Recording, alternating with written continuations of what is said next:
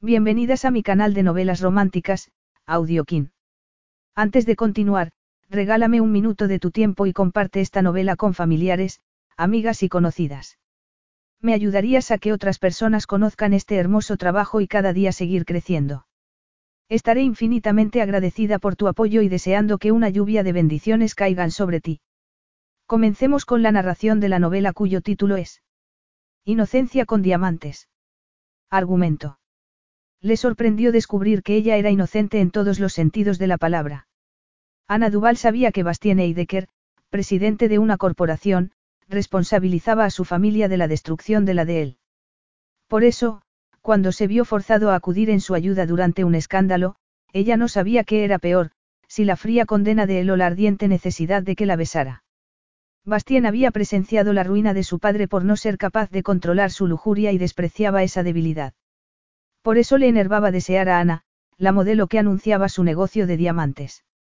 El plan de Bastien, que tenía fama de frío y controlador, era estar con la modelo y después dejarla. Capítulo 1. Bastien Eidecker abrió la puerta de su sala de juntas y entró. Durante varios segundos, ninguno de los asistentes notó su presencia, absortos como estaban en la catástrofe que mostraba la pantalla de alta definición.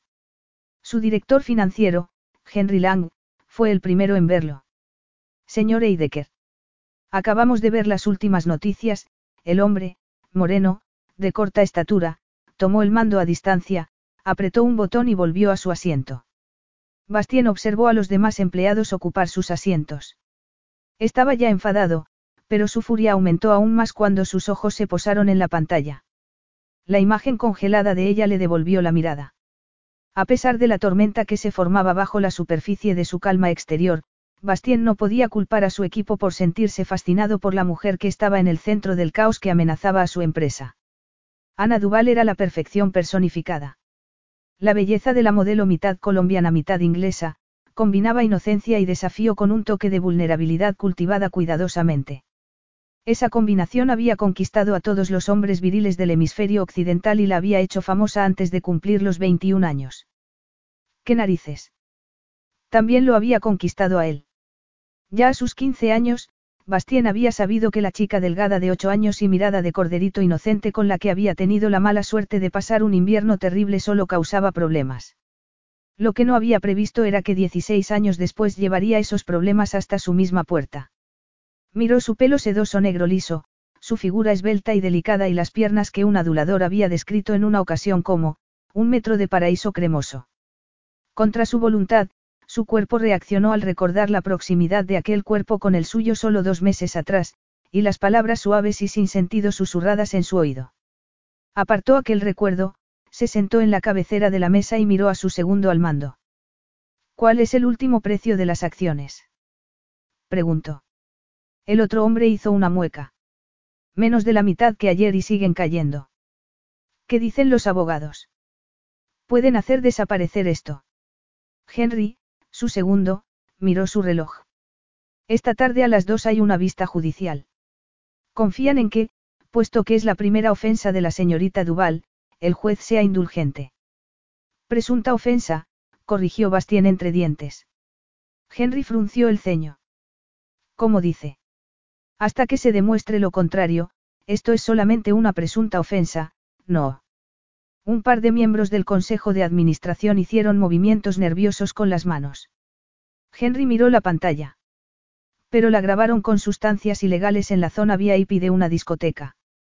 Bastien apretó los labios. En el recorrido hasta allí desde Heathrow había visto ya la grabación que algún estúpido había colgado en Internet. También la habían visto los miembros del Consejo de Administración de Ginebra de la banca Eidecker, el banco privado más elitista del mundo y la empresa madre de diamantes Eidecker. Su reacción había sido un reflejo de la de él mismo. Tenía que atacar aquel problema de raíz. Contaba con la confianza de la mayoría de los miembros del Consejo, pero el estigma no desaparecía nunca del todo. De tal palo, tal astilla. Él no se parecía nada a su padre. Desde aquel deprimente invierno, se había esmerado por probarse a sí mismo que compartir ADN no implicaba compartir también atributos deplorables. Lo había conseguido muchos años, hasta que un pequeño traspié dos meses atrás había desenterrado una duda que no había conseguido borrar desde entonces. Se había rendido a unas palabras y un cuerpo seductores y casi había perdido su concentración. Alzó la vista, miró a la culpable y se esforzó por mantener su sangre fría. Las probabilidades de que Ana fuera inocente eran muy escasas, pero eso se lo guardó para sí. A pesar de lo que digan las presuntas pruebas, Ana Duval es la imagen de la marca DBH. Nuestros diamantes los llevan esposas de jefes de Estado y celebridades de todo el mundo. Hasta que se demuestre su culpabilidad, sus ofensas siguen siendo solo presuntas y haremos todo lo que podamos por defender su inocencia. Está claro. Esperó hasta que vio que los demás asentían antes de levantarse. Tuvo una sensación abrumadora de Degbu. La idea de que se repetía la historia habría resultado risible si hubiera tenido tiempo de pensarlo. Pero por el bien de su empresa y de su reputación, no podía regodearse en el pasado. Ana Duval podía parecer una versión más joven de la mujer que había destrozado a su familia, pero él no era tan débil como su padre. Tenía que defender a su empleada. Distanciándose de ella transmitiría el mensaje de que las alegaciones tenían base y eso daría un golpe mortal a la campaña publicitaria de Diamantes Eidecker. ¿Cómo estamos lidiando con la prensa? Preguntó a su jefe de prensa. Hemos seguido la ruta de, sin comentarios. Bastien asintió. Mantenedla por el momento. Pero redactad una nota de prensa negando las acusaciones y envíame una copia, miró a Henry. Empezad a tantear el terreno con los competidores. Tenemos que estar preparados para vender la empresa si las cosas siguen mal. Él era, ante todo y sobre todo, empresario. Antes de aquel escándalo, la marca de diamantes DH había mantenido una buena posición e incluso había sobresalido en un mercado saturado. Pero Bastien sabía de primera mano cómo podía derribar un escándalo incluso los cimientos más sólidos, destruir la familia más fuerte. Eso no es algo precipitado. Preguntó Henry. El rostro peligrosamente cautivador de Ana Duval devolvió la mirada a Bastien desde la pantalla grande. A veces hay que cortar la amenaza de una enfermedad antes de que tenga ocasión de afianzarse y extenderse. Ana Duval se frotó las muñecas. El recuerdo de las esposas cerrándose en torno a ellas permanecía vívido y terrorífico más de doce horas después del hecho. Más terrorífico aún resultaba el dictamen de la juez. La vista preliminar había sido preocupantemente rápida, y la juez no había mostrado ninguna simpatía hasta el momento. Ana se levantó de un salto. Doscientas mil libras. Lo siento, señoría, pero eso es. Señorita Duval, nosotros nos encargaremos de esto, se apresuró a decir su abogado cuando la juez la miró de hito en hito.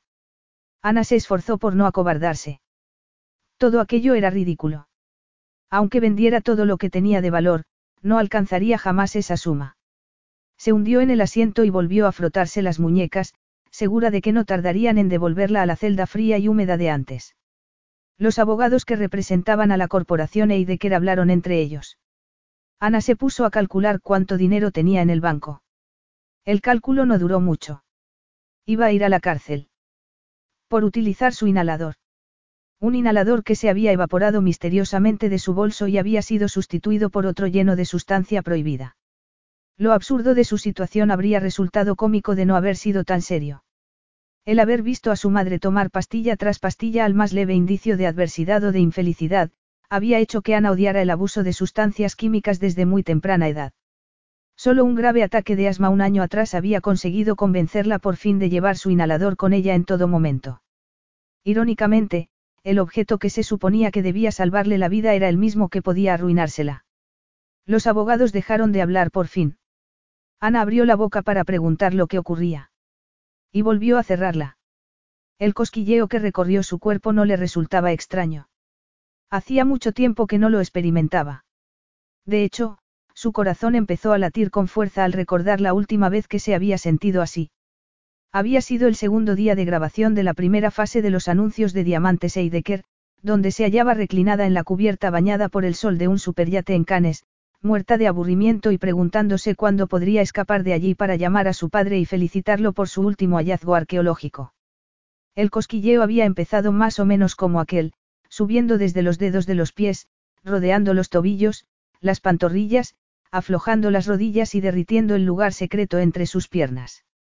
El cosquilleo había parado allí, como si tomara posesión del lugar, antes de seguir envolviendo todo su cuerpo. Entonces, como ahora, ella había querido huir, esconderse y taparse, una idea ridícula, teniendo en cuenta que su profesión a menudo implicaba mostrar su cuerpo. Finalmente, cuando ya se sentía mareada por la sensación, el fotógrafo había dado por acabada la sesión. Ella había relajado la postura y había vuelto la cabeza. Y se había encontrado con la mirada plateada de Bastien Eidecker. Lo que había sucedido después todavía conseguía dejarla sin aliento y elevar los latidos de su corazón a niveles peligrosos por mucho que intentara quitarle importancia a dicho recuerdo. Volvió la cabeza en el juzgado y se encontró la misma mirada penetrante. El aliento huyó de sus pulmones y aquel cosquilleo perturbador envolvió todo su cuerpo. Sus terminaciones nerviosas empezaron a gritar en presencia del hombre cuya mirada la clavaba a la silla, una mirada tan penetrante como condenatoria. Lo observó en silencio. Él, sin dejar de mirarla, se acercó a los abogados y habló en voz baja. El abogado que dirigía a los demás asintió y carraspeó. Bastien giró hacia ella, se sentó directamente detrás y le ordenó mirar al frente con un gesto de la barbilla. El rubor subió por el cuello de ella y le calentó las mejillas. La juez golpeando con el martillo la sobresaltó. Apretó los labios y se enderezó en su silla. Deseó por enésima vez haber insistido en cambiarse de ropa antes de llegar al juzgado. Pero había querido acabar cuanto antes con aquella vista preliminar.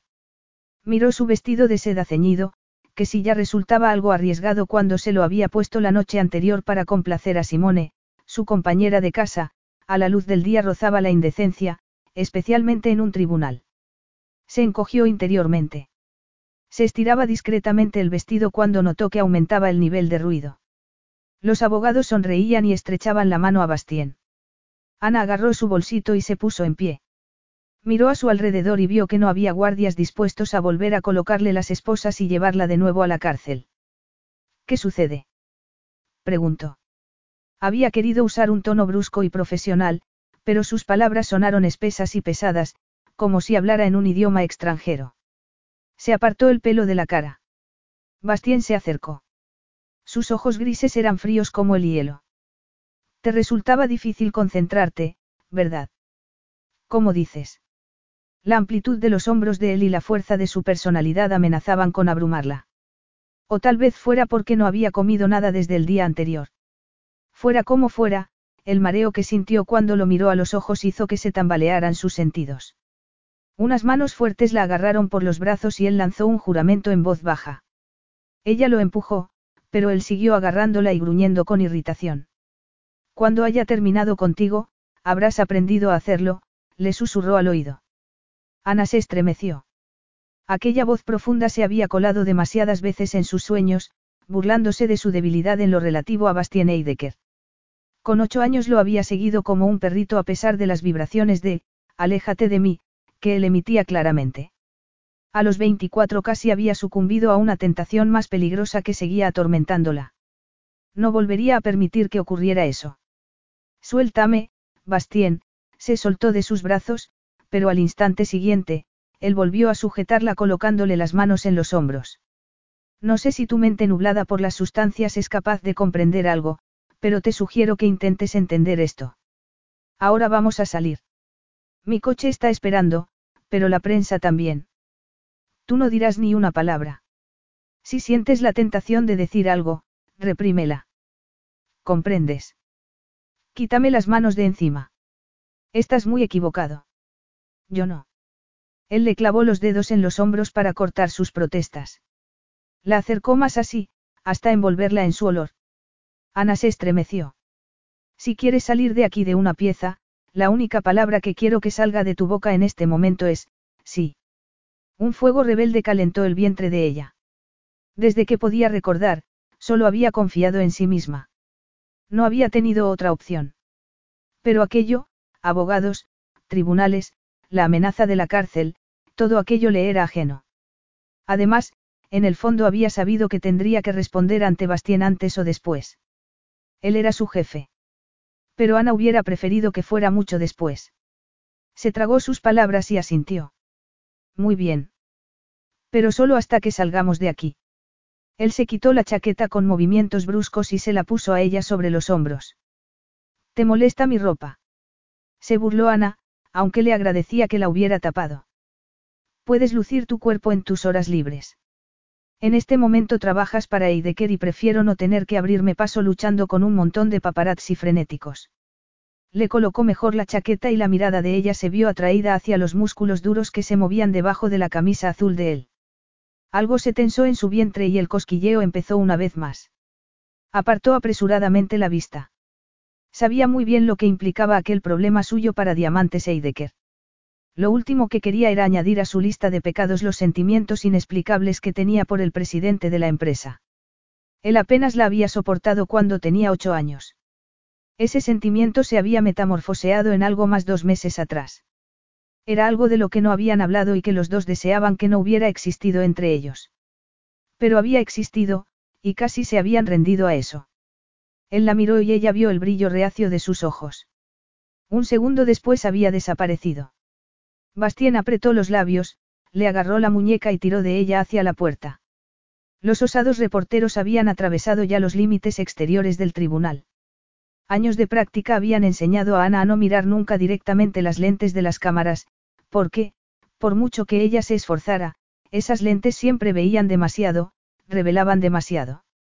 Desgraciadamente, en aquel momento, en el que se sentía todavía muy alterada, no pudo hacer lo que llevaba practicando desde los 17 años. El primer flash la deslumbró. Los tacones, pensados para caminar unos pocos metros desde el coche hasta la pista de baile, cedieron bajo sus pies. Bastien reprimió un juramento, la alzó en vilo y la tomó en sus brazos. El mundo explotó en una serie cegadora de flashes y gritos excitados. Como no tenía más remedio que aguantar la tormenta, Ana se agarró a los hombros de él y escondió el rostro en su cuello. Bastien ignoró las preguntas y los flashes de los reporteros y fue directamente hasta la limusina negra de cristales ahumados que esperaba en la acera. Uno de los tres hombres fornidos que los acompañaban les abrió la puerta y entraron. Durante varios segundos, ninguno de los dos se movió. Ana miraba el perfil de él. No podía apartar la vista. El balanceo del coche al ponerse en marcha hizo que sus labios rozaran el cuello de él. Bastien exhaló con fuerza. Ana sintió los párpados pesados y sensaciones fieras recorrieron su cuerpo, irradiando desde sus labios hasta extenderse por el cuerpo. El anhelo profundo de volver a tocar la piel de él con los labios se convirtió en una oleada de lujuria que corría con fuerza por sus venas. Bastien se inclinó bruscamente y la depositó en el asiento de enfrente. Le puso el cinturón y después hizo lo mismo con el suyo. Ana sintió la pérdida de su calor con la misma fuerza que la pérdida de aire en sus pulmones. Se recordó a sí misma con fiereza que no era débil, que había soportado cosas peores. Crecer con una madre como la suya le había hecho adquirir una resistencia que podía soportarlo casi todo. Y que si Bastien parecía atravesar su armadura con un esfuerzo mínimo. Ella no estaba dispuesta a dejarse acobardar por la formidable personalidad de él. Recuperó la compostura y carraspeó. Gracias por haberme ayudado con los reporteros, aunque me las habría arreglado bien sola. Él le lanzó una mirada pétrea y se recostó en su asiento. Explícame exactamente qué fue lo que ocurrió anoche, ordenó. Ana alzó la barbilla. ¿Por qué? Seguro que ya has visto la grabación que han colgado en Internet. Uno de tus abogados parecía encantado de que sea trending topic en las redes sociales.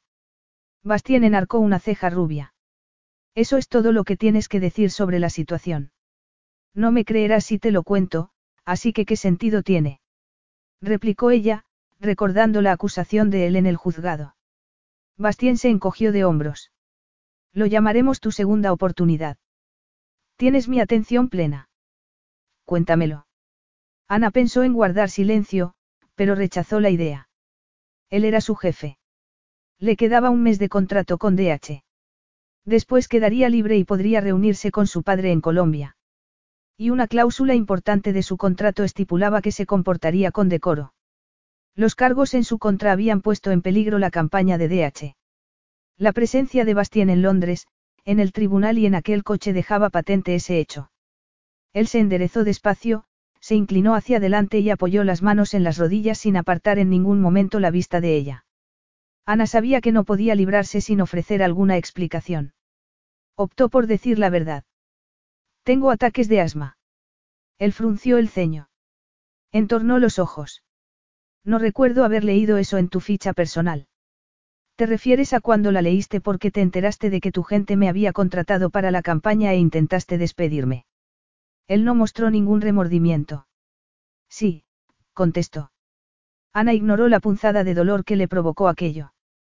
En mi ficha no aparece lo que no afecta a mi trabajo y el asma no suele ser una enfermedad mortal. Pero la tengo y tengo que controlarla, así que, se encogió de hombros. Lauren Styles, propietaria de la agencia visual y agente personal de Ana, conocía su enfermedad y no tenía ningún problema en ocultarla siempre que no afectara a su trabajo. Lauren, que también había sido modelo, era más madre para Ana de lo que había sido su propia madre. Su lealtad y su apoyo eran inmejorables.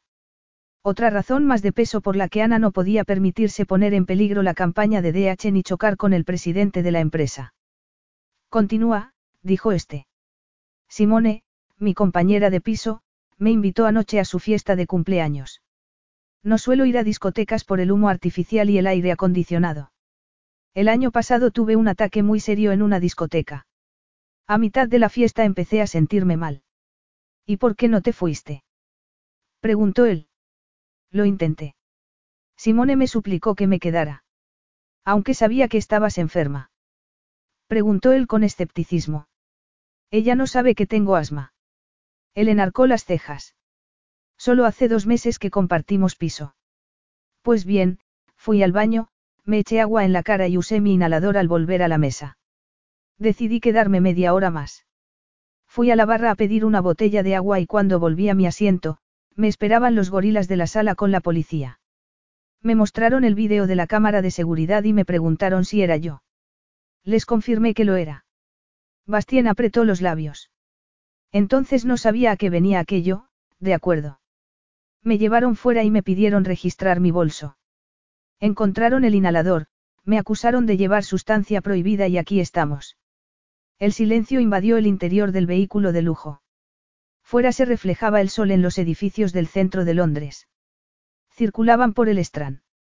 Dentro, ella sentía tanto frío como el aire de enero de fuera. Apretó contra sí la chaqueta de Bastien. Permitió por unos segundos que el olor del cuerpo de él impregnara sus sentidos. Alzó la vista y lo vio observando, esperando. ¿Qué? preguntó ella. Ya te lo he contado todo. Él se recostó en su asiento, colocó un tobillo encima de la rodilla de la otra pierna y tamborileó con los dedos en el cuero italiano del asiento. Todo no. Sus miradas se encontraron. La de él la mantenía prisionera, le provocaba la sacudida ya familiar que conocía cada vez que miraba aquellos ojos plateados. Estoy segura de que sí. Todavía no te he oído negar que llevaras sustancias ilegales. Pues claro que lo he negado. Acabo de contarte lo que sucedió en realidad. Me has dado tu versión de los hechos, pero no has negado que consumas sustancias prohibidas. Ana dio un respingo. ¿Cómo te atreves? Él dejó caer el pie al suelo y se inclinó hacia adelante hasta que ella pudo ver cada mota de sus ojos. Oh, soy muy atrevido, Ana. Verás, el porvenir de mi empresa depende de lo que yo me atreva. Y en este momento, gracias a ti, no marcha muy bien. Ella enderezó la columna. No había hecho nada malo y no tenía la menor intención de acobardarse. Muy bien. No consumo sustancias prohibidas. Nunca lo he hecho y nunca lo haré. Satisfecho. Él entornó los ojos. ¿Dejaste tu bolso solo en algún momento de la velada? Preguntó. Me lo llevé conmigo a la barra, pero tal vez no lo tuviera en la mano todo el tiempo. Oye, ya le conté todo esto a la policía. Pero yo tengo más interés que ellos en todo esto. Y creo que merezco oír tu relato, no. La voz de él era suave, letal.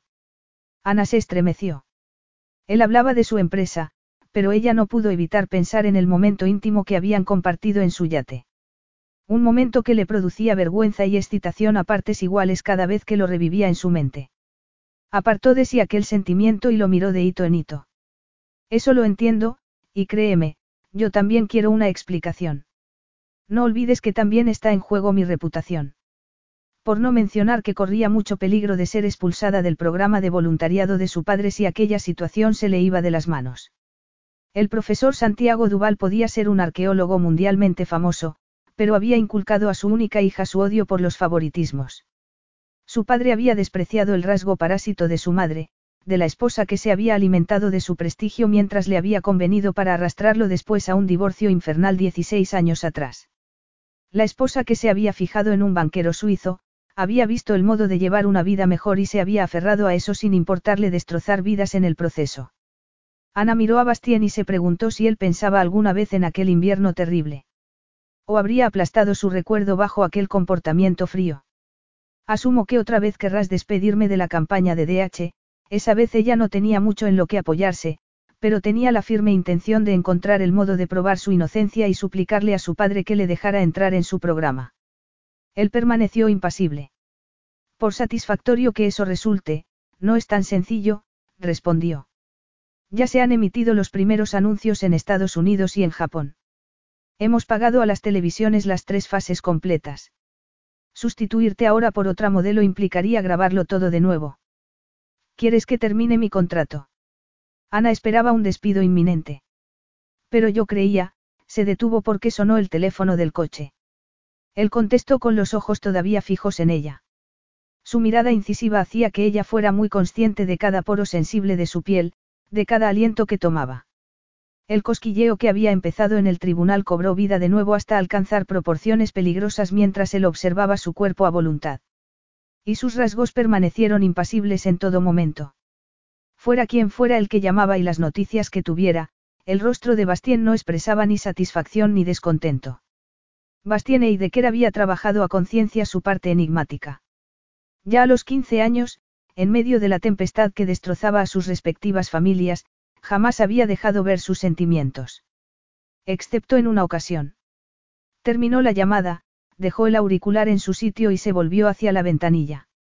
La luz del sol iluminó sus rasgos y convirtió su cabello rubio oscuro en oro quemado. Su nariz fuerte y aquilina sobresalía en su perfil y la barbilla bien afeitada se proyectaba hacia afuera con autoridad. Entreabrió los labios para respirar y el gesto atrajo la mirada de ella a la forma exquisita de su boca. Ana contuvo el aliento y deseó que él siguiera mirando por la ventanilla. Se dijo que era porque no quería reanudar la conversación, pero sabía que era porque quería seguir mirándolo, asimilar la textura sedosa de sus pestañas cuando parpadeaba, recordar la sensación de ser besada por aquellos labios. Él se volvió de pronto y a ella le dio un vuelco el corazón. Era mi jefe de contabilidad. Las acciones de DH siguen cayendo, Bastien miró su reloj. Y la bolsa cierra en 35 minutos. Ana sintió un nudo de aprensión en el estómago. ¿Qué significa eso? Preguntó con la garganta seca.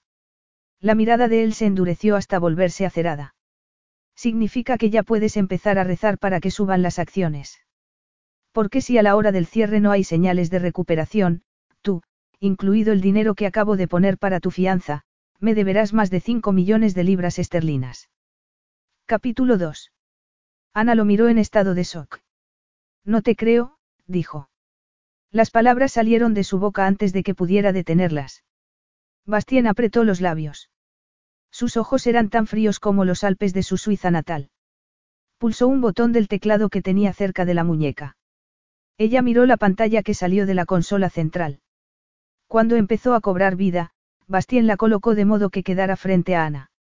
El jaleo de números y palabras que pasaban por la pantalla le provocó una sensación de inseguridad debilitadora. Como sabía que él la miraba, se esforzó por recuperar la calma, por no darle más munición en su contra. Pero aunque no lo entendiera todo, había visto suficiente televisión para entender lo que significaba el gráfico. Con el corazón golpeándole con fuerza en el pecho, siguió con la vista la línea roja que descendía a una velocidad alarmante. En la esquina superior derecha de la pantalla vio claramente la hora, las 15 y 32. Apágala, dijo con voz ronca. La pantalla desapareció dentro de su estuche. Ella se lamió los labios con nerviosismo. Debe haber algo que podamos hacer. Lo más positivo en esta situación habría sido que no te pillaran en posesión de sustancias ilegales. Ana lo miró de hito en hito. Podemos seguir hablando de lo que no tiene remedio o podemos discutir un modo útil de seguir adelante. De un modo u otro, mi respuesta no va a cambiar. Yo no tomo sustancias prohibidas. O sea que te tendieron una trampa. Eso resulta muy conveniente, ¿no te parece? replicó él. Conveniente. He pasado la noche congelándome el trasero en una celda fría por algo que no he hecho. Conveniente, es el modo menos apropiado de describir mi problema. Pues tendrás que empezar a desenmarañar tu problema pronto, porque el juicio es dentro de tres semanas, le informó él con calma. ¿Tres semanas? Preguntó ella, horrorizada. Bastien se cruzó de brazos. Esperas que me crea que no has tomado sustancias prohibidas y no puedes recordar cosas que han pasado hace menos de una hora. Estaba asustada, la voz de ella sonó más chillona de lo que era su intención. Un brillo de emoción iluminó los ojos de él. Ana quería engañarse y pensar que era compasión, pero lo que fuera desapareció demasiado rápidamente para que pudiera estar segura. Carraspeó. Sé que debería haber prestado más atención en el tribunal. Y lo estaba haciendo. Antes, antes de que llegaras tú. Estás diciendo que yo te he distraído. No sería la primera vez, repuso ella. Bastien entornó los ojos, pero no respondió. El tiempo que habían pasado juntos en Canes era un tema que los dos querían evitar. ¿Por qué, entonces, ella seguía reviviéndolo? Ya no más. Se obligó a mirarlo a los ojos. Las últimas doce horas han sido difíciles. Sé que esto tiene mala pinta, pero no he hecho nada malo. Alguien me puso las sustancias en el bolso. No sé por qué. Yo soy inocente. Suspiró con satisfacción porque su voz se mantuvo firme. Podía hacer aquello. Conservar la calma era la clave para encontrar el modo de salir de aquel lío. Ana, seas inocente o no, mi empresa sigue perdiendo dinero, él miró su reloj. La bolsa cierra en 25 minutos. Alguien tiene que asumir la responsabilidad. Pero yo no puedo hacer nada en 25 minutos, la histeria amenazaba con disolver la calma temblorosa de ella. Tomó aire con desesperación y miró por la ventanilla. Se puso rígida. Este no es el camino de mi casa, tampoco era el de la agencia. Tuvo de pronto la idea loca de que estaba siendo secuestrada, pero la apartó de sí. Bastien no tenía motivos para secuestrarla. ¿A dónde me llevas? Él retiró con lentitud un hilo invisible de sus bien planchados pantalones y la miró. Una condición de tu fianza ha sido que yo respondería de tu paradero en todo momento. Lo que significa que, hasta el juicio, a donde yo vaya, vas tú. Tengo que informar al Consejo de Administración de Ginebra mañana a primera hora. Tú te vienes conmigo. Ana abrió mucho la boca unos segundos y a continuación la cerró de golpe. De eso nada. Para el coche. Asustada, luchó con el cinturón de seguridad. Llevaba menos de una hora en compañía de él y ya sentía más pánico del que había sentido en el tribunal. Después de lo que había ocurrido la última vez que había pasado más de media hora en su compañía, no quería estar con Bastien Eidecker.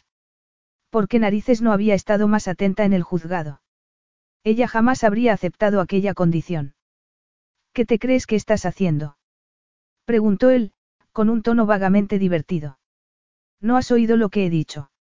No iré a ninguna parte contigo, el cinturón se soltó por fin y ella se lanzó a la puerta. Por suerte, el coche circulaba despacio. ¿Y qué? ¿Piensas saltar en marcha para evitar eso? Ella agarró el picaporte.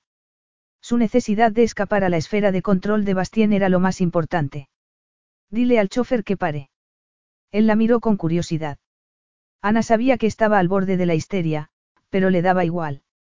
La necesidad de escapar era apremiante. O sea que pretendes saltarte la ley y huir de tus responsabilidades. Preguntó él con voz fría y cortante. Pretendo escapar de tus tácticas de matón. No creas que no sé por qué haces esto. ¿Y por qué lo hago? Por lo que sucedió en Canes. Por lo que mi madre le hizo a tu familia. Ana lo pensó pero no lo dijo. No le parecía buena idea poner voz a los detalles borrascosos de su pasado. ¿De qué servirá sacarme del país? Estoy mucho mejor aquí, averiguando lo que ha pasado. ¿No te parece? Preguntó. No tengo ningún deseo de ir a la cárcel por romper la ley. Además, ¿cómo vas a averiguar quién te ha hecho esto? Ana se mordió el labio inferior. Todavía no lo sé. Bastien enarcó las cejas. Pues cuando tengas un plan de acción, avísame. Entretanto, seguimos el dictamen de la juez al pie de la letra.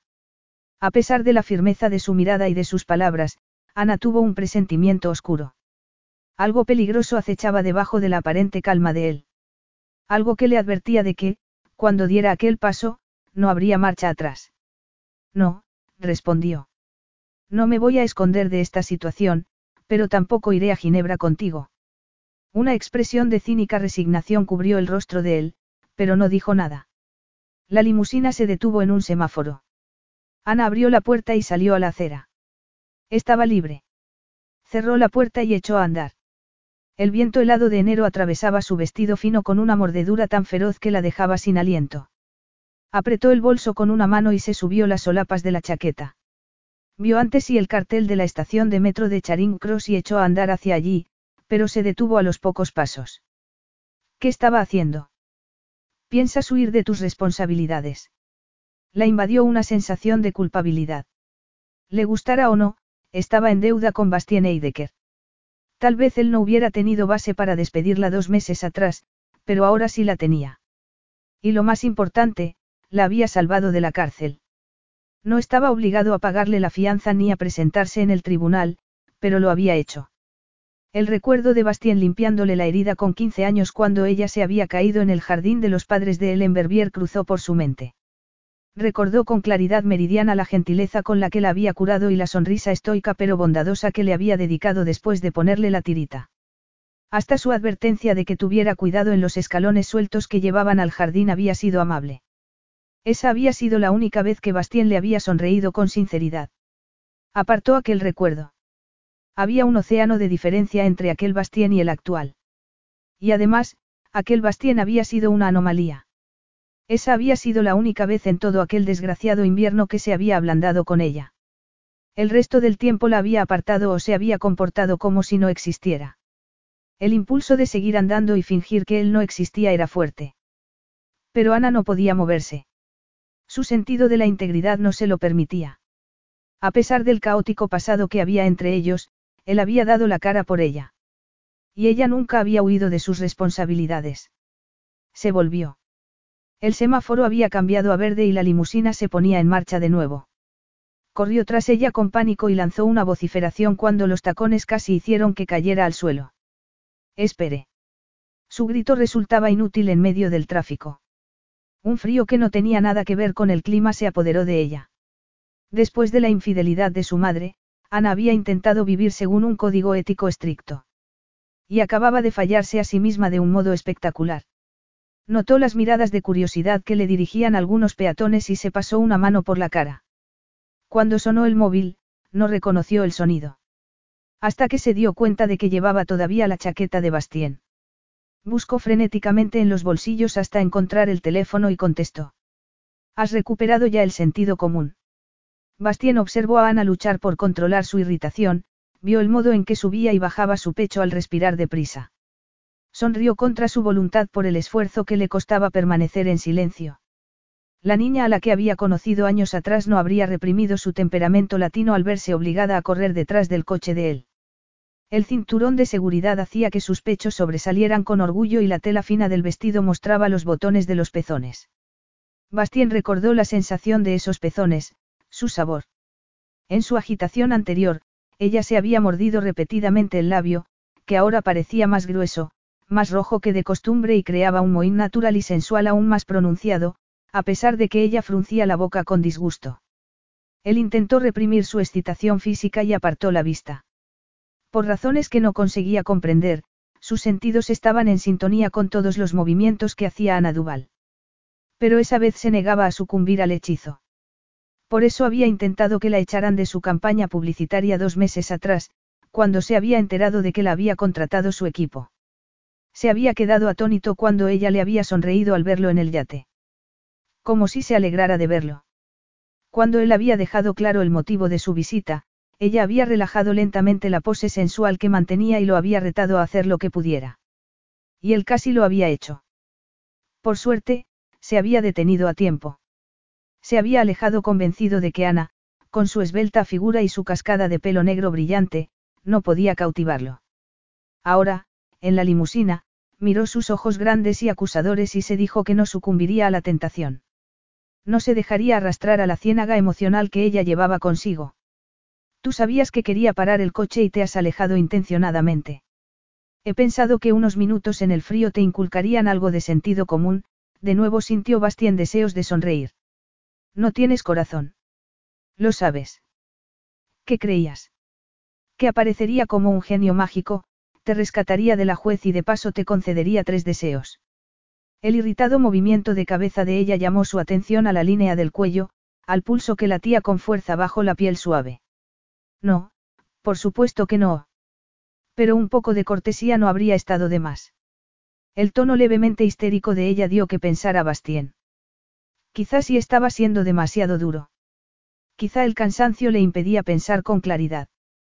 Pero por otra parte, ¿acaso ella no le había producido el mismo efecto la última vez? ¿Alguien tiene algo contra ti como para querer hacerte algo así? Preguntó. Cuanto antes llegaran al fondo del asunto, antes podrían seguir caminos separados. Las sombras retrocedieron en los ojos de ella. Lo miró agradecida y él sintió una opresión en el pecho. Los labios de ella se curvaron en una sonrisita cínica. Soy modelo, Bastien. La primera regla en este mundillo es no dar nunca la espalda a una compañera modelo a menos que quieras que te claven un cuchillo en ella. ¿Y crees que alguien intenta poner en peligro tu posición con DH con algún fin concreto? Ella negó con la cabeza. No veo por qué. Si alguien quisiera este trabajo hasta ese punto, habría intentado algo al principio de la campaña, no cuando ya está casi terminada. ¿Y tú qué? Él se quedó atónito. El recelo con el que ella lo miraba casi le hizo reír. ¿Cómo dices? ¿Has irritado a alguien últimamente? Alguien que quiera ver fracasar tu negocio. Sé que yo no he hecho nada de eso. Buen intento pretender echarme la culpa a mí. Pero no. Ella se encogió de hombros. Había que intentarlo. Tú estás convencido de que yo escondo esqueletos en el armario.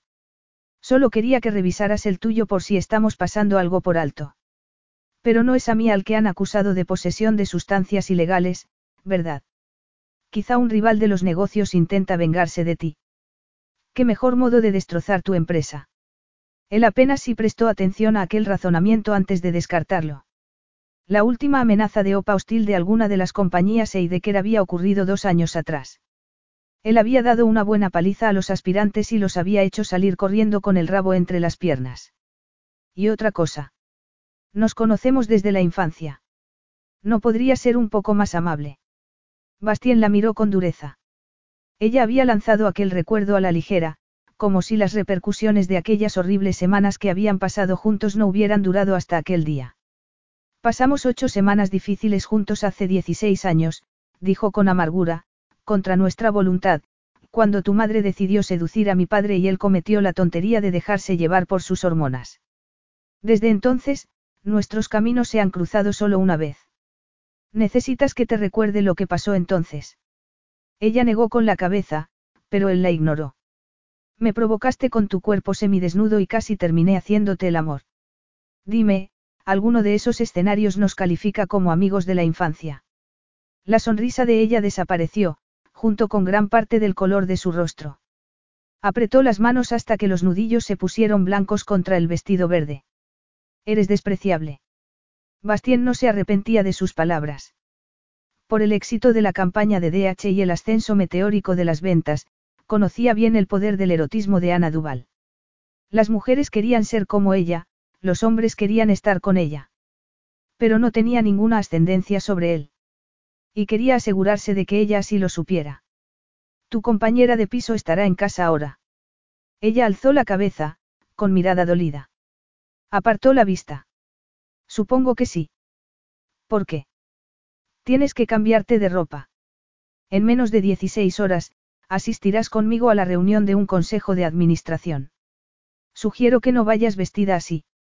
¿Y para qué va a servir mi presencia allí? Bastien se encogió de hombros. Por la mañana sabremos hasta dónde llegan los daños a la empresa. Quizá tu presencia anteceda a tu despido y a que te demandemos por daños y perjuicios. Ana se mordió el labio inferior. Buscó su móvil en el bolso y lo activó. Empezó a escuchar sus mensajes y dio un respingo. Bastien la vio palidecer. Henry le había informado después de la reunión de que el escándalo relacionado con la campaña de DH estaba en todas partes.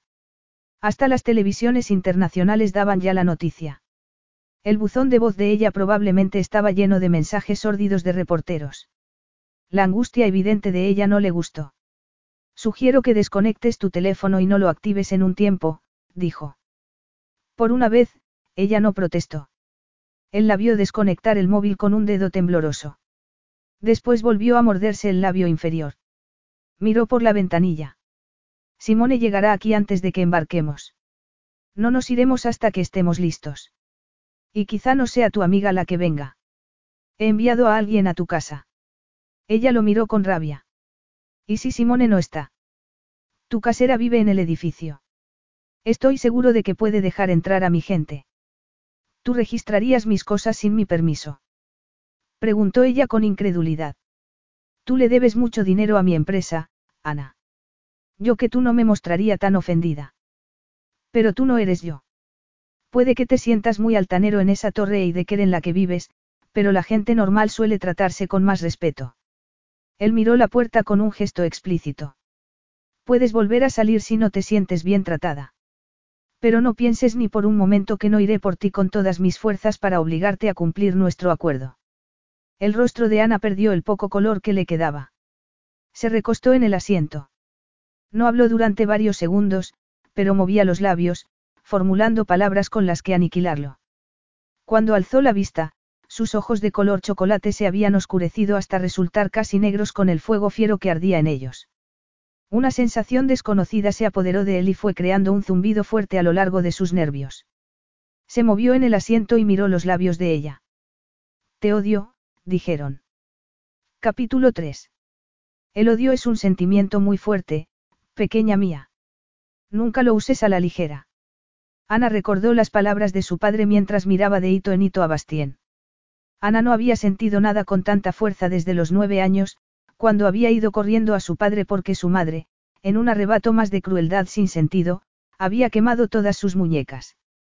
Pero en aquel momento odiaba a Bastien Eidecker. Odiaba el poder que tenía sobre ella, odiaba que no sintiera culpabilidad por blandir ese poder. Y odiaba que ella no tuviera recursos para combatirlo. A pesar de que había asumido el control de su carrera desde que cumpliera los 21 años, Ana seguía atada al contrato de seis años que su madre había firmado con la agencia justo antes de que ella cumpliera los 18. Entre la comisión de la agencia y los gastos exagerados de su madre, tenía poco capital financiero para luchar con Bastien o con su empresa. Estaba totalmente a su merced y él lo sabía. En aquel momento la miraba fijamente. No puedo disponer de esa suma de dinero, añadió ella, por si él no se había enterado todavía. Eres una supermodelo y estás siempre en la prensa rosa. Me resulta curioso que no tengas ni el dinero de la fianza. Lo que yo haga con mi dinero no es asunto tuyo. E imagino que no creerás todo lo que lees en los periódicos. Él sonrió con burla. He aprendido, en gran parte a costa mía, que casi nunca hay humo sin fuego. De un modo u otro, tendrás que responsabilizarte de los daños causados en algún momento. Odiame todo lo que quieras, pero la realidad es esa. Abrió su móvil sin esperar una reacción. La conversación fluyó rápida, en un francés impecable. Se prolongó durante casi 15 minutos y, durante todo ese tiempo, a Ana le latió con fuerza el corazón, con la sensación de estar totalmente inmersa en su peor pesadilla, que se hacía además cada vez más fuerte. En tres semanas tenía que regresar al juzgado y defenderse de la acusación de posesión de sustancias ilegales. Entretanto, tenía que esperar y ver cómo la afectarían las consecuencias de aquel escándalo. No porque desconociera lo que era un escándalo. Desde que podía recordar, su madre se había esforzado por ser sorprendida en alguno de modo regular, solo para estar en el candelero. Y si el escándalo en cuestión tenía algo que ver con su hija supermodelo, tanto mejor. Era de extrañar que hombres como Bastien tuvieran una idea equivocada de ella. De pronto anheló hablar con su padre. Oír su voz tranquilizadora. Él era el ancla a la que se agarraba cuando las cosas iban mal. Pero estaba en plena selva amazónica y faltaban varios días para la próxima llamada telefónica que habían fijado. Hemos llegado. Bastien abrió la puerta del vehículo y salió. La luz del sol hizo parpadear a Ana. Miró el avión privado gigante y reluciente aparcado a pocos metros de la limusina y el corazón le dio un vuelco. El logotipo azul de la corporación Eidecker pintado en la cola le hizo comprender lo fácilmente que podía aplastarla aquella gente. Reprimió un amago de histeria y observó a Bastien acercarse al pie de la escalerilla del avión, donde esperaba el piloto. Salió de la limusina, pero se detuvo cuando otro vehículo paró a su lado. Simone salió del coche y corrió hacia ella. Oh, Ana. Me alegro mucho de que estés bien. Cuando me enteré de lo que había pasado, me quedé horrorizada. La abrazó con gesto melodramático. Simone Pascale era dos años más joven que Ana y había llegado a Londres seis meses atrás desde su Francia natal. Habían terminado compartiendo apartamento cuando Ana había terminado por asimilar que vivir con su madre ya no era una opción viable. Y luego aparecieron esos hombres desconocidos. Al principio no sabía qué pensar. Estaba todavía nerviosa con lo tuyo, y porque no todos los días se marcha tu compañera de piso a vivir con un multimillonario. Ana se apartó. ¿Qué? Yo no voy a vivir con nadie. ¿De dónde has sacado esa idea? Simone abrió mucho sus ojos azules. Pero las fotos fuera del tribunal, y los reporteros delante del apartamento me preguntaban si sabía cuánto tiempo hacía que sois pareja. Cest-TRS romantique, non. Ana sintió un escalofrío en la columna. Simone, ¿qué les has dicho a los reporteros?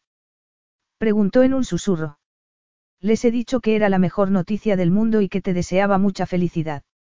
Mondieu, ¿te encuentras bien?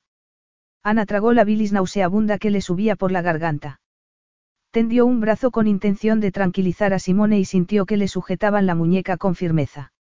Un calor electrizante subió por su brazo y le recordó su debilidad en lo referente a Bastien. Tiró de su muñeca. Él la sujetó con más fuerza. ¿Qué ocurre aquí? Preguntó con voz acerada. Nada, repuso Ana, antes de que Simone tuviera ocasión de darle las últimas noticias. Bastien había tolerado a duras penas que lo relacionaran profesionalmente con ella. Un vínculo romántico le resultaría aún más aborrecible. Solo le estaba dando las gracias a Simone por su ayuda, Ana miró con dureza a su amiga, que miraba a Bastien con la boca abierta como un pez atontado. ¿Tiene el pasaporte de Ana? Le preguntó Bastien. Simone buscó en su bolso y se lo tendió. Merci. Eso es todo. Ana lo miró de hito en hito. Se volvió hacia su compañera de piso. Te llamaré luego. Simone asintió y volvió a abrazarla. No lo sueltes, Ana. Es verdaderamente magnifique, susurró. Tenemos que irnos, intervino Bastien, impaciente. Ana lo siguió por la pista, muy consciente de lo reducido de su vestido. Cuando entró en el avión, se detuvo en seco y dio un respingo. Había volado en aviones privados debido a su trabajo, pero ninguno se había acercado al nivel de lujo que asaltaba en ese momento sus sentidos. La moqueta azul brillante se extendía hasta donde alcanzaba la vista. Sillones de color crema flanqueaban ambos lados del aparato, separados por mesas de madera adornadas con exquisitos centros de flores y lámparas estilosas. Las persianas estaban a medio bajar para limitar el brillo del sol de la tarde y la atmósfera dentro del avión era de lujo y confort. Se acercó una azafata sonriente, lo saludó y se llevó la chaqueta de Bastien. Curiosamente, Ana se sintió desnuda sin ella. Apartó de sí aquella sensación y dio las gracias. Bastien la llevó hasta un sillón y se sentó enfrente, con sus largas piernas estiradas a ambos lados de ella, aprisionando las de Ana. Esta apretó inmediatamente los muslos, muy consciente de la proximidad de él. Miró por la ventanilla y fingió interesarse por los camiones de carga que se movían a poca distancia. Pero no tardaron en despegar y pronto estuvieron rodeados de nubes. Entonces se esforzó por mirar a Bastien. Él estaba sentado en su sillón, aparentemente muy relajado, con los ojos clavados en ella y un maletín cerrado ante sí. Ana se ruborizó y se preguntó cuánto tiempo llevaría mirándola. Te pongo nerviosa. La risa de ella sonó falsa. Por supuesto que no. ¿De dónde has sacado esa idea? Te noto inquieta conmigo. Me pregunto por qué. No estoy inquieta. Solo molesta por estar atada a ti las próximas tres semanas. Todos tenemos que llevar nuestra cruz. Ella alzó la barbilla. Es obvio que esto te disgusta tanto como a mí. ¿Por qué, entonces, has dado la cara por mí en el juzgado? ¿Por qué no has enviado a uno de tus subordinados? Y hacerlos responsables si tú decidías huir. Tienes una opinión muy baja de mí, ella no sabía por qué le dolía tanto eso. ¿Por qué? ¿Qué he hecho para que pienses así de mí? Creo que los dos sabemos la respuesta a eso. Ella se sonrojó. Lo que ocurrió en el yate. ¿Te refieres a cuando intentaste usar tu cuerpo para que cambiara de idea y no te despidiera? Eso no fue lo que hice, Ana se interrumpió al recordar aquel momento. El momento en el que se había dado la vuelta en el yate y había visto a Bastien de pie en la cubierta, observándola, todos los nervios de su cuerpo habían cobrado vida. El chico que había conocido se había convertido en un hombre espectacular, con un carisma que la cautivaba. La sonrisa que ella no era consciente de haberle dedicado había muerto lentamente a medida que se hacía cada vez más consciente de su proximidad. ¿Qué haces aquí? Había preguntado él con fiereza. Ana había tardado un minuto en controlar sus sentidos. Hola a ti también, Bastien. Él había apretado los labios. Contesta. Estoy trabajando. O al menos lo estaré cuando permitas que regrese la tripulación. ¿Por qué los has hecho irse? Ella se había vuelto porque no podía mirar aquellos ojos grises sin sentir cosquillas en el vientre. No tenían que haberte dado este encargo. Entonces ella había girado de nuevo hacia él. Bastien estaba detrás, tan cerca que el cabello de ella había rozado la barbilla de él. ¿Por qué no? ¿Por qué tú sigues guardando rencor por nuestro pasado? A él le habían palpitado las aletas de la nariz. No, porque la campaña necesitaba a alguien conservador, no alguien que. Su pausa deliberada, el movimiento de sus ojos sobre el cuerpo escasamente vestido de ella, habían conseguido excitarla de un modo oscuro. Se había puesto las manos en las caderas con su mejor pose de pasarela y había sonreído con aire seductor. Alguien que haga que los hombres quieran ahogar a sus mujeres en tus diamantes. No quieres a alguien que haga que esposas, novias y mujeres que saben lo que quieren corran a la joyería más próxima en cuanto se emitan los anuncios. Disculpa, pero pensaba que estabas en esto para ganar dinero. Su mueca y sus burlas habían sido en defensa propia. La combinación de magnetismo, mofa y lujuria que veía en los ojos de él la había alterado profundamente. Mi visión del producto que estás anunciando no es la que tú tienes en mente, había contestado él. ¿En serio? Ella había movido la cabeza de un modo que había practicado mucho para las cámaras. Hace poco leí una encuesta. Después de la seda, las mujeres votaron los diamantes como el artículo más sexy para llevar sobre la piel. Quizá tu visión necesita ser algo menos, victoriana y algo más sexy. Él había enarcado las cejas y se había acercado más a ella, que había retrocedido hasta que su espalda había tocado la barandilla que daba sobre la cubierta inferior. En la superior reinaba el silencio, pues la tripulación había sido enviada a algún lugar de abajo. Encima de ellos brillaban las estrellas en una noche exuberante. El olor de Bastien y su presencia imponente hacían latir con fuerza el pulso de Ana. Me estás diciendo cómo debo hacer mi trabajo. Él había colocado una mano a cada lado de ella y la había mirado con atención. Solo es un consejito amistoso. El sexo vende, o no te lo han dicho.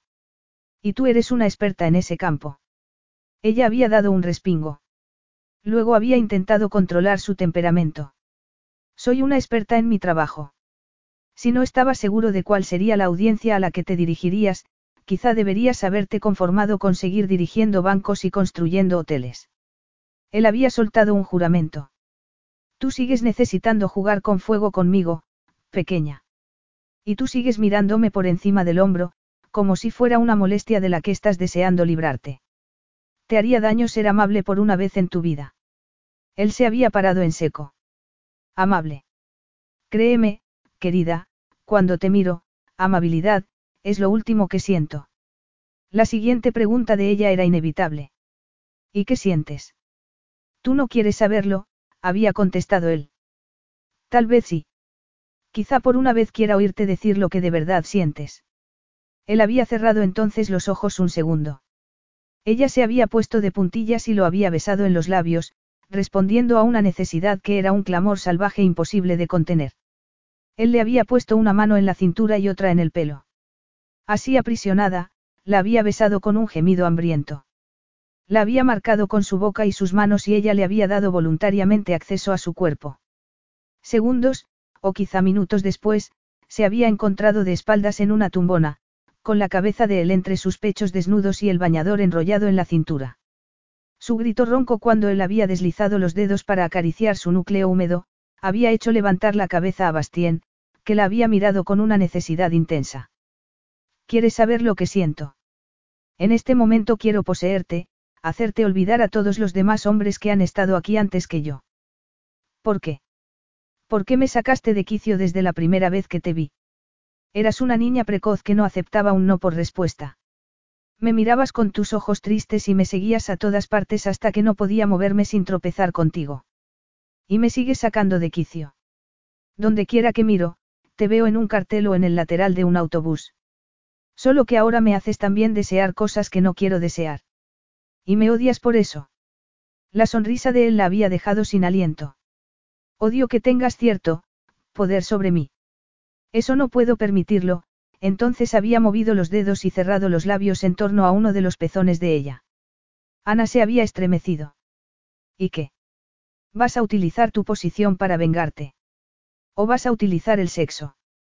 Una parte de ella no podía negar que aquella idea la excitaba, pero también la asustaba. Él la había mirado entonces a los ojos. Había tragado saliva y movido la cabeza, como si saliera de las garras de una pesadilla. Había empezado a levantarse, pero ella se había aferrado a su cuello. Bastien. No estaba segura de lo que quería decir, pero odiaba la expresión de los ojos de él. Bastien se había soltado y se había puesto en pie. Me avergüenza admitir que esa era mi intención, se había pasado una mano por el pelo. ¿Qué has dicho antes? Que el sexo vende. Tienes muchísima razón. Aunque la mayor parte de la censura de su voz iba dirigida contra sí mismo, ella se había sentido también aludida. Se había arreglado el bañador con furia. No puedes despedirme por hacer mi trabajo. Él se había girado como si no pudiera soportar mirarla. No, pero a partir de ahora, te vigilaré de cerca. Hazlo. Y no olvides enviarme una bonificación de agradecimiento cuando tus ventas suban sin cesar. Ana, furiosa todavía por el recuerdo de aquel día, miró a Bastien en el avión. O sea que las cosas se nos fueron de las manos sin que pudiéramos evitarlo. Es lo que te pasa por ser tan vil. Él se encogió de hombros. La culpa fue de mi sorpresa al enterarme de a quién había elegido mi gente para la campaña. Ella frunció el ceño. Tú no lo sabías. No tengo la costumbre de controlar todos los detalles de mis negocios. Tú, por tu parte, sí sabías para quién trabajarías. ¿Por qué aceptaste el encargo? Porque tenía la estúpida esperanza de que el pasado hubiera quedado atrás, lo miró a los ojos. No creo que puedas culparme por lo que ocurrió hace 16 años. Él tardó un momento en hablar. No, dijo al fin, pero eso no hace que sea más fácil mi recuerdo de aquel momento. Estás diciendo que nunca podrás mirarme sin recordar lo que ocurrió entonces. Sí. Una sensación de frío se apoderó de ella. Supongo que eso es bastante definitivo. Oh, y por lo que pueda servir, no era mi intención usar mi cuerpo para convencerte de que me dejaras conservar mi trabajo. Lo que ha pasado, simplemente ha pasado. Estoy empezando a descubrir que pasan muchas cosas cuando tú estás cerca. La rabia borró el frío anterior de Ana. Que te den, Bastien. Gritó. Y se ruborizó intensamente al oír lo que había dicho. Él se echó a reír y el sonido de su risa resultó inesperadamente placentero.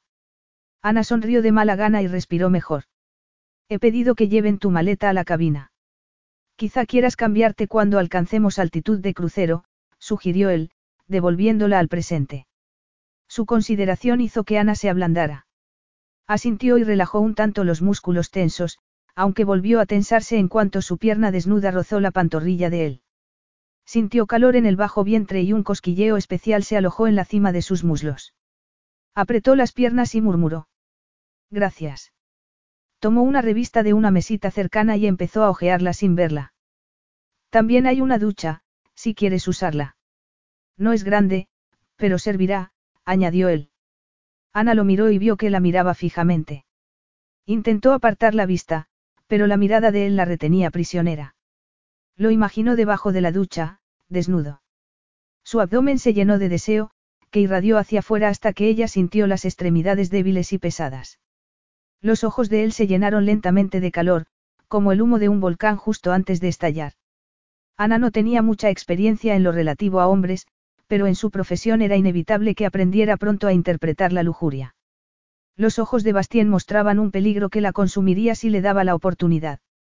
Ana contuvo el aliento. El lugar secreto e íntimo entre sus piernas palpitó más fuerte.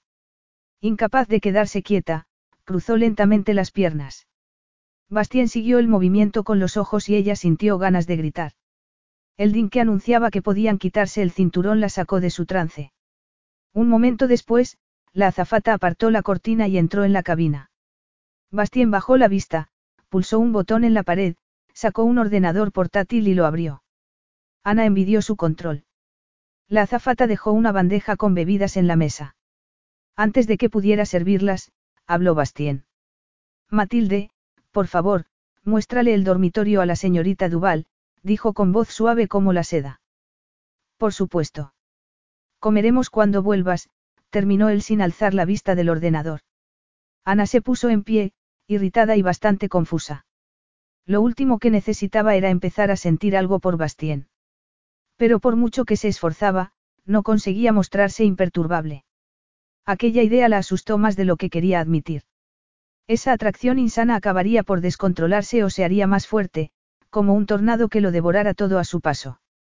Consiguió sonreír cuando Matilde le señaló la puerta situada a su izquierda. En el dormitorio, largo y forrado de paneles de madera de caoba, Ana se encontró sola por primera vez desde que la sacaran aquella mañana de la celda. Se dio cuenta de que hacía al menos de una hora que no pensaba en su situación y comprendió que Bastien, a pesar de su actitud autoritaria, le hacía sentirse, segura. Era la misma sensación que la había empujado a buscarlo continuamente en casa de sus padres 16 años atrás. A pesar de la excitación que bullía bajo su piel y del calor en el abdomen cuando estaba cerca de él, no podía evitar la sensación de que Bastien jamás le haría daño deliberadamente. Lo cual era completamente irracional, por supuesto. Se quitó el vestido de seda y entró en el baño, con la esperanza de que pasar algo de tiempo alejada de él restaurara su equilibrio y su sentido común. El baño era pequeño, pero compensaba la falta de espacio con opulencia y accesorios. En el estante había cosméticos para ambos sexos. Por un momento, Ana imaginó allí a Bastien duchándose con una amante. Terminó de desnudarse con impaciencia y se metió en la ducha. Lo que hiciera Bastien con sus amantes no era asunto suyo. Empezó a lavarse y se esforzó por pensar quién habría podido tomarse tantas molestias para incriminarla en el tema de las sustancias ilegales. Por un momento extraño, se preguntó si su madre estaría detrás de aquello. Pero eso no tenía sentido. Lily Duval nunca jugaría con la fuente de sus ingresos. Conseguir que expulsaran a Ana de la campaña de DH provocaría el tipo de escándalo que le gustaba a su madre, pero ni siquiera ella mordería la mano que le daba de comer. Y a Ana no se le ocurría ningún sospechoso más. Suspiró, cerró el grifo de la ducha y se envolvió en una toalla. Entró en el dormitorio y abrió su maleta. Revisó con creciente horror la ropa que contenía. Los vaqueros, camisetas y jerseys de lana que esperaba encontrar no estaban allí. En su lugar vio la ropa atrevida de su último desfile de modas, lencería pícara de un desfile reciente de ropa interior, los encajes y transparencias que conformaban el tema de la colección de primavera-verano de aquel año. Se sentó en la cama estrujando un sujetador de seda en la mano. Simone, creyendo que Ana se embarcaba en una aventura pasional, había empaquetado la ropa indicada para que una mujer hiciera enloquecer de lujuria a su amante. Ana reprimió una carcajada casi histérica y volvió a revisar la maleta con vigor. Soltó un grito de alivio al tocar algo que parecía tela vaquera. Cuando sacó la prenda, el corazón le dio un vuelco. Los vaqueros estaban cortados en tantos lugares sugerentes que resultaban claramente indecentes. Los había lucido dos semanas atrás en el desfile de un diseñador novel. Una vez puestos, se pegaban como una segunda piel y resultaban más provocativos que la piel desnuda. Otra búsqueda frenética dio como resultado un suéter de cachemira. Le cubría los brazos, aunque dejaba el escote y la espalda al descubierto, y el estilo hacía que fuera imposible llevar sujetador. No era ninguna maravilla, pero al menos cubría el vientre. Ana se cepilló el pelo con frustración, intentando no mirarse en el espejo de cuerpo entero que había al lado de la puerta del baño. Se recogió el pelo en un moño encima de la cabeza. Apretó los labios y abrió la puerta. Bastien apareció en el umbral. ¿Me estás espiando? preguntó ella. Empezaba a preguntarme si te habrías tirado por la escotilla más próxima. Lo he pensado, pero la idea de comer ha ganado a la de escapar, contestó ella. En ese caso, vamos a comer, repuso él. Y se quedó inmóvil, mirando por encima del hombro de ella. Ana miró también la ropa esparcida sobre la cama. Se volvió y empezó a recogerla, pero se detuvo cuando oyó a Bastien dar un respingo. Sus ojos estaban fijos en el trasero de ella, en el roto de los vaqueros que dejaba al descubierto media nalga. Esto no era lo que tenía en mente cuando te he sugerido ropa presentable, dijo él con furia. Yo tampoco, contestó ella. Pero es lo que pasa cuando no me das la oportunidad de hacer yo misma mi maleta. Bastien se cruzó de brazos y se apoyó en el dintel de la puerta. O sea que es culpa mía. No me interpretes mal, no es que me queje de las vistas, pero creo que enero en Ginebra no es el mejor momento para mostrar tanta piel. Pues hasta que pueda comprarme un abrigo, tendrás que apartar la vista. ¿O el problema es precisamente ese? Preguntó ella, retadora. Te aseguro que controlar mis instintos más bajos nunca ha sido un problema para mí. De momento corres más peligro de contraer neumonía que de atraer mi atención. Cuidado, Bastien. Vuelves a ser ruin. Él se pasó una mano por el pelo.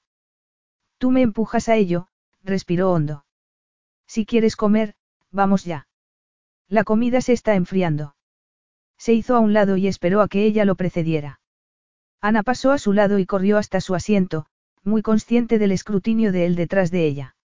Devoró una ensalada caesar y una cestita de pan francés caliente en un tiempo récord y se recostó en su asiento. El agotamiento empezaba a hacer mella en ella. La ducha caliente había ayudado un poco, pero el cansancio se imponía de nuevo. Cuando Bastien volvió a su portátil, respiró aliviada y se retiró al sillón más alejado que encontró a pensar en un plan de acción para defenderse de las acusaciones. No se le ocurrió nada y se alegró cuando la azafata anunció que aterrizarían en 15 minutos. Apenas tocó tierra el avión, Bastien ordenó algo en francés a la azafata. Esta se retiró a la parte trasera del avión y regresó con un abrigo largo de piel falsa, que tendió a Ana. ¿De quién es? Preguntó esta, en cuanto terminó de ponérselo. Matilde guarda aquí una serie de ropa para estar preparada para distintas temperaturas. Dale las gracias. Gracias, musitó Ana, obediente. Bastien pasó delante de ella y abrió la pesada puerta del avión. El aire frío entró en la cabina. Ana corrió tras él hasta un Bentley negro que los esperaba en la pista. Y por segunda vez aquel día, se encontró encerrada en la parte trasera de un coche de lujo con Bastien Eidecker. Solo que aquella vez no estaban en lados opuestos. Esa vez él se sentó a su lado y su muslo descansó tan peligrosamente cerca del de ella que el calor de su cuerpo la rodeaba como un campo de fuerza. Él empezó a ponerse el cinturón y ella bajó la vista hasta la parte de pecho de él que quedaba al descubierto bajo la camisa de algodón. Alzó la vista con rapidez y se encontró con la mirada burlona de él. Ana se sonrojó intensamente. Ahórratelo, dijo él. Hacerte la inocente mientras me devoras con la vista no resulta creíble después de un tiempo. Eres un engreído, contestó ella. Nunca he conocido a nadie tan exasperante como tú. Y eso no tiene nada de sensual. Bastien le puso una mano en el hombro. En ese caso, esto no debería afectarte mucho. ¿Qué? Él la besó en los labios. El mundo de Ana estalló en mil pedazos. El beso empezó como una lección despiadada por parte de él y se convirtió muy pronto en algo más. Algo que hacía que a ella le temblaran los músculos del estómago. Los labios de él, urgentes y calientes, provocaban reacciones tan electrizantes en ella que Ana no podía hacer otra cosa que aferrarse y abrirse al placer que la embargaba. Nunca la habían besado así. Llevó una mano al cuello de él y rozó con los dedos su pelo. Le acarició la cabeza y aquello fue un nuevo festín de sensualidad. Jamás habría imaginado que pudiera ser tan sensual tocar un pelo. Pero a quién quería engañar. Con Bastien todo tenía un algo especial que contribuía a cautivarla. El mundo podía pensar que Ana Duval era pura dinamita, pero la verdad los habría escandalizado. La realidad era que no tenía nada de promiscua. ¿Por qué, entonces, estaba casi tumbada en la parte de atrás de un coche con un hombre que hacía que sus bragas se humedecieran de deseo y el pulso le latiera con fuerza cuando le besaba el escote. Su cuerpo se tensó y encontró fuerzas para empujar los hombros de Bastien. Aún así, no pudo reprimir un gemido cuando los labios de él rozaron uno de sus pezones. El calor viajó desde el pezón hasta su punto más sensible y la llenó de vergüenza. Para. Bastien oyó su grito. Las manos de él quedaron inmóviles en la cintura de ella. Alzó la cabeza en la penumbra del coche y la miró. Se levantó despacio y se acomodó en su parte del asiento. Ana se arregló la ropa. Pasaron los minutos. Él no decía nada, Solo seguía mirándola. Ella carraspeó. Si querías demostrar algo con esa, esa exhibición, debo advertirte de que no lo has conseguido. El rostro de él permaneció impasible. El hecho de que sientas la necesidad de advertirme habla por sí mismo, contestó. Pues te agradecería que en el futuro no te lanzaras sobre mí sin previo aviso. Él soltó una risita. ¿Crees que si te aviso antes, cambiará algo esta química que hay entre nosotros? Preferiría que no me tocaras en absoluto, musitó Ana. Una vez más había permitido que Bastien sacudiera los cimientos de su fortaleza de autocontrol y se había dejado llevar por sus emociones. ¿Cuántas veces había visto sucumbir a su madre a la lujuria y el deseo solo para después quedarse sola y más amargada que antes? ¿Y cuántas veces había pagado ella las consecuencias de la decepción de su madre? Ella no cedería a las sensaciones engañosas y tumultuosas que le producía Bastien. Ella tenía el control de su vida y de sus sentimientos y su intención era seguir así. Prométeme que no volverá a ocurrir. Él guardó silencio unos segundos y después le puso un dedo debajo de la barbilla. Bastien la había visto luchar consigo misma por recuperar el control y se había sentido identificado con ella. Las cosas entre ellos se descontrolaban demasiado deprisa. Él conocía el coste de dar rienda suelta a las emociones.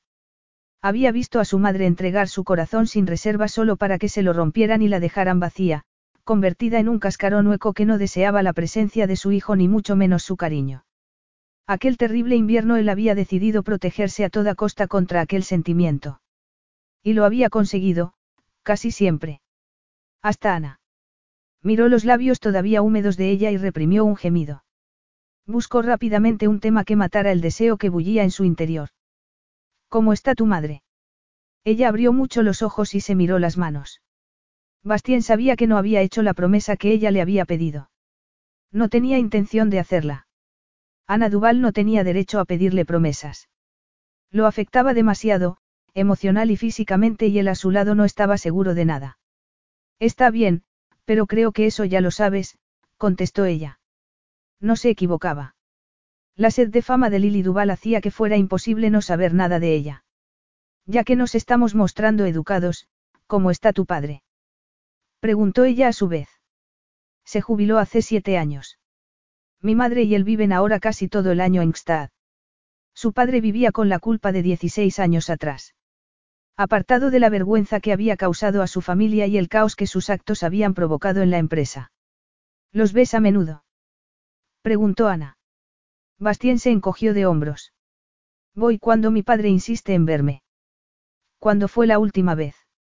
Hace tres semanas, repuso Bastien con el dolor perturbador que siempre le causaba pensar en sus padres. Como de costumbre, su madre apenas lo había conocido, atontada por las pastillas que le recetaban para su estado. Su padre había intentado despertar su memoria y solo había conseguido agitarla aún más. La visita había sido un desastre y Bastien se había marchado, ignorando las súplicas de su padre para que se quedara. Me alegro de que sigan juntos, comentó ella. Tu padre fue amable conmigo. Sí, siempre ha tenido debilidad por una cara bonita. Ella se encogió y la amargura y el remordimiento terminaron de erradicar por fin el deseo en Bastien. Tenía que recordarse por qué era imperativo controlar sus emociones. Porque ya entonces, como una niña angelical de ocho años, Ana había cautivado a todos los que la rodeaban, incluido el padre de él. Apretó los dedos con fuerza para reprimir el impulso de volver a besarla. Respiró hondo y se recordó una cosa. Ana Duval era culpable del caos que amenazaba en aquel momento su vida. Había puesto a prueba su autocontrol dos meses atrás y volvía a ponerlo a prueba, recordándole la vulnerabilidad de los sentimientos. Y eso él no lo perdonaría. Capítulo 4. Ana se miró al espejo una vez más y pasó una mano por la chaqueta gris de traje que llevaba. Su estilo severo encajaba con sus intenciones. Con el pelo recogido en un moño, proyectaba una imagen profesional muy alejada de la que los reporteros llevaban 24 horas colgando en Internet. Aunque el precio del traje de falda y chaqueta de Armani, elegido apresuradamente la noche anterior en la boutique del hotel, mermaría seriamente su economía, no había tenido elección. Presentarse ante los miembros del Consejo de Administración de Bastien vestida con alguna de las prendas de su maleta no era una opción. Una llamada a la puerta señaló la llegada del desayuno, pero ella no tenía hambre. Bastien la había dejado la noche anterior en la puerta de su suite con la orden de que estuviera preparada a las nueve, pero Ana no había conseguido dormir y había pasado la noche reviviendo el beso y pensando cómo iba a sobrevivir las tres semanas siguientes en el torbellino de sentimientos que implicaba estar cerca de Bastien. Otra llamada a la puerta la sacó de sus pensamientos. Abrió al camarero, que empujó un carrito con ruedas hasta la ventana que daba al lago Ginebra. Ana se sentó a la mesa y se obligó a comer dos trozos de tostada y unos bocados de huevos revueltos. Cuando alzó el vaso de zumo de naranja, vio un periódico debajo de la servilleta. En la primera página había una foto de ella en brazos de Bastien saliendo del juzgado el día anterior. Ana se agarraba a él con los ojos cerrados y la cara enterrada en su cuello como, como si él fuera su protector.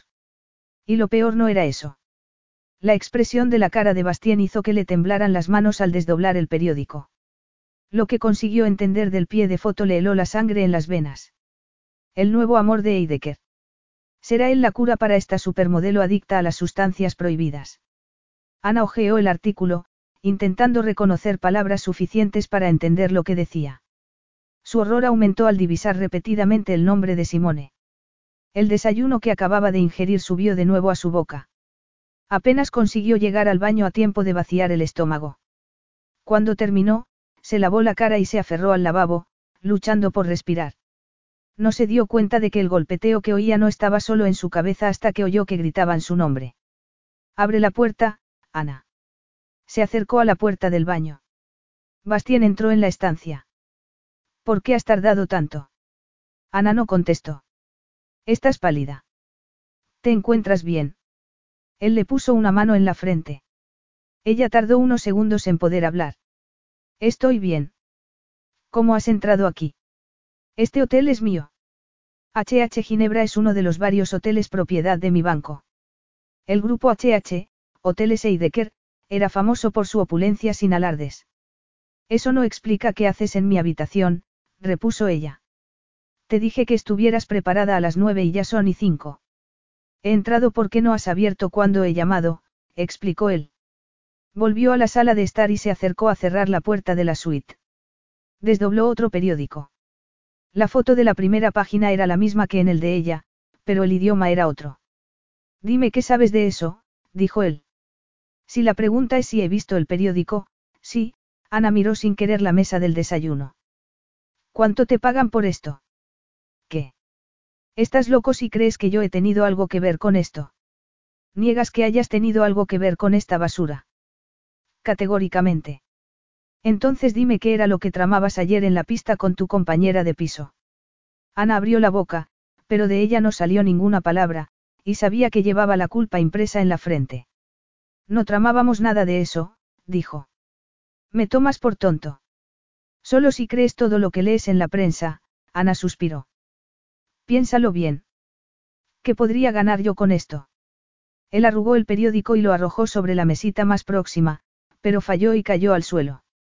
Se acercó lentamente a ella hasta que Ana pudo ver el pulso latiendo en su sien y oler la mezcla de furia y aroma viril de él. En este momento necesitas a alguien a tu lado. ¿Quién mejor que el presidente de la empresa que está a punto de despedirte? Ella no podía apartar la vista de la mirada intensa de él. Entonces ya lo has decidido. Preguntó. Después de esto, sería un estúpido si no te despidiera, repuso él. Cree lo que quieras. Yo no he tenido nada que ver con ese artículo, lo que quiera que diga. Bastien entornó los ojos. Ahora vas a fingir que no conoces su contenido. Ella apretó los labios. Aparte de su padre, que se había sentido horrorizado cuando se lo había contado e inmediatamente había intentado arreglarlo, y de su madre, que había sido la causante, nadie más conocía su vergonzoso secreto.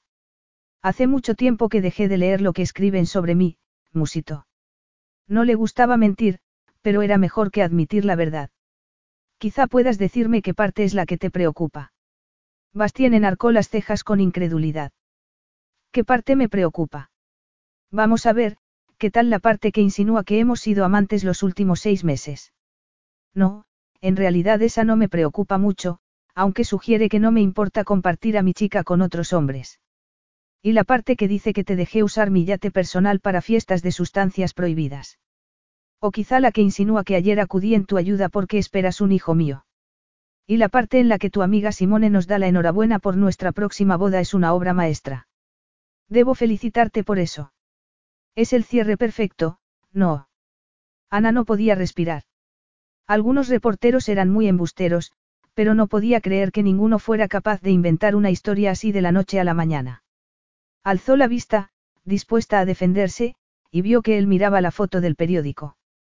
Yo no he tenido nada que ver con esa historia, dijo ella, pero eso no es lo que te preocupa, ¿verdad? ¿Cómo dices? La foto te molesta mucho más que el artículo. ¿Por qué? Porque en la foto me miras como si te importara, como si llegara a una parte de ti a donde nadie más llega. Tienes mucha imaginación, contestó él. Y tú no eres el hombre frío y sin sentimientos que quieres que los demás piensen que eres. ¿De qué tienes tanto miedo, Bastien? Él no contestó. La miró como si hubiera perdido el juicio. Bastien. Voy a ser muy claro. Lo que quiera que tú crees que ves en esta foto, no existe. Si estás planeando algo en esa cabecita tuya, olvídalo. Ana respiró hondo. Se alisó la chaqueta, recogió el periódico del suelo y lo dejó en la mesa. Entró en el dormitorio por el bolso y el abrigo que le había prestado Matilde. Se lo puso, se abrochó el cinturón y regresó a la sala de estar. Bastien no se había movido. Ella pasó delante de él y procuró ignorarlo durante el recorrido en el ascensor. Apenas se fijó en el opulento vestíbulo del hotel. Se concentró en seguir a Bastien hasta el coche que los esperaba en la acera. Ya en el vehículo, él se puso a estudiar unos papeles. ¿Quieres que hable yo en la reunión? Preguntó Ana al fin. Bastien apretó los labios. El daño ya está hecho. ¿Qué significa eso? Significa que ahora tienes que recoger los resultados de tu experimento. Ana lo miró con aprensión. Dejaron atrás los edificios modernos de cristal y entraron en la parte antigua de la ciudad. Pararon delante de un edificio largo de piedra. Un conserje uniformado les abrió la puerta. Al entrar en la guarida de Bastien, Ana era muy consciente de que aquella visita podía alterar el curso de su vida. Una moqueta gruesa color crema apagaba sus pasos. Cuadros impresionantes adornaban las paredes, discretos, pero destinados a causar impacto en los superricos clientes lo bastante afortunados para ser invitados a invertir en la corporación Eidecker. Una recepcionista muy elegante salió de detrás de un escritorio semicircular en cuanto entraron en la recepción. Los miembros del consejo están en la sala de juntas, Monsieur Eidecker, dijo. Él asintió. Merci, Chloe. Puedes decirle a Tatiana que se reúna con nosotros fuera de la sala. Por supuesto, la chica alzó el auricular, no pudo evitar mirar con curiosidad a Ana. Bastien entró en el ascensor y pulsó un botón. Tatiana es mi secretaria personal. Te acompañará mientras yo estoy en la reunión. Ana lo miró irritada. Tengo que esperarte fuera. Para eso podía haberme quedado en el hotel. Ya hemos tenido esta conversación. Tú vas a donde yo vaya. Y si me permites que te dé un consejo, yo que tú elegiría mejor mis batallas. Ana, rabiosa, no pudo evitar seguir provocándolo. ¿Por qué qué, Bastien? Me vas a castigar porque no te soy indiferente. Él la aprisionó contra la pared del ascensor con la velocidad del rayo. Sus labios aplastaron los de ella, su lengua se abrió paso en la boca de ella. Un calor sofocante la escaldó desde la cabeza hasta los pies. La sensación fue tan embriagadora que ella no pudo reprimir un gemido de puro placer. Su sonido pareció galvanizar a Bastien. Se apretó contra ella y siguió devorándole los labios. Cuando su lengua jugó con la de ella, un fuego líquido recorrió las venas de Ana y se concentró en su pelvis. La sensación era extraña, pero tan deliciosa que ella volvió a gemir. Y de nuevo ese sonido detonó algo en Bastien.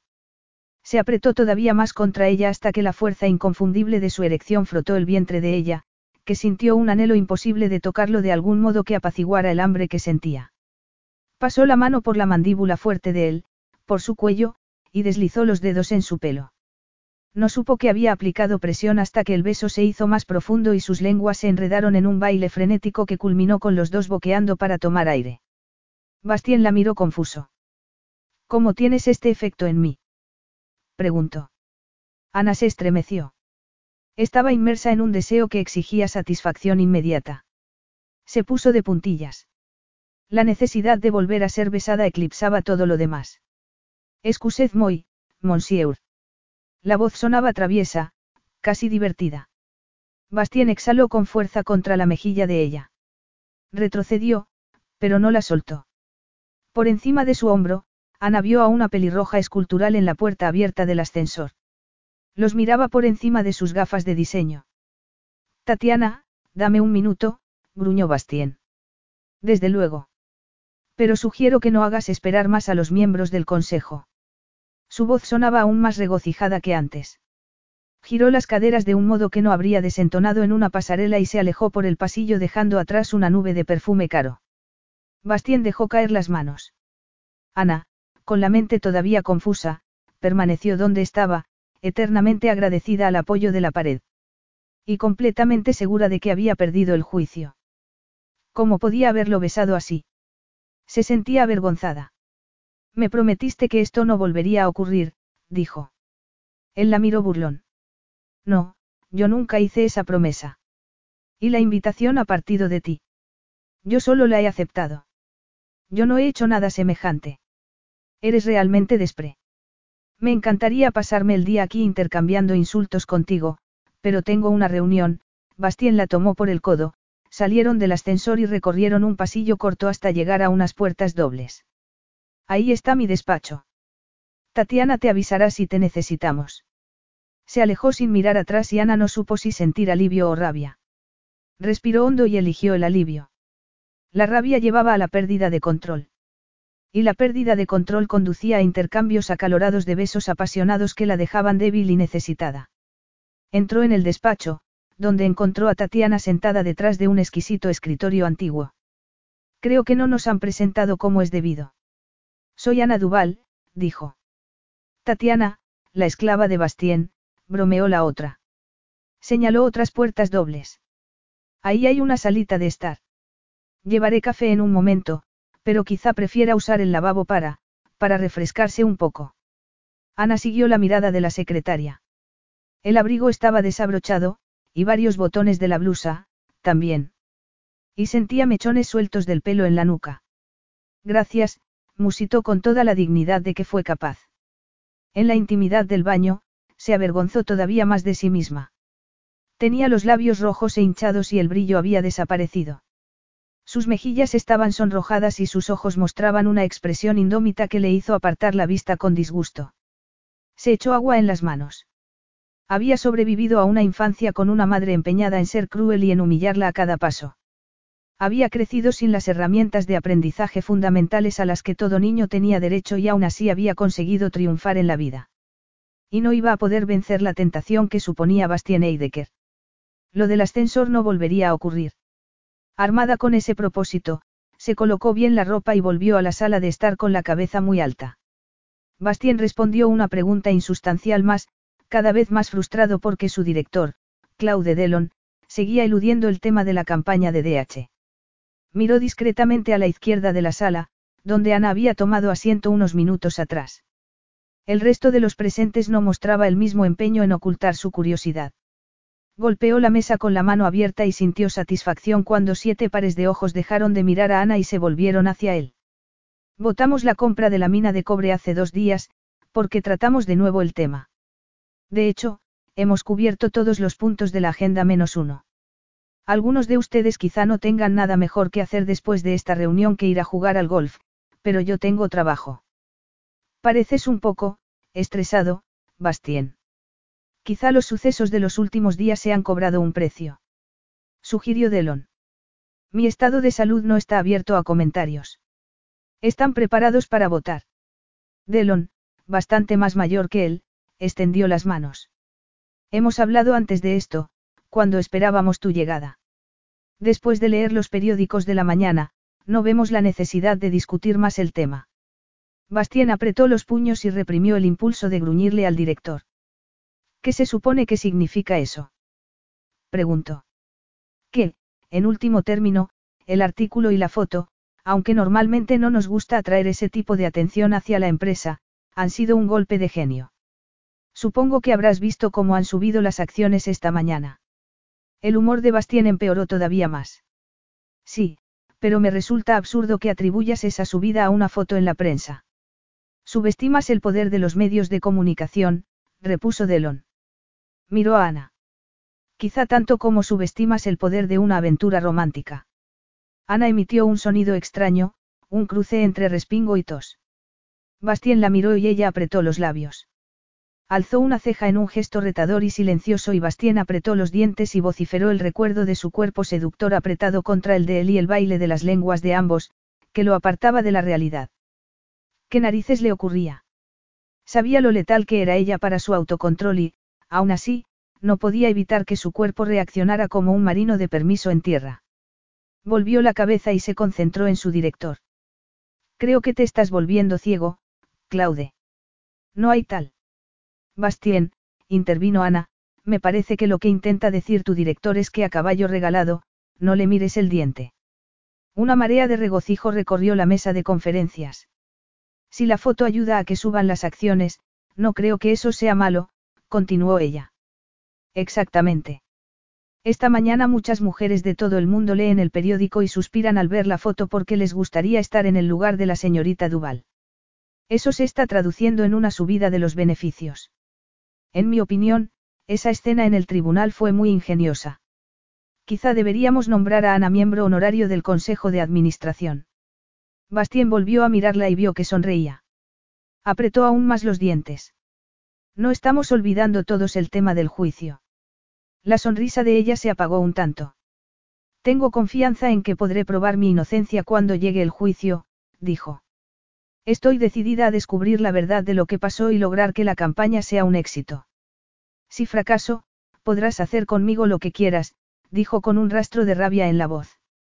Él le miró los labios y una oleada de calor recorrió su cuerpo. Por un momento deseó que fracasara solo para poder hacer con ella su voluntad, tal y como ella acababa de ofrecerle sin darse cuenta. Pero luego pensó en ella entre rejas, apartada del mundo, y sintió una opresión en el pecho. Alzó la vista y se puso en pie. La reunión ha terminado, anunció. Los presentes se fueron levantando uno a uno y salieron de la sala. ¿A qué te crees que estabas jugando? Preguntó Bastien cuando se quedaron solos. ¿Qué? Te dije que guardaras silencio hasta que te pidieran que hablaras. Ella enarcó una ceja. Como una marioneta dispuesta a actuar cuando le mueven los hilos. Yo no he dicho eso. ¿Y qué has dicho exactamente? Bastien no contestó. Se acercó a la bandeja de las bebidas, colocada en un rincón de la sala, se sirvió una copa de coñac y tomó un trago. ¿Quieres una? preguntó. No, gracias, Ana se levantó a su vez y se acercó a él. ¿Qué es lo que de verdad pasa aquí, Bastien? Aquí no pasa nada, contestó él. Pero si sigues insistiendo, puede que acabe por aceptar la invitación que tú no dejas de hacer. Quizá así pueda dejar de pensar en ti de una vez por todas. Capítulo 5. Por la mente de Ana pasaron varias imágenes, cada una más gráfica que la anterior. Intentó apartarlas con furia, rezó para que el fuego que subía desde su vientre no acabara por anegar todo su cuerpo. Él tomó despacio su copa, saboreando el líquido de color ámbar. La miró a los ojos. ¿No tienes nada que decir? Preguntó. No funcionará. ¿Cómo dices? Por mucho que intentes provocarme, no lo conseguirás, declaró ella. Mondieu, eres tan terca como cuando tenías ocho años. Ella asintió. Y tú te has hecho un experto en ocultar tus sentimientos, aunque con una capa de brusquedad que ofende. Pero yo veo a través de ti. Él dejó la copa en la bandeja con fuerza, se acercó a ella y la miró de hito en hito. ¿Qué es lo que crees ver exactamente? Después de tanto tiempo, sigues sufriendo. Y no te molestes en negarlo. Solo hablas con tu padre cuando no tienes más remedio. Al entrar he oído que alguien te preguntaba por él y tú le has hecho callar. Culpas a tu padre de lo que pasó, ¿verdad? Pues claro que lo culpo. Gritó Bastien.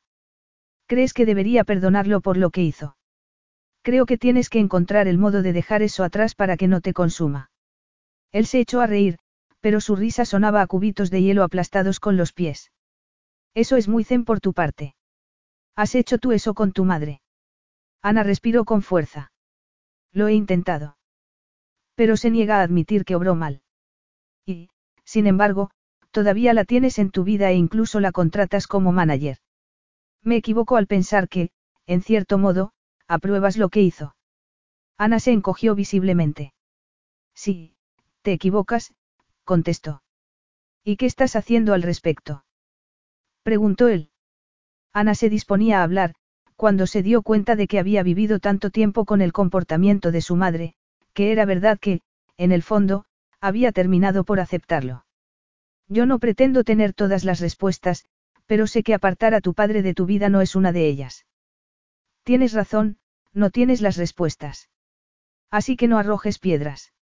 Y no me hables de lo que sucedió hace 16 años. Ese tema está cerrado, la voz de él sonaba impregnada de furia reprimida. Se giró y se acercó a la ventana. La luz del sol enmarcó su cabeza en un halo dorado. Ana lo miró, atónita por su incapacidad para dejar de mirarlo. Pero esa vez vio también al muchacho dolido que había debajo. Y se le partió el corazón por él. ¿Cómo va a estar cerrado si afecta a todo lo que haces? Él respiró hondo. Mondieu, Ana. Lo estoy intentando. Déjalo ir, por favor. Ella tragó saliva y parpadeó para reprimir las lágrimas. Está bien. Lo dejaré ir. Por el momento. Él se volvió después de unos minutos. Tu truco del periódico te ha salido bien. Sugiero que te concentres en lo que viene ahora. ¿Qué quieres decir? Que voy a trasladar la campaña publicitaria aquí. ¿Por qué? Preguntó ella, sorprendida. El lugar en Escocia está apalabrado y todo está preparado. Puesto que tengo que estar donde estés tú, prefiero que sea en un lugar donde tenga garantizado que no habrá más artículos insinuantes. En Suiza hay muy poca intromisión por parte de la prensa. O sea que seré tu prisionera las próximas tres semanas. Bastien enarcó las cejas. Preferirías volver a Londres y contar más historias a los periódicos. Quiero irme a casa, aunque se decía a sí misma que podía controlar sus sentimientos, todos sus instintos protestaban por tener que pasar más tiempo en compañía de él. Eso no va a pasar. No puedes hacer esto. Explotó ella. Sí puedo. No daré más carnaza a la prensa para sus cotilleos. Tatiana hará que el chofer te lleve de vuelta al hotel. Quiero que estés preparada para salir a las seis. Salir. ¿A dónde iremos? Preguntó Ana. A Michateau. Será allí donde se grabe el anuncio. Nos quedaremos hasta que se termine. Oh, y confío en que no hagas estupideces como intentar escapar. Tu confianza me honra muchísimo, murmuró ella con sarcasmo. Él apretó los labios y se sentó. Sacó su móvil y giró la silla hacia la ventana. Ana tenía la sensación de acabar de salir de un torbellino. Sin embargo, no sentía alivio. Sería porque en el fondo le gustaba enfrentarse a Bastien. Irritada consigo misma, tomó su bolso y salió de la sala. ¿Está lista para marcharse?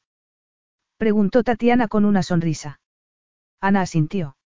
Sí, gracias. Una vez en el hotel, dejó el bolso y se quitó las horquillas del pelo. Le parecía que hacía un siglo que había salido de allí temiendo lo peor.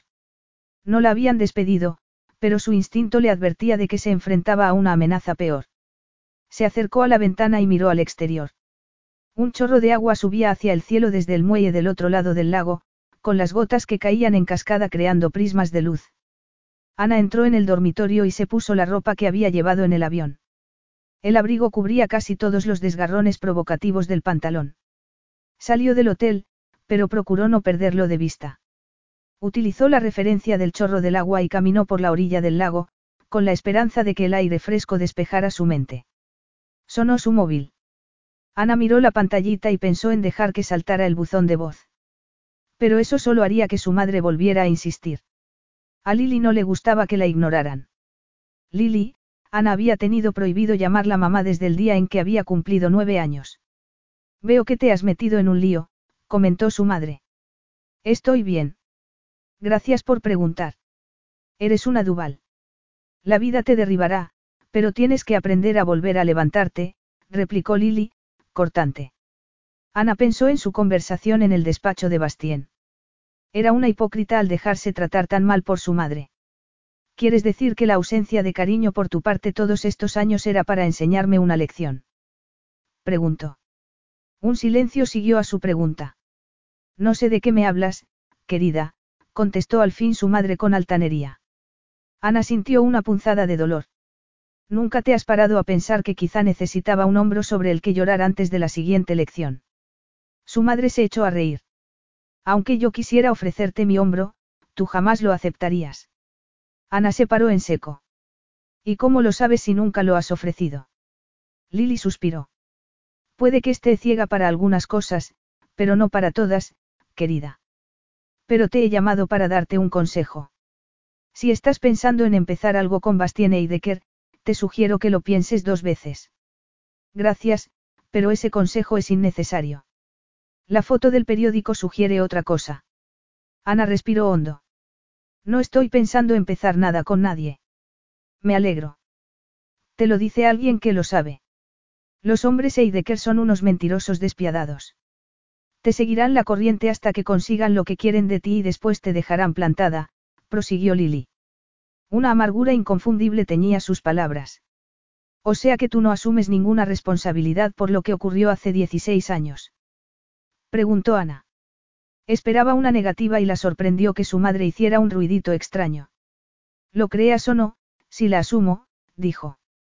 ¿De verdad? Sí. Me gustaría que las cosas hubieran sido de otro modo. Pero lo que hay que hacer es mirar al futuro. Ana cerró los ojos.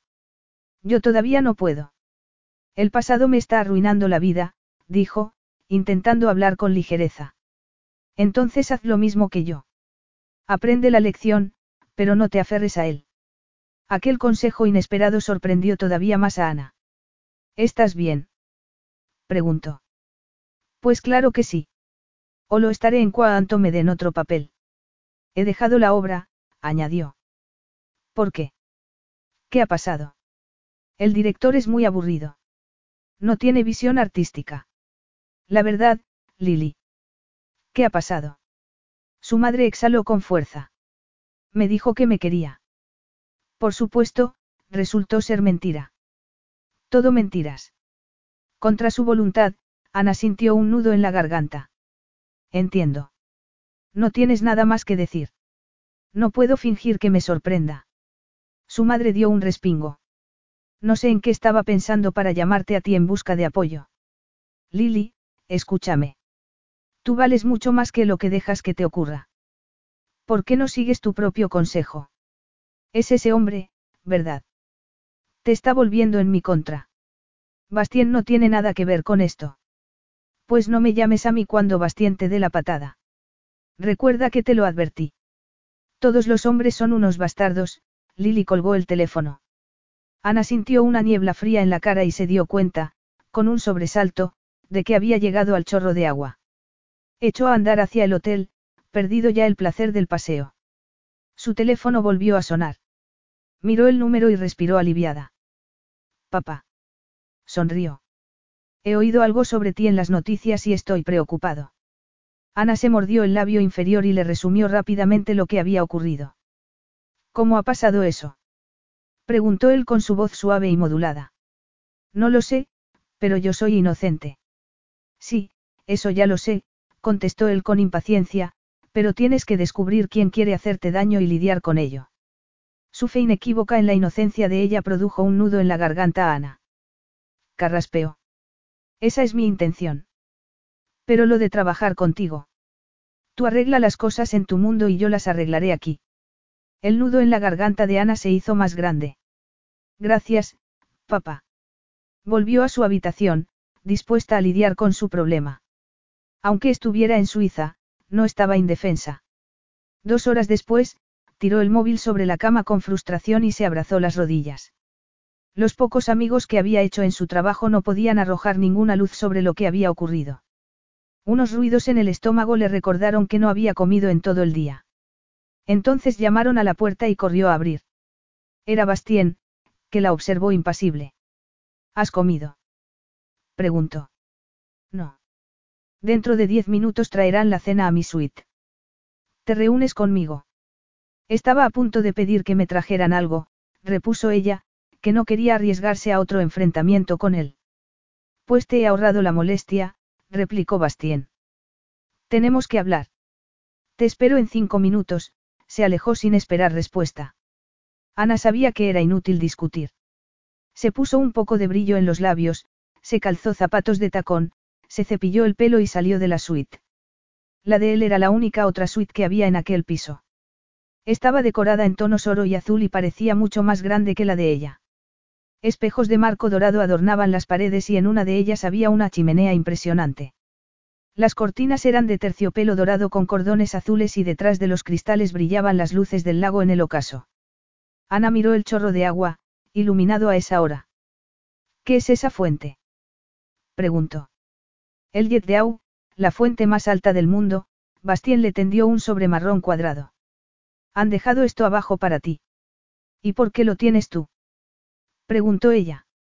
El conserje ha dicho que lo habían entregado unos minutos antes de que entrara yo. Le he dicho que te lo daría. Muy amable, ella extendió la mano. ¿Me lo das? ¿Qué hay en el sobre? Preguntó él con voz tensa. Ábrelo, respondió ella. Él obedeció al instante.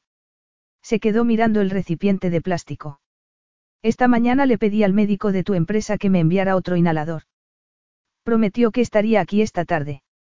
Sonó el timbre de la puerta y, como Bastien no se movió del sitio, fue a abrir ella. Bastien se pasó una mano por el pelo. Miraba todavía el inhalador. Ese objeto le recordaba que Ana tenía una enfermedad que podía poner en peligro su vida. Sintió una opresión en el pecho.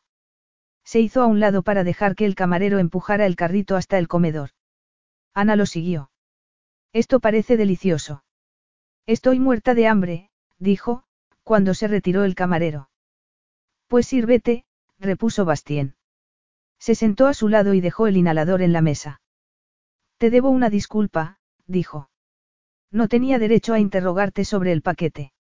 Lo siento. Ella abrió mucho los ojos. Disculpas aceptadas, soltó una risita. Los dos últimos días han sido un poco, duros, aunque no puedo decir que yo en tu lugar hubiera hecho lo mismo. Bastien hizo una mueca. Alzó la botella de vino tinto y sirvió dos copas. Ella probó la comida y lanzó un gemido. Está buenísima, miró el plato de él. ¿Tú no la has probado aún? No, repuso él. Tomó un sorbo de vino. Pues luego no te quejes si me la termino toda. Hazlo. Resulta refrescante ver a una mujer que no se queja de engordar con solo ver la comida, hizo una pausa. ¿Qué puede provocar un ataque? De asma. Bastien asintió. Solo he tenido uno serio, así que diría que no corro mucho peligro, ella se encogió de hombros, pero a veces, en primavera, si hay mucho polen, puede ser incómodo. Y el humo tampoco ayuda. Bastien frunció el ceño. O sea que no sabes cuánto peligro corres. Sé qué situaciones debo evitar y en cuáles no me pasará nada. Y eso no te impidió ponerte en peligro yendo al cumpleaños de tu amiga. No puedo vivir siempre con miedo a un ataque, ella siguió comiendo. Bastien renunció totalmente a su plato y tomó la copa de vino. No, pero... Me llevé el inhalador, lo interrumpió ella. Él miró su copa. Y ya sabemos lo que pasó luego, dejó la copa. ¿Has hecho ya la maleta? No la deshice porque suponía que me iría hoy, contestó ella.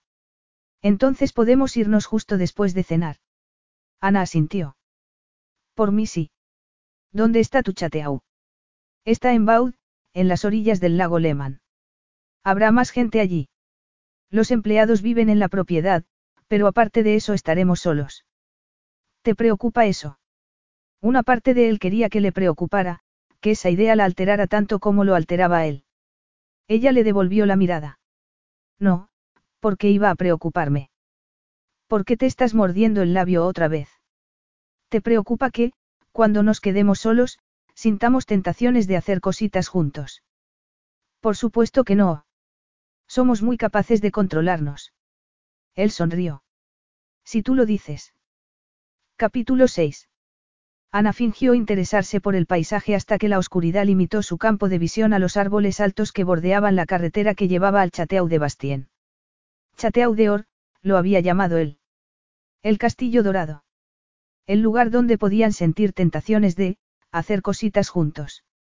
Clavó los dedos en el asiento en un intento fútil por dejar de pensar qué cositas podrían ser esas. Sacudió la cabeza para despejar la mente. ¿Cuánto falta? preguntó. Unos diez minutos más. Cansada. El interés genuino de él hizo que se relajara un poco. Ha sido un día largo, se pasó una mano por el pelo. He hecho algunas llamadas para ver si alguien sabía algo de lo que pasó en la discoteca. Preguntó él. Nadie sabe nada. Bastien enarcó las cejas. ¿Eso te sorprende? Francamente, sí. Normalmente ese tipo de cotilleos se esparcen como las llamas de un incendio. Él tardó un momento en hablar. Tenía la vista fija en la carretera. Conozco unos detectives con los que trabajo en ocasiones. Les pediré que investiguen. ¿De verdad? Preguntó ella, sorprendida por la oferta. Te lo agradezco mucho. Poco después cruzaban una verja alta de hierro que terminaba en un arco de piedra que daba la impresión de que llevara allí desde la época medieval. Siguieron el camino de entrada a la casa, rodeado de árboles que parecían centinelas silenciosos. Ana sintió un escalofrío. Se repitió el presentimiento que había tenido por la mañana, esa vez con más fuerza. Se dijo que era una tonta e intentó apartarlo de sí. Cuando terminara de rodar los anuncios y pasara el juicio, quedaría libre de Bastien, libre para cumplir sus sueños. Procuró aferrarse a ese pensamiento y se enderezó en el asiento. Enseguida supo cómo se había ganado su nombre el Chateau. Se elevaba como un espejismo encima de una colina pequeña, una sorpresa maravillosa al final de un bosquecillo. La piedra amarilla bañada en luz parecía dorada tanto de día como de noche. Es espectacular, dijo. Sí que lo es, él paró el motor del coche. Bienvenida. Ana lo siguió, sin poder apartar la vista del edificio. Constaba de tres plantas, con claraboyas que seguramente tendrían vistas increíbles del valle del que acababan de subir y parecía el castillo de los sueños de una niña. Hasta tenía una torre que daba al oeste, perfecta para ver la puesta de sol. La puerta grande de madera de roble se abrió y una mujer bajita salió a saludarlos. Sonrió a Bastien. Esta es Chantal, dijo él.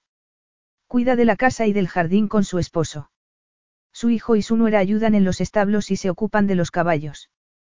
¿Tienes caballos? Preguntó Ana, después de saludar a la mujer. ¿Montas? Preguntó él a su vez. Antes sí. Viví seis meses en un rancho en Brasil. ¿Con quién? Preguntó Bastien. Lili y yo pasamos tiempo allí, contestó Ana. Hasta que el amante brasileño de su madre había roto con ella, pero no antes de que Ana aprendiera a amar a los caballos. ¿Por qué os fuisteis? Preguntó él. No salió bien. ¿Qué clase de caballos tienes? Se apresuró a preguntar ella para escapar del tema de su madre. Él cerró el maletero y tomó las maletas de ambos. Los mejores, sonrió. Si de verdad te interesan, te los mostraré por la mañana. Sí, por favor, respondió Ana. Pasó la siguiente media hora visitando el chateau y cada estancia que veía le parecía más espectacular que la anterior. Cuando Chantal le mostró su habitación, que incluía una cama de postes con cortinas de encaje, ya se había enamorado de la casa. Bastien entró con su maleta justo cuando salía el ama de llaves. ¿Está todo a tu gusto? preguntó. Desde luego. Gracias. Si tienes hambre, Chantal puede prepararte algo. No, gracias. Él permaneció allí con las manos en los bolsillos de atrás. Después de cenar se había puesto vaqueros y botas y llevaba un jersey gris de cachemira encima de la camisa. Con el pelo despeinado, daba una imagen viril que no desentonaría en la portada de ninguna revista de moda. Creo que me acostaré temprano, dijo ella. Él asintió y se volvió hacia la puerta. Buena idea. Todo lo que impida que te metas en líos es una buena idea. Buenas noches, murmuró, antes de salir. Ana se dejó caer sobre la cama. En las últimas horas, Bastien se había mostrado civilizado, incluso gentil a veces.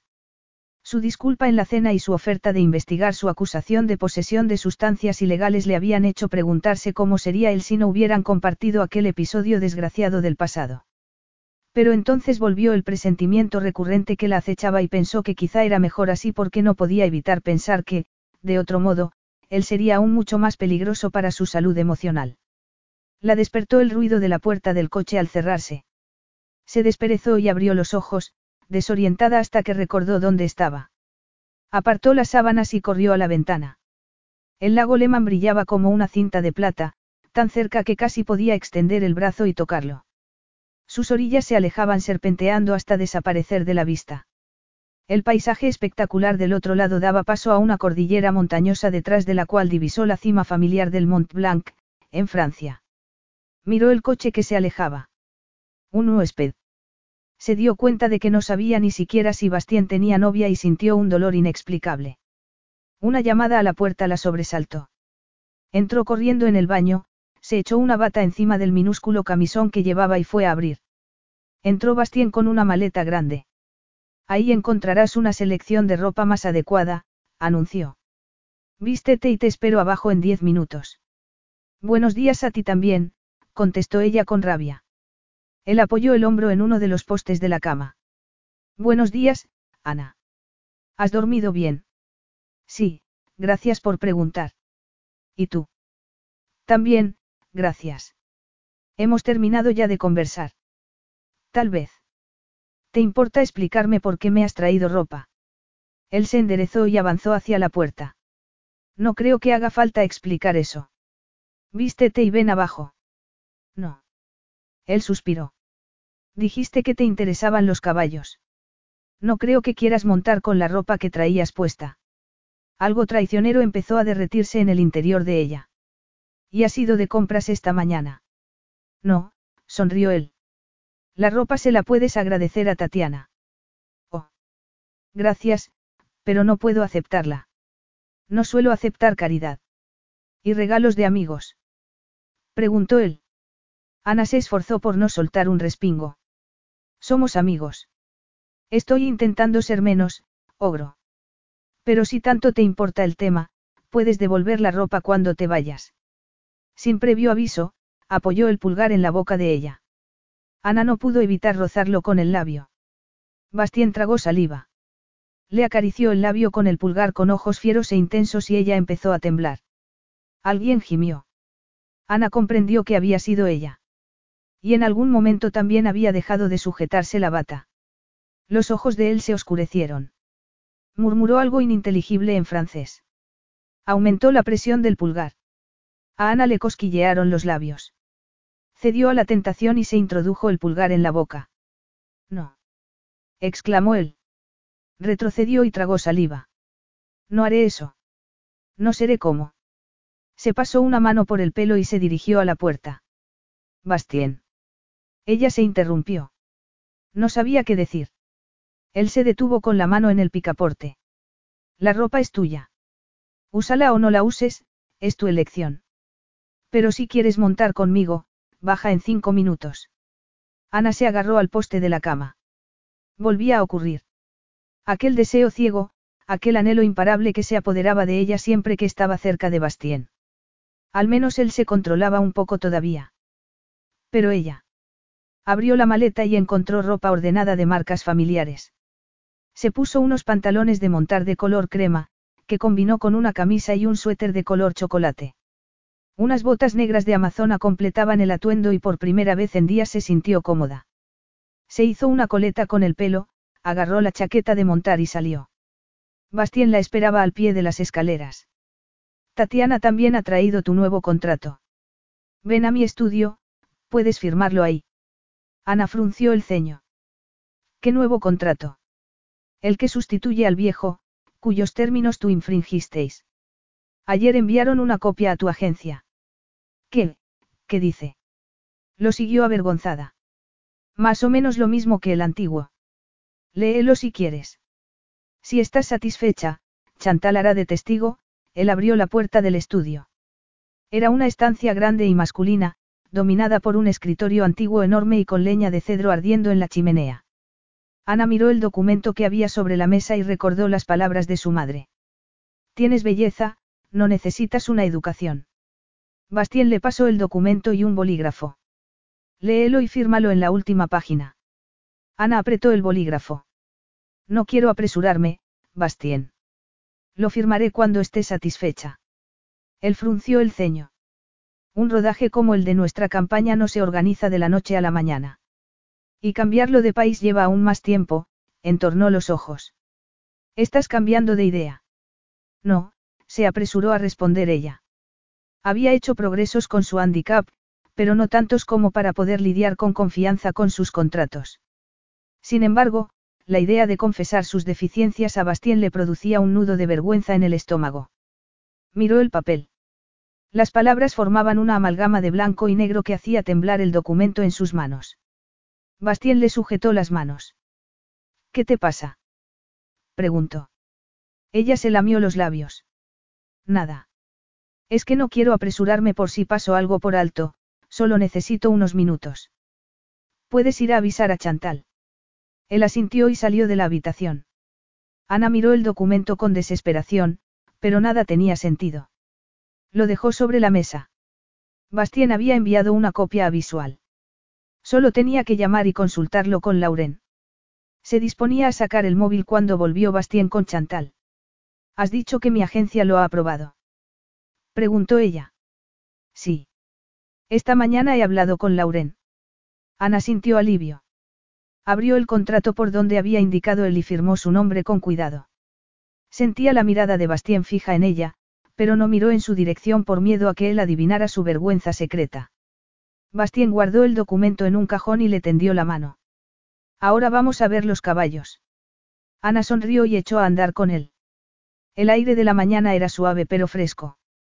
Cruzaron unos jardines bien cuidados, que absorbían la luz de la mañana. Ana casi no tuvo tiempo de admirar la profusión de flores antes de que llegaran al establo. ¿Cuántos caballos tienes? preguntó. Aquí seis. En Lucerne tengo unos establos más grandes. Una mujer alta, la nuera de Chantal, los recibió en el establo. Ana vio un animal blanco y gris. Oh, es magnífico, dijo. Bastien tendió la mano y acarició el morro del animal. Es una yegua. Se llama Tormenta. Es una lipizanera austriaca. Son algo más pequeños que los árabes, pero igual de rápidos y poderosos. Ana acarició a la yegua. Eres preciosa, musito. También es animosa, terca y temeraria. Ha arrojado al suelo a más de un jinete, dijo Bastien. Pero a ti no, ¿verdad? Él sonrió. A mí no. Y se puede saber cuál es tu secreto. He aprendido a ser paciente con ella, a saber cuándo ceder a sus pataletas y cuándo imponerme, él se adelantó y colocó un dedo entre los ojos de tormenta. Hemos aprendido a confiar el uno en el otro, pero ella sabe quién es el amo. Pero ven, te presentaré a tu caballo. Ana lo siguió. En el último apartado se hallaba el caballo más hermoso que había visto en su vida. A diferencia de los otros, que mostraban sombras grises, aquel era todo blanco. Se llama Rebelle, musitó Bastien. Pidió a un mozo que lo ensillara y ensilló personalmente el suyo. Tomaron un camino por el bosque de detrás de la casa. Ana palmeó el cuello de su caballo. ¿Su nombre significa lo que yo creo? Preguntó. Rebelde. Sí. Nació prematuro. Estaba enfermo y no tuvo ocasión de crear un vínculo con su madre. Cuando ella lo rechazó, pensamos que no sobreviviría, pero lo consiguió. Ana sintió un nudo en la garganta. Volvió a palmear al animal. Te sorprendería la cantidad de niños que sobreviven a pesar del rechazo de su madre. Hablas por experiencia, dijo él. Seguro que ya has adivinado que Lily no es precisamente una mujer maternal, dijo ella, con la esperanza de que él dejara el tema. ¿Estáis muy unidas? Preguntó Bastien. Una llamada de teléfono cada tres meses y una tarjeta por Navidad. Él frunció el ceño. ¿Y por qué es tu manager? Aunque no lo creas, es una mujer de negocios astuta cuando la ocasión lo requiere. Fue también modelo y su conocimiento del mundillo ha sido útil en ocasiones. Bastien asintió pensativo. ¿Has hablado con ella últimamente? Me llamó ayer para aconsejarme cómo manejar mi problema. Él enarcó las cejas. ¿Y qué te dijo? Que no tuviera una relación contigo, contestó Ana. Y por una vez, pensaba seguir el consejo de su madre. Bastien detuvo a la yegua. ¿Y tú qué le contestaste? Le dije que no había mucho peligro de que ocurriera eso. ¿Y te dijo algo sobre quién podía haber metido las sustancias ilegales? Preguntó. Ella lo miró. No, ¿por qué iba a hacerlo? Como has dicho, tiene más experiencia en el mundo de las modelos que tú. E imagino que querrá probar tu inocencia, aunque solo sea por motivos profesionales. Ya te he dicho que no tenemos una relación muy cercana.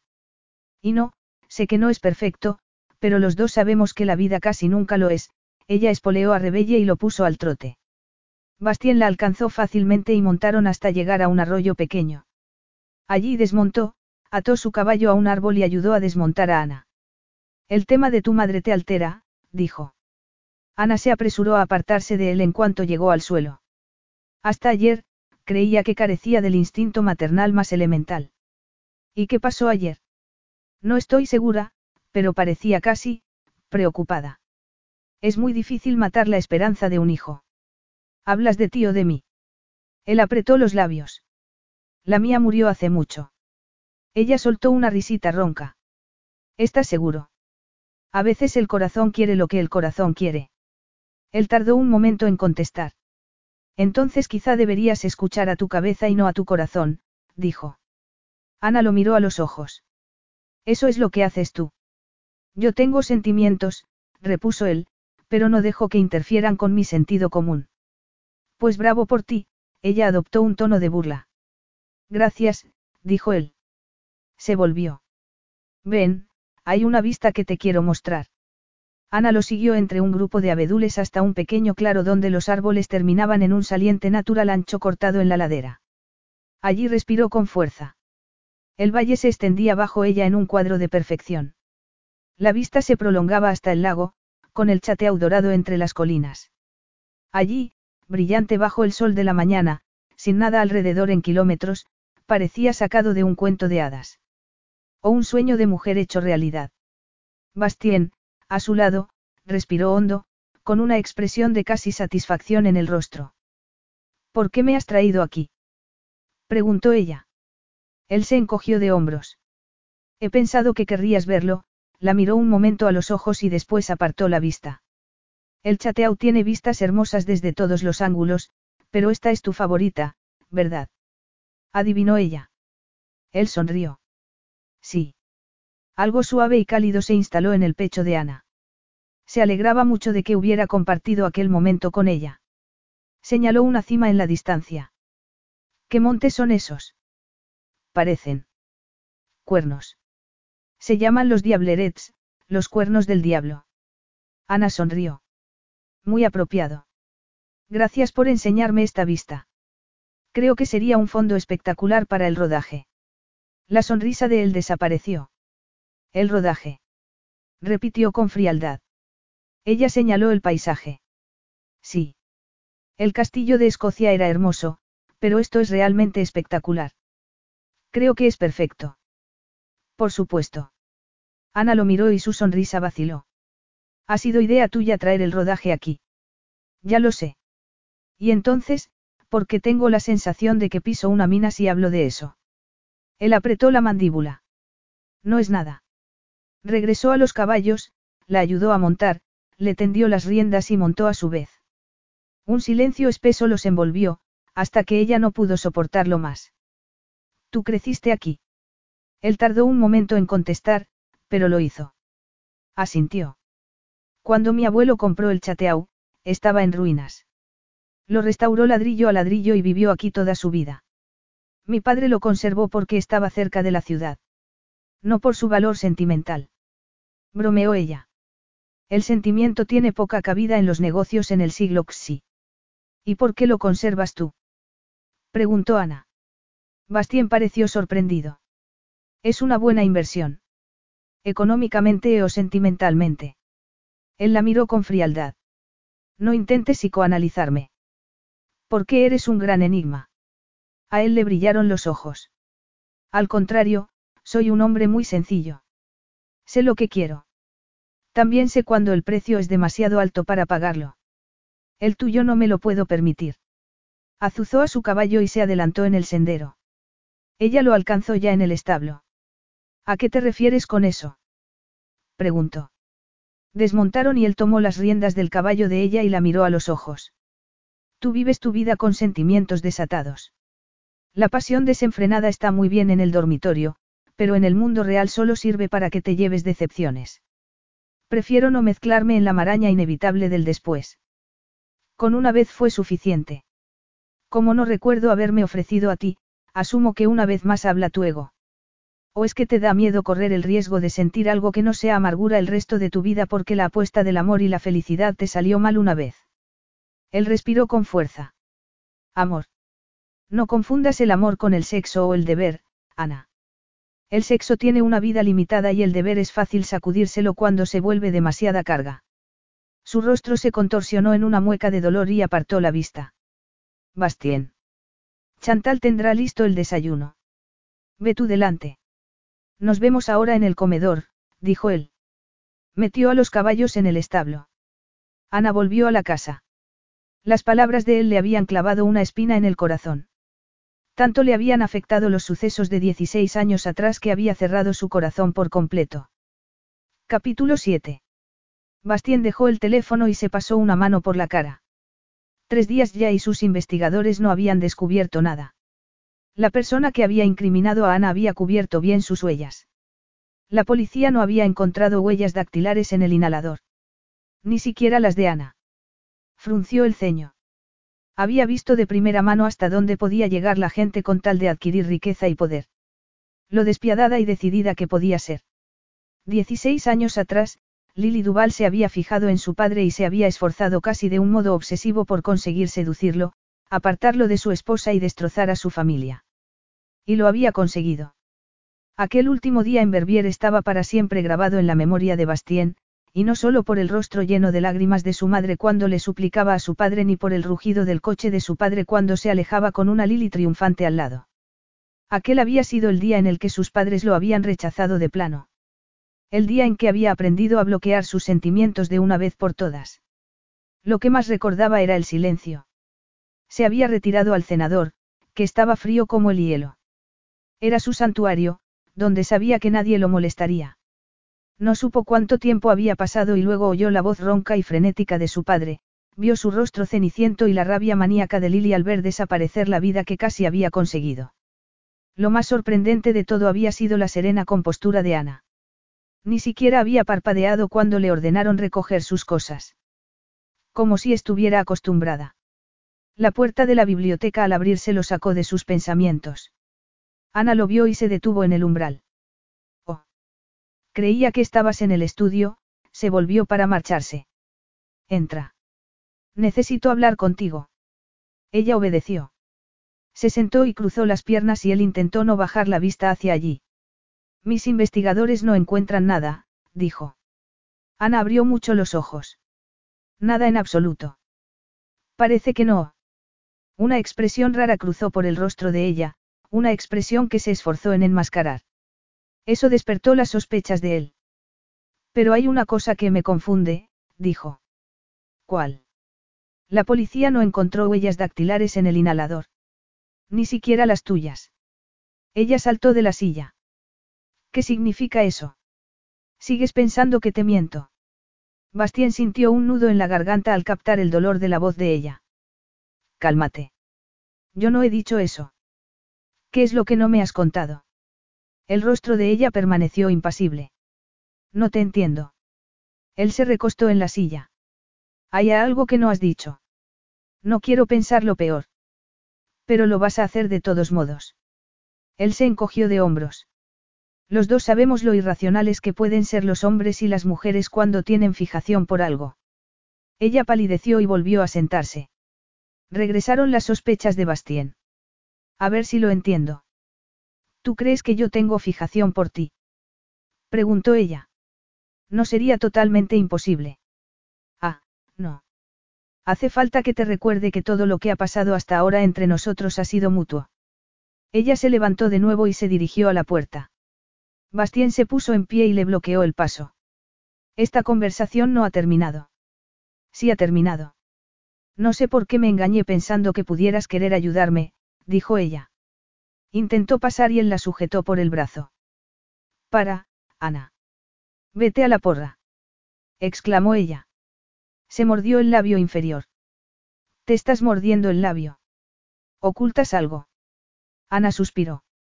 Me atribuyes demasiada astucia. No tengo tanta. Oh, sé muy bien lo astuta y seductora que puede ser cuando te conviene. Ella lo abofeteó con fuerza. A Bastien le dolió. También le hizo cobrar vida de un modo que nunca había imaginado. Se excitó en cuestión de segundos, con una erección fuerte e imparable. Sin pensar lo que hacía, bajó la cabeza y lamió el punto del cuello de ella donde latía su pulso. Oyó su respingo de sorpresa y la acercó más así. No. La protesta de ella era firme y sólida, muy distinta a la debilidad que lo envolvía a él. Alzó la cabeza despacio. Los ojos de ella expresaban dolor. No, no tengo fijación por ti, aclaró. Lo dijo con tanta convicción que él se quedó sin aliento. Pero Bastien quería que la tuviera, como tenía él fijación por ella. ¿Qué es lo que te has callado, Ana? Si quieres que te ayude, dímelo. Ella apartó la vista. Él, he pensado que quizá mi madre tuvo algo que ver con lo de las sustancias ilegales.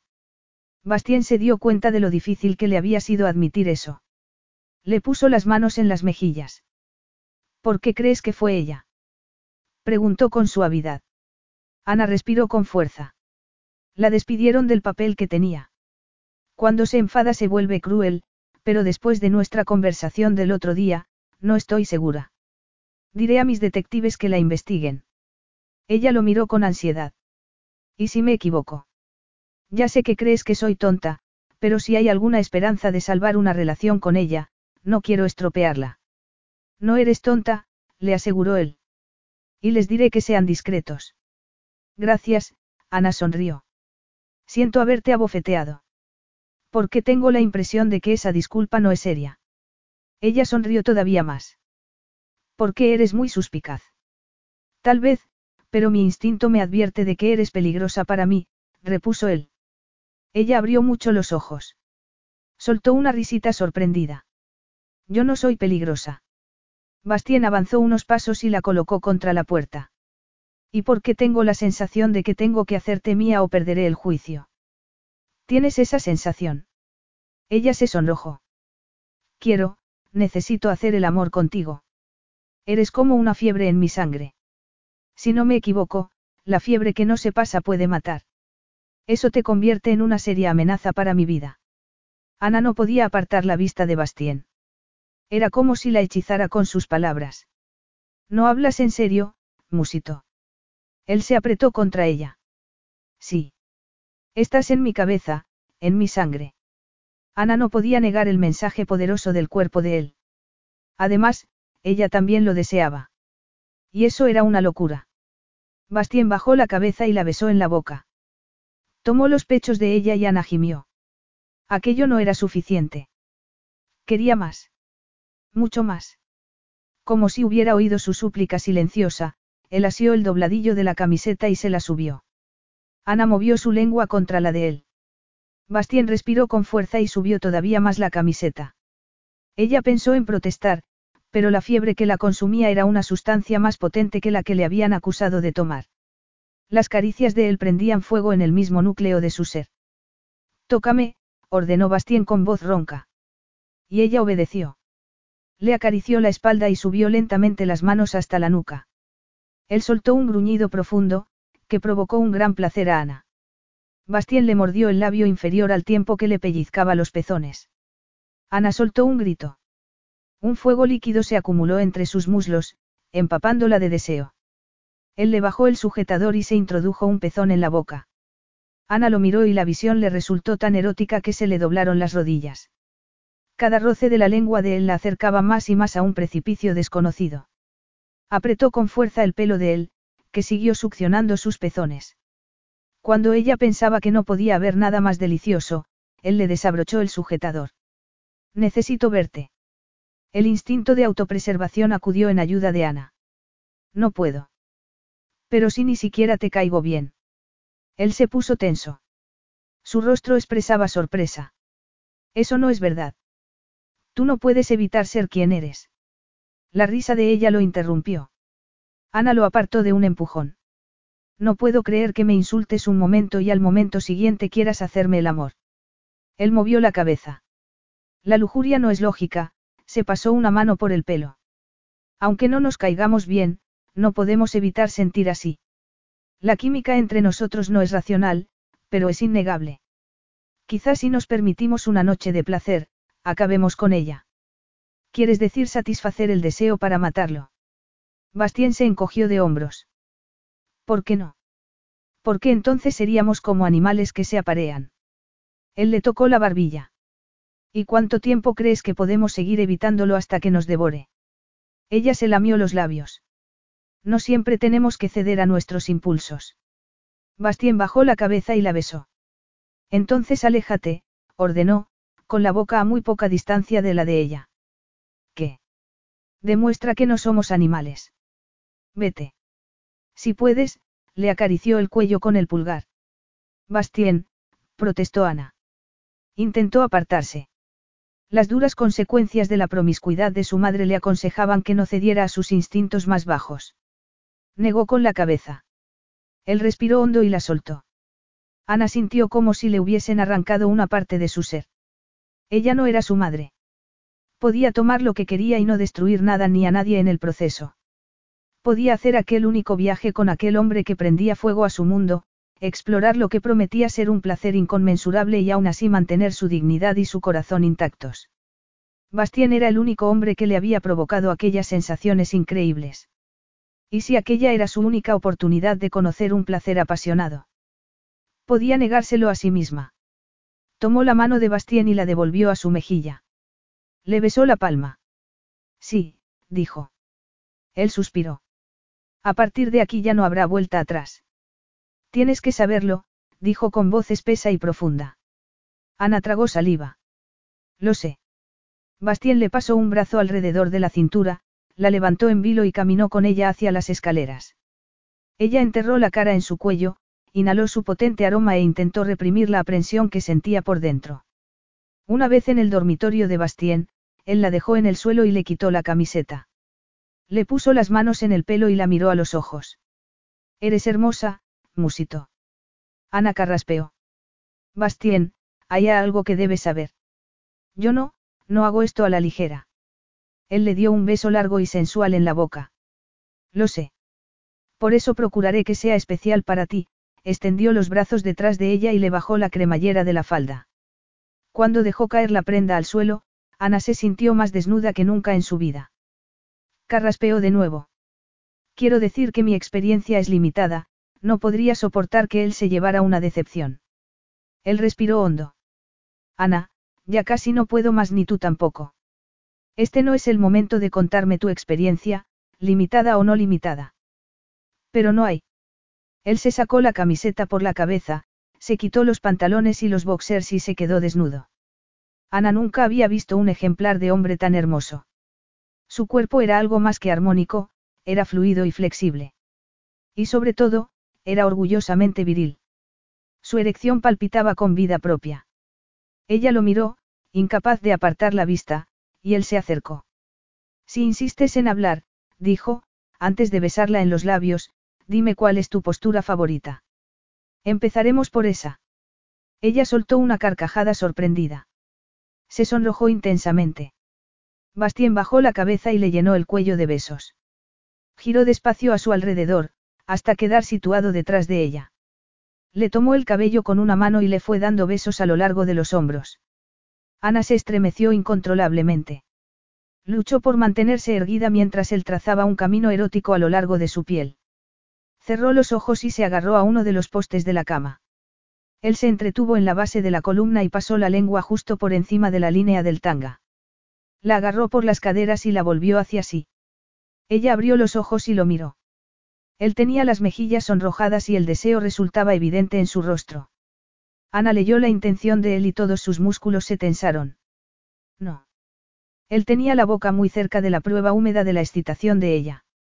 ¿No te gusta la idea de tener mi boca ahí?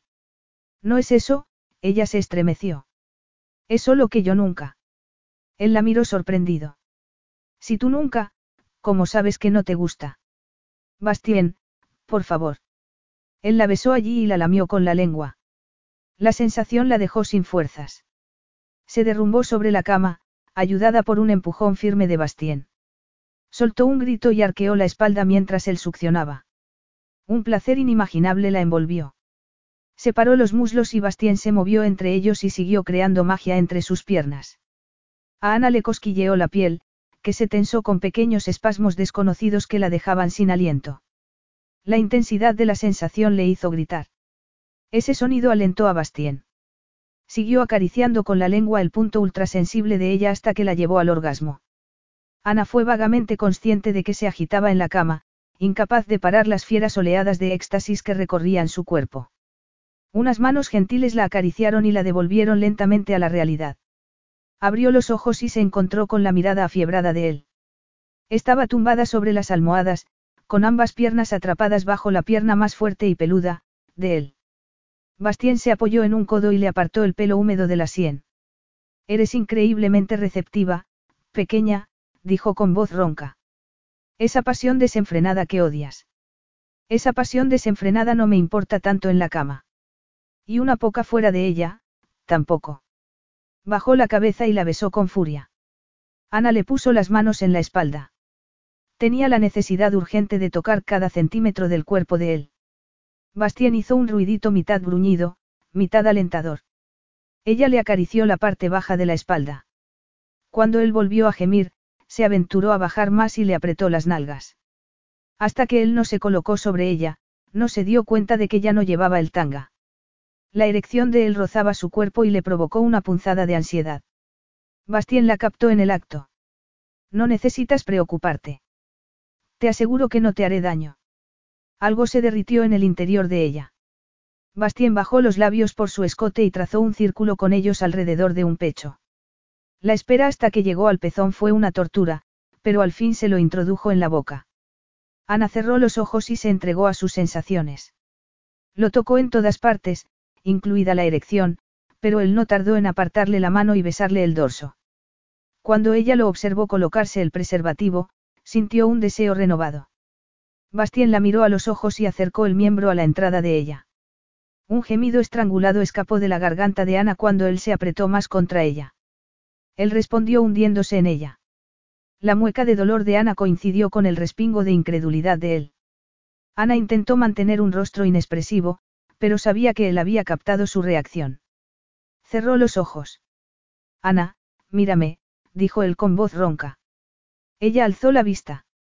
Esperaba ver decepción, quizá también censura. Pero se encontró con una mirada abrasadora que la dejó sin aliento. Eres hermosa. Increíble, dijo él. Sus palabras liberaron algo en el interior de ella. Se movió instintivamente, deslizando sus músculos interiores a lo largo del miembro rígido de él. Bastien gimió.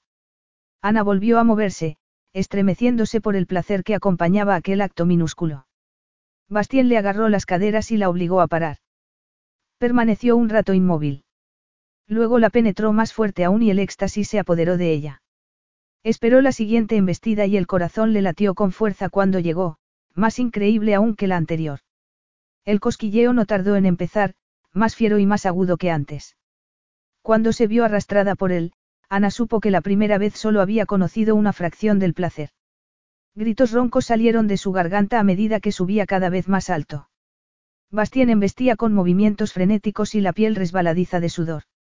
Ella respondía con fervor, deseando darle tanto placer como le había dado él. Sus lenguas se encontraron y él gimió profundamente. Su cuerpo se tensó en una última embestida y él quedó un momento congelado en el tiempo antes de que lo sacudieran una serie de convulsiones. Ana lo abrazó y sintió contra su corazón los latidos atronadores del de él. Eres perfecto.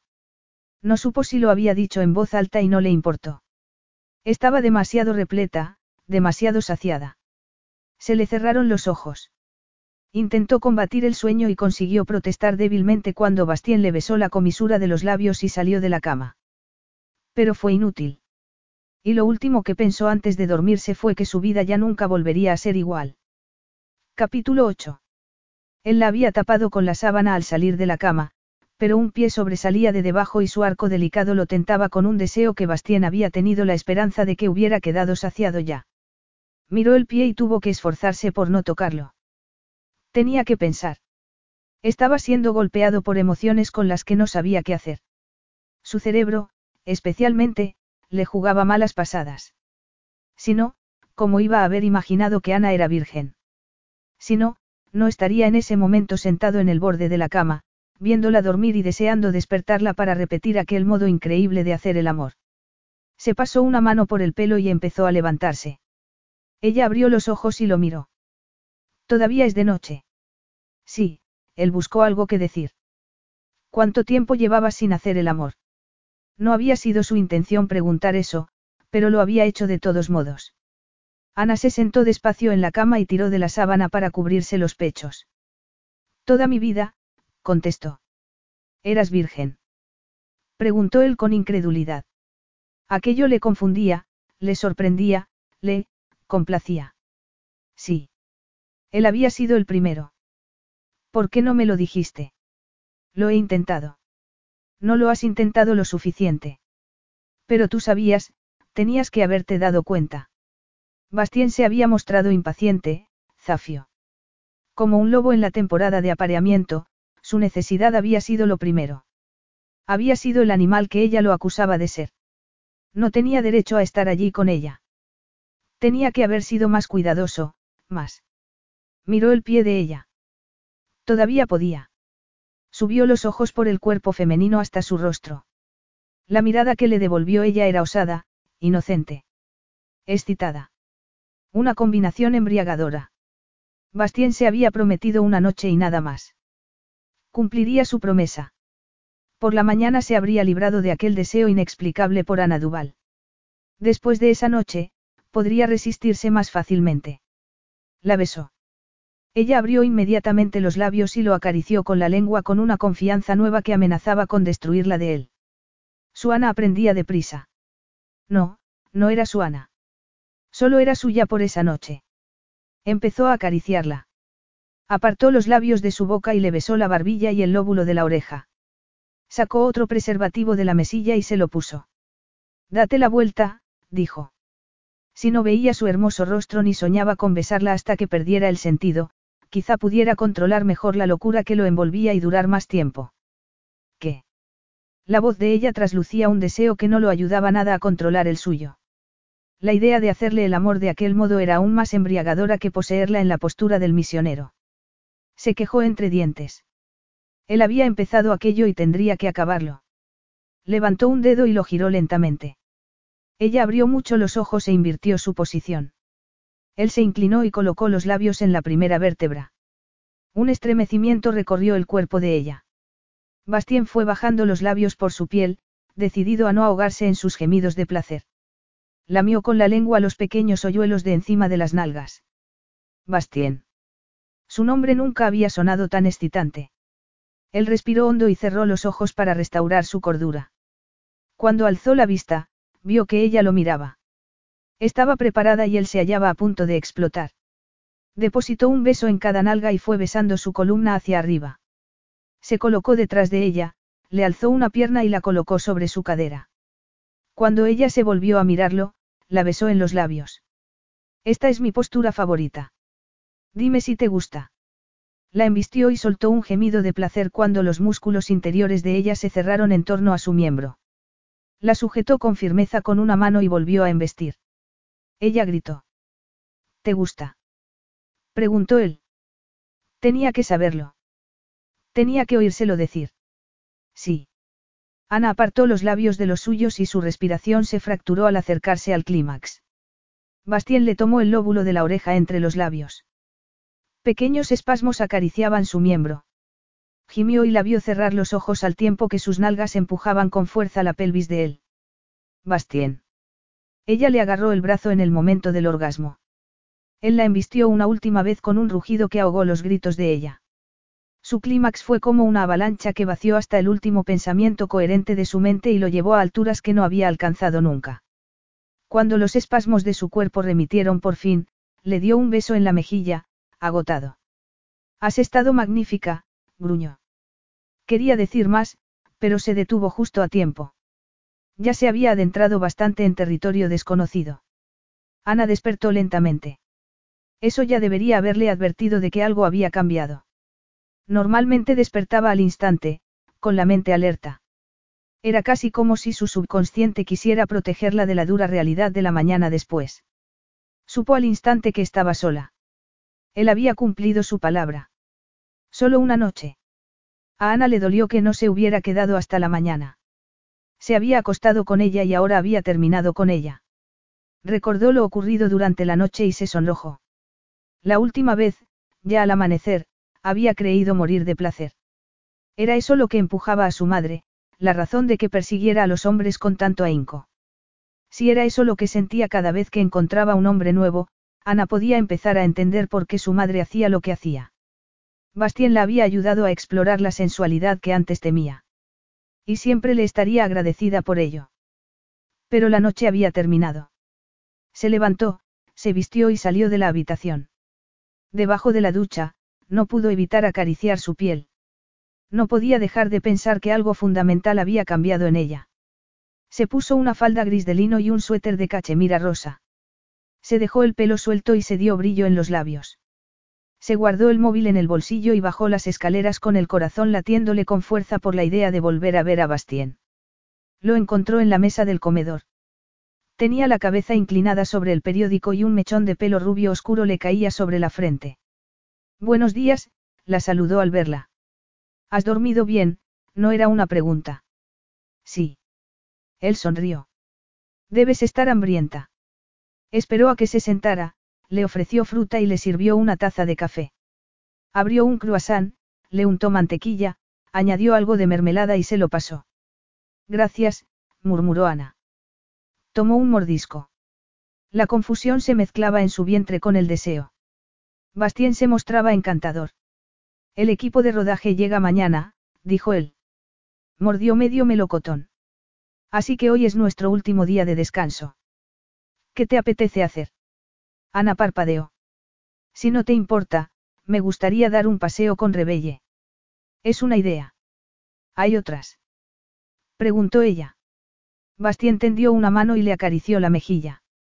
Puedo pedirle a Chantal que prepare un picnic y damos un paseo en barco por el lago. Aquello sorprendió y agradó a Ana. De acuerdo, tú ganas. Eso suena muy bien. La sonrisa de él se hizo más amplia. Le hizo señas de que comiera y tomó su periódico. Esta mañana tengo cosas que hacer. Nos vemos en el muelle a la una. De acuerdo. Él se dirigió a la puerta, pero se volvió antes de salir. No olvides abrigarte. El tiempo puede cambiar rápidamente, especialmente más al norte. Gracias, dijo ella.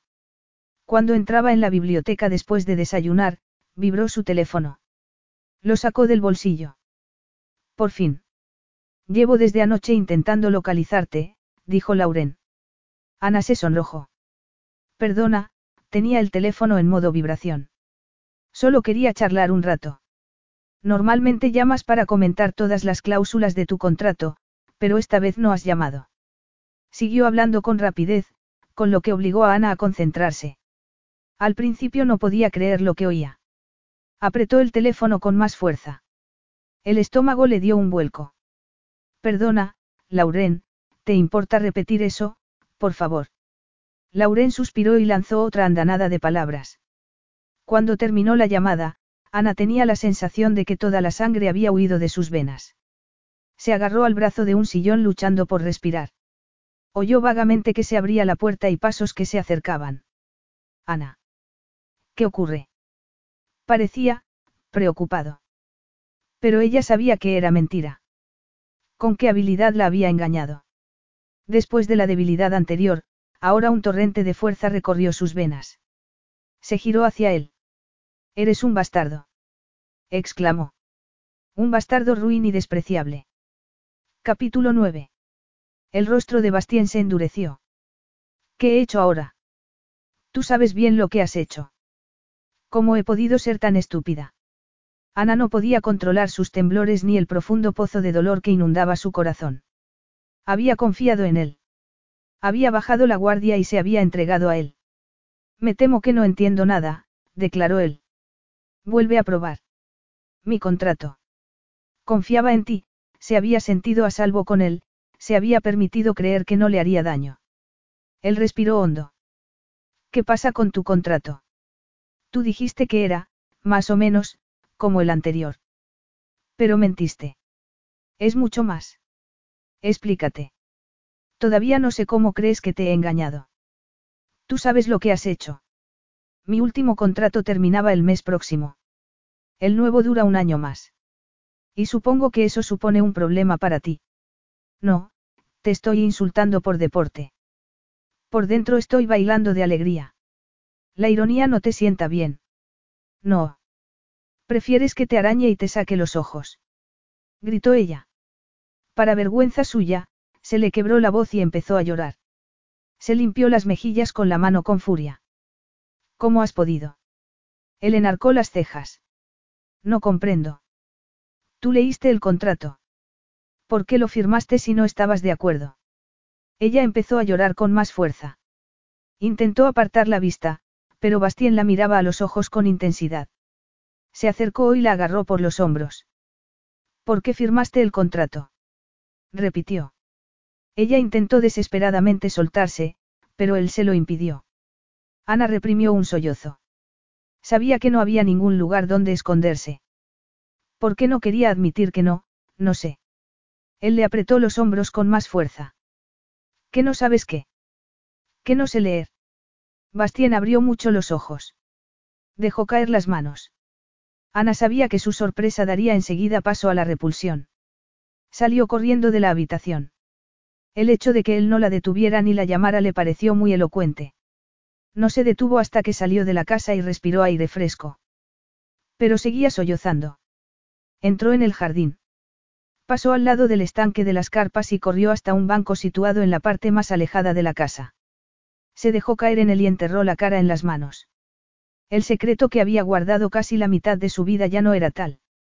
En parte sentía alivio por no tener que acarrear ya esa carga pesada. Pero también habría dado lo que fuera por no haberlo dicho porque Bastien ya nunca volvería a mirarla igual. Un hombre en su posición no querría tener nada que ver con alguien con su handicap. Lo oyó acercarse un segundo antes de que apareciera detrás de un rosal. Alto y poderoso, cuando se detuvo frente a ella, tapó la luz del sol. Ana se volvió, con la esperanza de que la cortina de su cabello ocultara su rostro lleno de lágrimas. Márchate, dijo. Él no contestó. Delante de ella apareció un pañuelo blanco bien doblado. Lo agarró, dio las gracias e intentó reparar el daño lo más posible. Él se acomodó en el banco a su lado y ella se apartó un poco. Bastien tardó un rato en hablar. Cuéntame, pidió al fin con gentileza. A ella le temblaron los labios y apartó la vista. Preferiría no hacerlo. No tienes de qué avergonzarte, dijo él. La dislexia es algo común. No tengo dislexia. Apenas sé leer o escribir porque hasta que decidí encargarme de ello hace un año, nunca me habían enseñado. Bastien no mostró repulsión, solo curiosidad. ¿Por qué? preguntó. Cuando se divorciaron mis padres, Lily seguía trabajando de modelo. Cuando mi padre perdió la batalla por la custodia, quedó destrozado. Regresó a Colombia y ella me sacó del colegio con la excusa de que teníamos que viajar y me contrataría profesores privados. Y al principio lo hizo. Pero no les pagaba y se marchaban después de un par de meses. Hizo una pausa. Una vez le dije algo a mi padre y ella quemó todas mis muñecas y me llamó desagradecida. Después de eso no se molestó en ocultárselo a mi padre. Sabía que eso le disgustaría mucho. Es profesor y la educación es su vida. La denunció unas cuantas veces. Ella respondió prohibiéndome verlo durante dos años. Cuando firmó mi primer contrato con la agencia de modelos, me advirtió de que, si decía algo de mi analfabetismo, no volvería a ver a mi padre. Tenía miedo, así que mentí a la agencia cuando me preguntaron si tenía profesores privados. Una vez le pregunté por qué a mi madre. Me dijo que era guapa y no necesitaba educación. Bastien lanzó un juramento. Has dicho algo de hace un año. ¿Qué cambió entonces? Ana respiró hondo. Decidí dejar de ser modelo. Mi padre estaba comentando su último hallazgo conmigo. Era fascinante y le dije que me encantaría ser voluntaria en uno de sus proyectos. Pero incluso como voluntaria, necesitaría estudios básicos. Busqué un profesor y he progresado bastante, pero cuando estoy bajo presión, todavía no. Él movió la cabeza. ¿No estás asqueado? Preguntó ella. Pues claro que no, repuso él. Y sus palabras denotaban algo que parecía casi, admiración. Ana movió la cabeza. Seguro que imaginaba cosas. Bastien sacó unos papeles del bolsillo. Ana reconoció su contrato. Esto es un contrato entre Diamantes e SL, una empresa subsidiaria de la corporación Eideker y la señorita Ana Duvaldel. Bastien, ¿qué haces? Lo que habría hecho si me lo hubieras dicho ayer. Yo jamás abusaría de tu confianza. Aunque no creas nada más, cree eso. Siguió leyendo con su hermosa voz. Ella escuchó reprimiendo las lágrimas y con el corazón tembloroso. Bastien no estaba asqueado. No se burlaba de que no supiera leer. La estaba ayudando. Cuando él terminó de leer, la miró. ¿Lo has entendido todo? Sí. Lo has ampliado un año más porque estás pensando en hacer una continuación de la campaña. Sí. Habrías firmado este contrato si hubieras sabido lo que sabes ahora. Ella vaciló un segundo. No, quiero ir a trabajar con mi padre. Bastien asintió. Sin apartar la vista de ella, rompió el contrato hasta que solo quedaron pedazos pequeños. Hizo una bola con ellos y se la guardó en el bolsillo. ¿Por qué? preguntó ella. Tú no sabías lo que firmabas. No me aprovecharé de eso. Ana sintió que el suelo se hundía bajo sus pies. La embargó el mal presentimiento de otras veces, pero esa vez captó algo de lo que significaba y no la asustó tanto. Sintió también una necesidad abrumadora de tocar a Bastien, de conectar con él, de contarle aquella sensación inexplicable a la que no podía poner voz. Le tocó la mejilla. Si sigues así, empezaré a pensar que no eres tan duro como quieres dar a entender. No te engañes, dijo él con una sonrisa. Sigo siendo el mismo. Puede, pero ya no das tanto miedo. Él se puso serio. ¿Te daba miedo? Sí, pero solo porque no te conocía mucho. ¿Y crees que ahora me conoces? Me gustaría, si me dejaras. Ana sabía que estaba entrando en territorio prohibido, pero se obligó a sostener la mirada de Bastien cuando ésta se volvió dura. No hay nada que conocer. Soy un hombre sencillo. Con corrientes subterráneas de equipaje emocional, pensó Ana.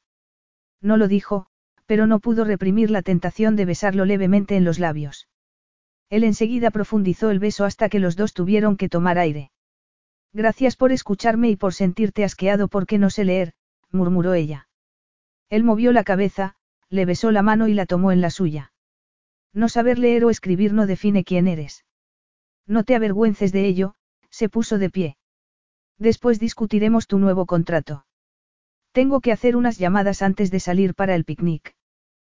¿Todavía sigue en pie? Preguntó ella, sorprendida. No ha cambiado nada. A Ana le dio un brinco el corazón, pero la alegría no le duró mucho. Su acuerdo de una noche no había cambiado, todavía seguía en pie. Ella, por su parte, sí había cambiado. Y con ese cambio había llegado un anhelo profundo de luchar por lo que quería. Y quería a Bastien. Ese pensamiento y la verdad que encerraba la sacudieron con la fuera de un rayo. De acuerdo, dijo. Iré a refrescarme y nos vemos en el embarcadero. Bastien terminó sus llamadas antes de lo previsto, pero reprimió las ganas de buscarla y siguió en su estudio. La confusión que lo había asaltado por la noche había vuelto después de la confesión de ella de que no sabía leer. ¿Qué iba a hacer con el afán protector que sentía cuando la veía sufrir? Apretó la mandíbula. Lily Duval había perjudicado a su hija a muchos niveles. El rechazo de sus padres había hecho que Bastien olvidara toda idea de tener una familia. Una vida de soledad con alguna relación temporal que otra le parecía bien. Pero Ana había perdonado a su madre una y otra vez.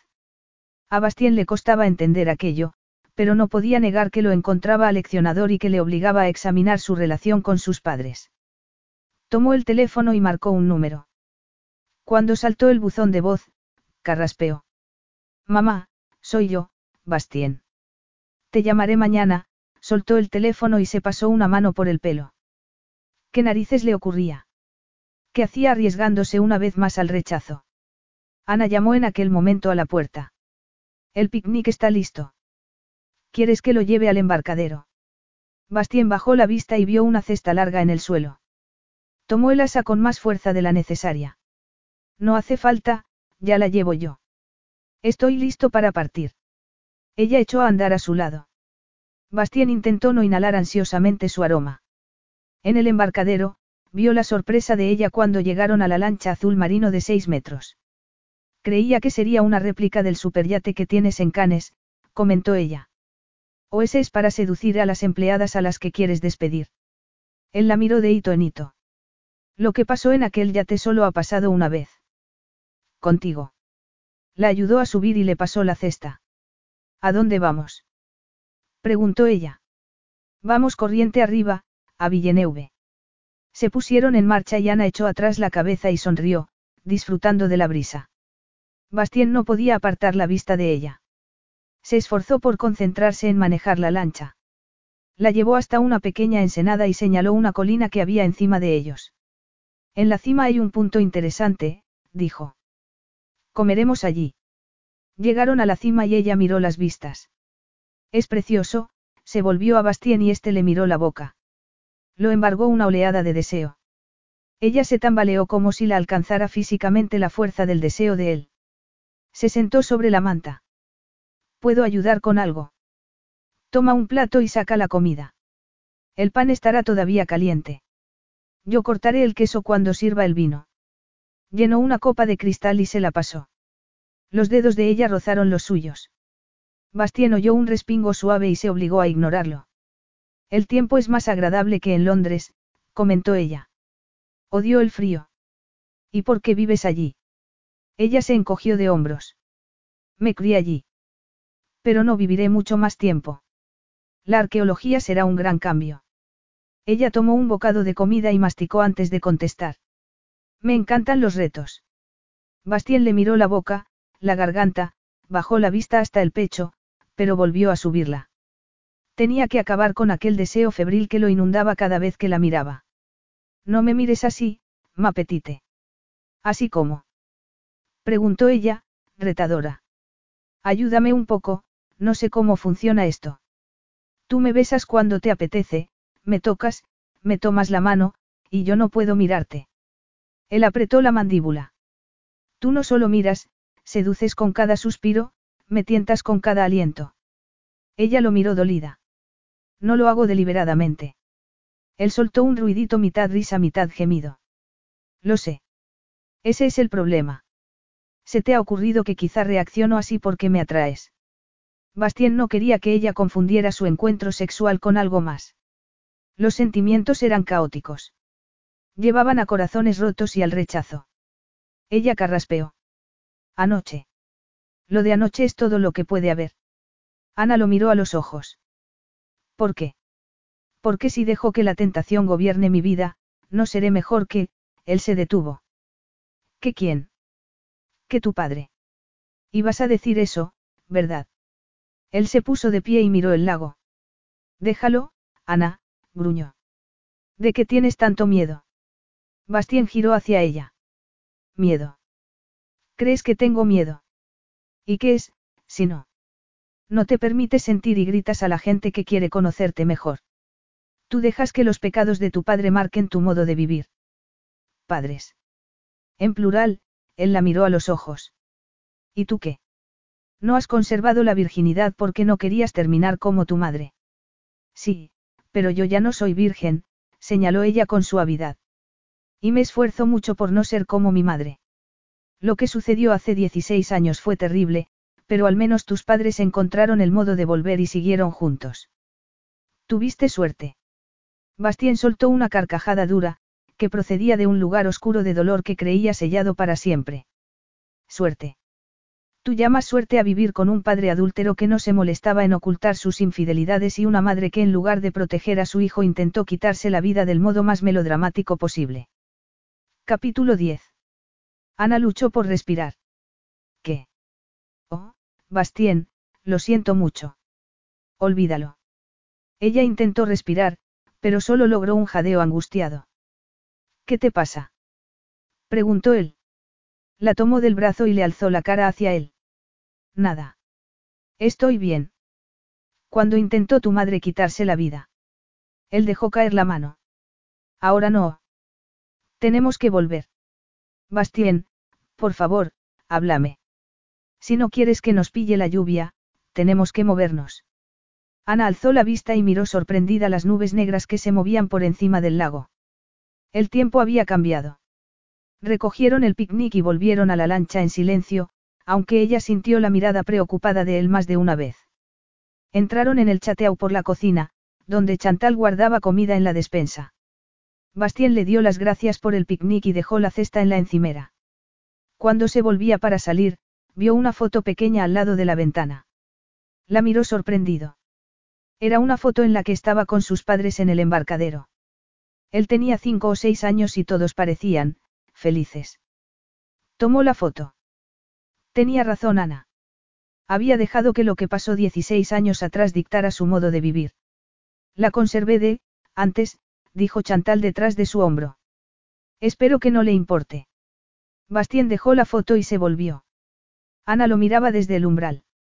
Estaba pálida. Necesito ir a lavarme, dijo. Él respiró aliviado. Está bien. Hablaremos luego. Fue directamente a su estudio y se sirvió un coñac. Lo llevó a la terraza y miró cómo se ponía el sol sobre su lago favorito.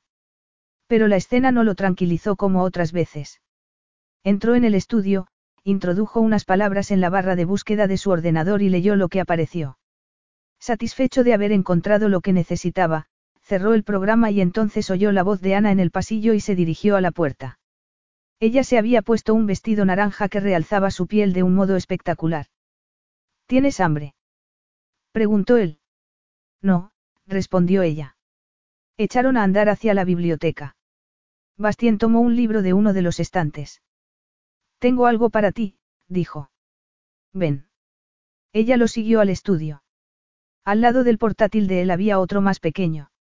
Bastien lo volvió hacia ella. Siéntate, dijo. Ana obedeció. Él pulsó una tecla y la pantalla cobró vida.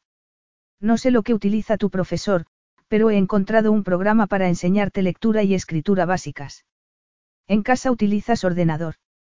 Sí, ella se sonrojó levemente. Bien, Bastien le enseñó a manejar el sencillo programa hasta que pudo hacerlo sola. Este portátil es tuyo. Daremos una clase todas las mañanas después de desayunar. No te equivoques. Si creo que no te empleas a fondo, seré duro contigo. ¿Por qué te muerdes el labio? ¿Por qué estoy intentando no llorar, idiota?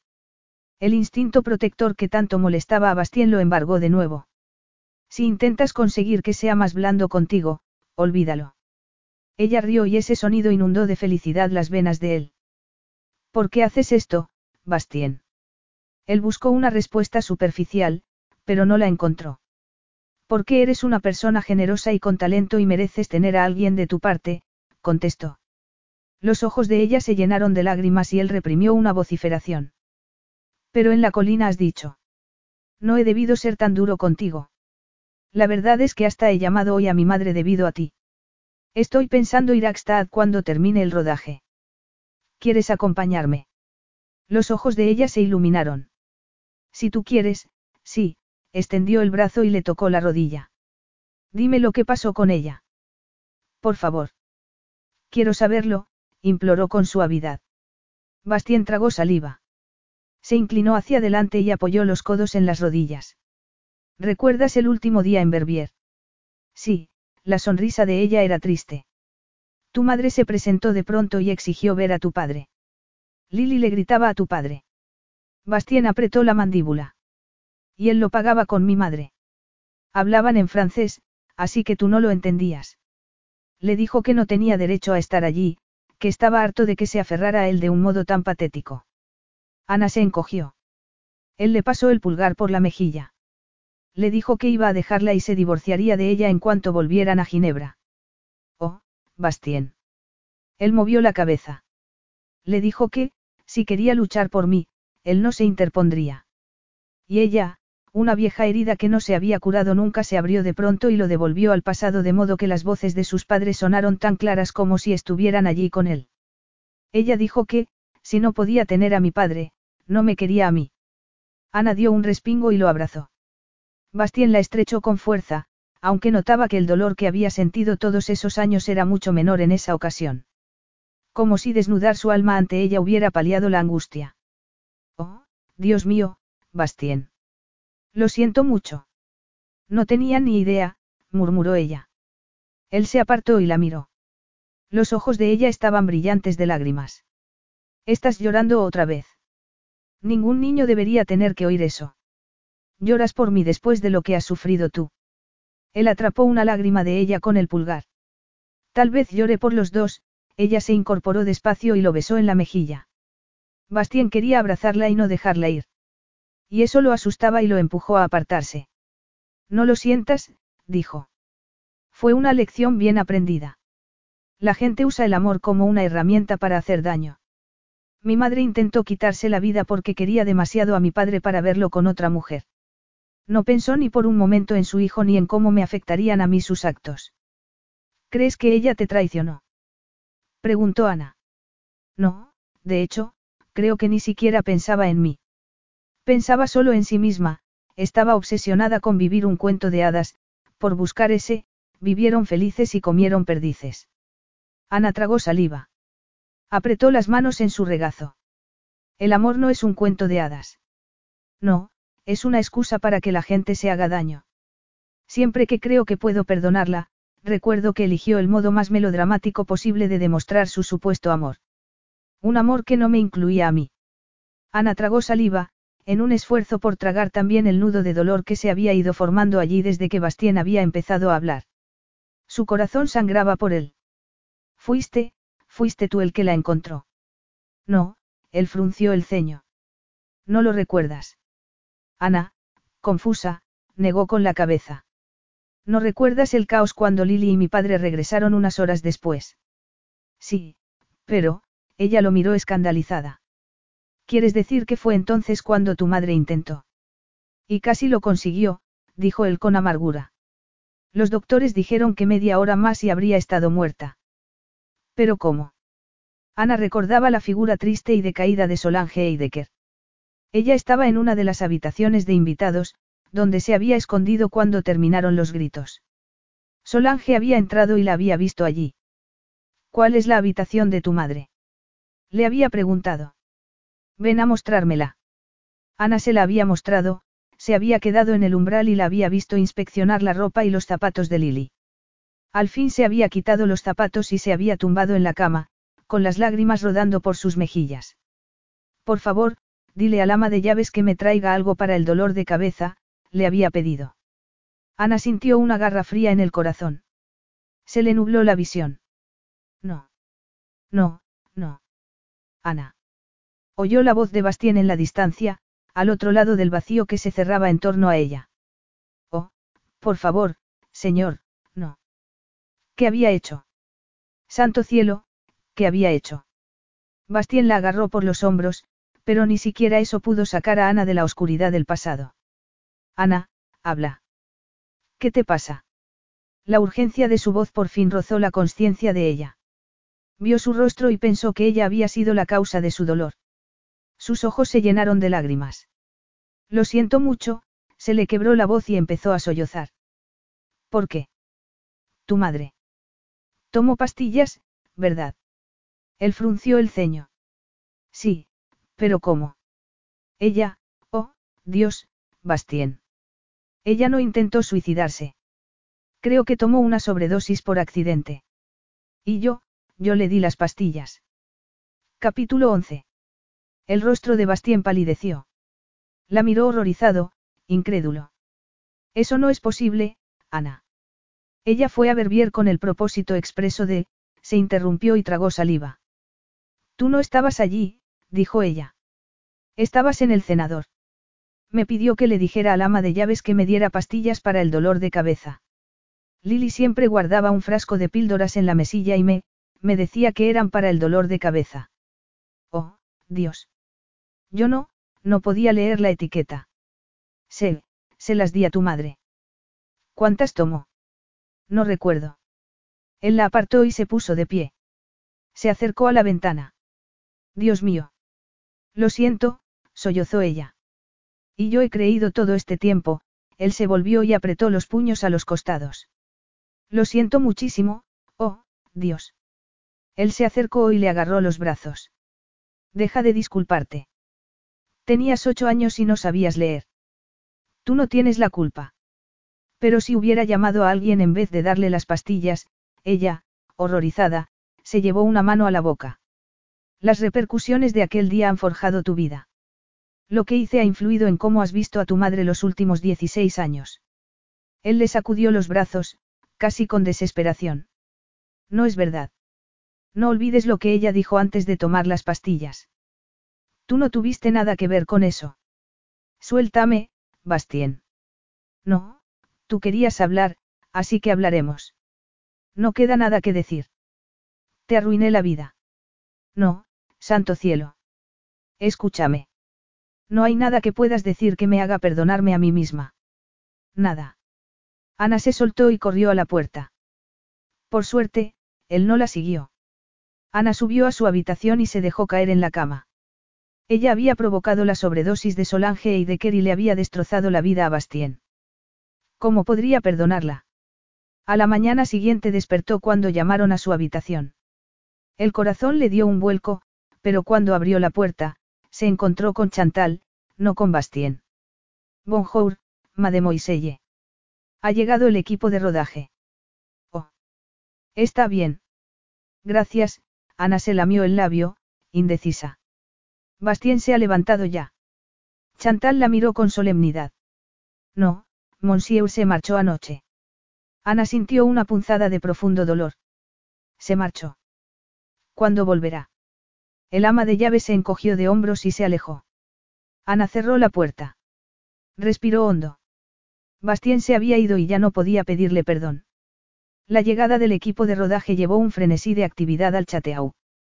Ana participó de buena gana en el caos organizativo y ayudó a Chantal a distribuir a la gente en sus habitaciones. Estaba dispuesta a hacer lo que fuera con tal de huir del lugar desolado en su interior que amenazaba con abrumarla siempre que pensaba en Bastien. La primera fractura en su fachada falsa se produjo cuando Lily le puso un mensaje de texto deseándole suerte en el rodaje. La esperanza que había concebido desde que la llamara por teléfono se negaba a morir por mucho que Ana se empeñara. Su compostura sufrió otro golpe cuando a mediodía llegó un abogado para ayudarla a redactar las nuevas condiciones de su contrato.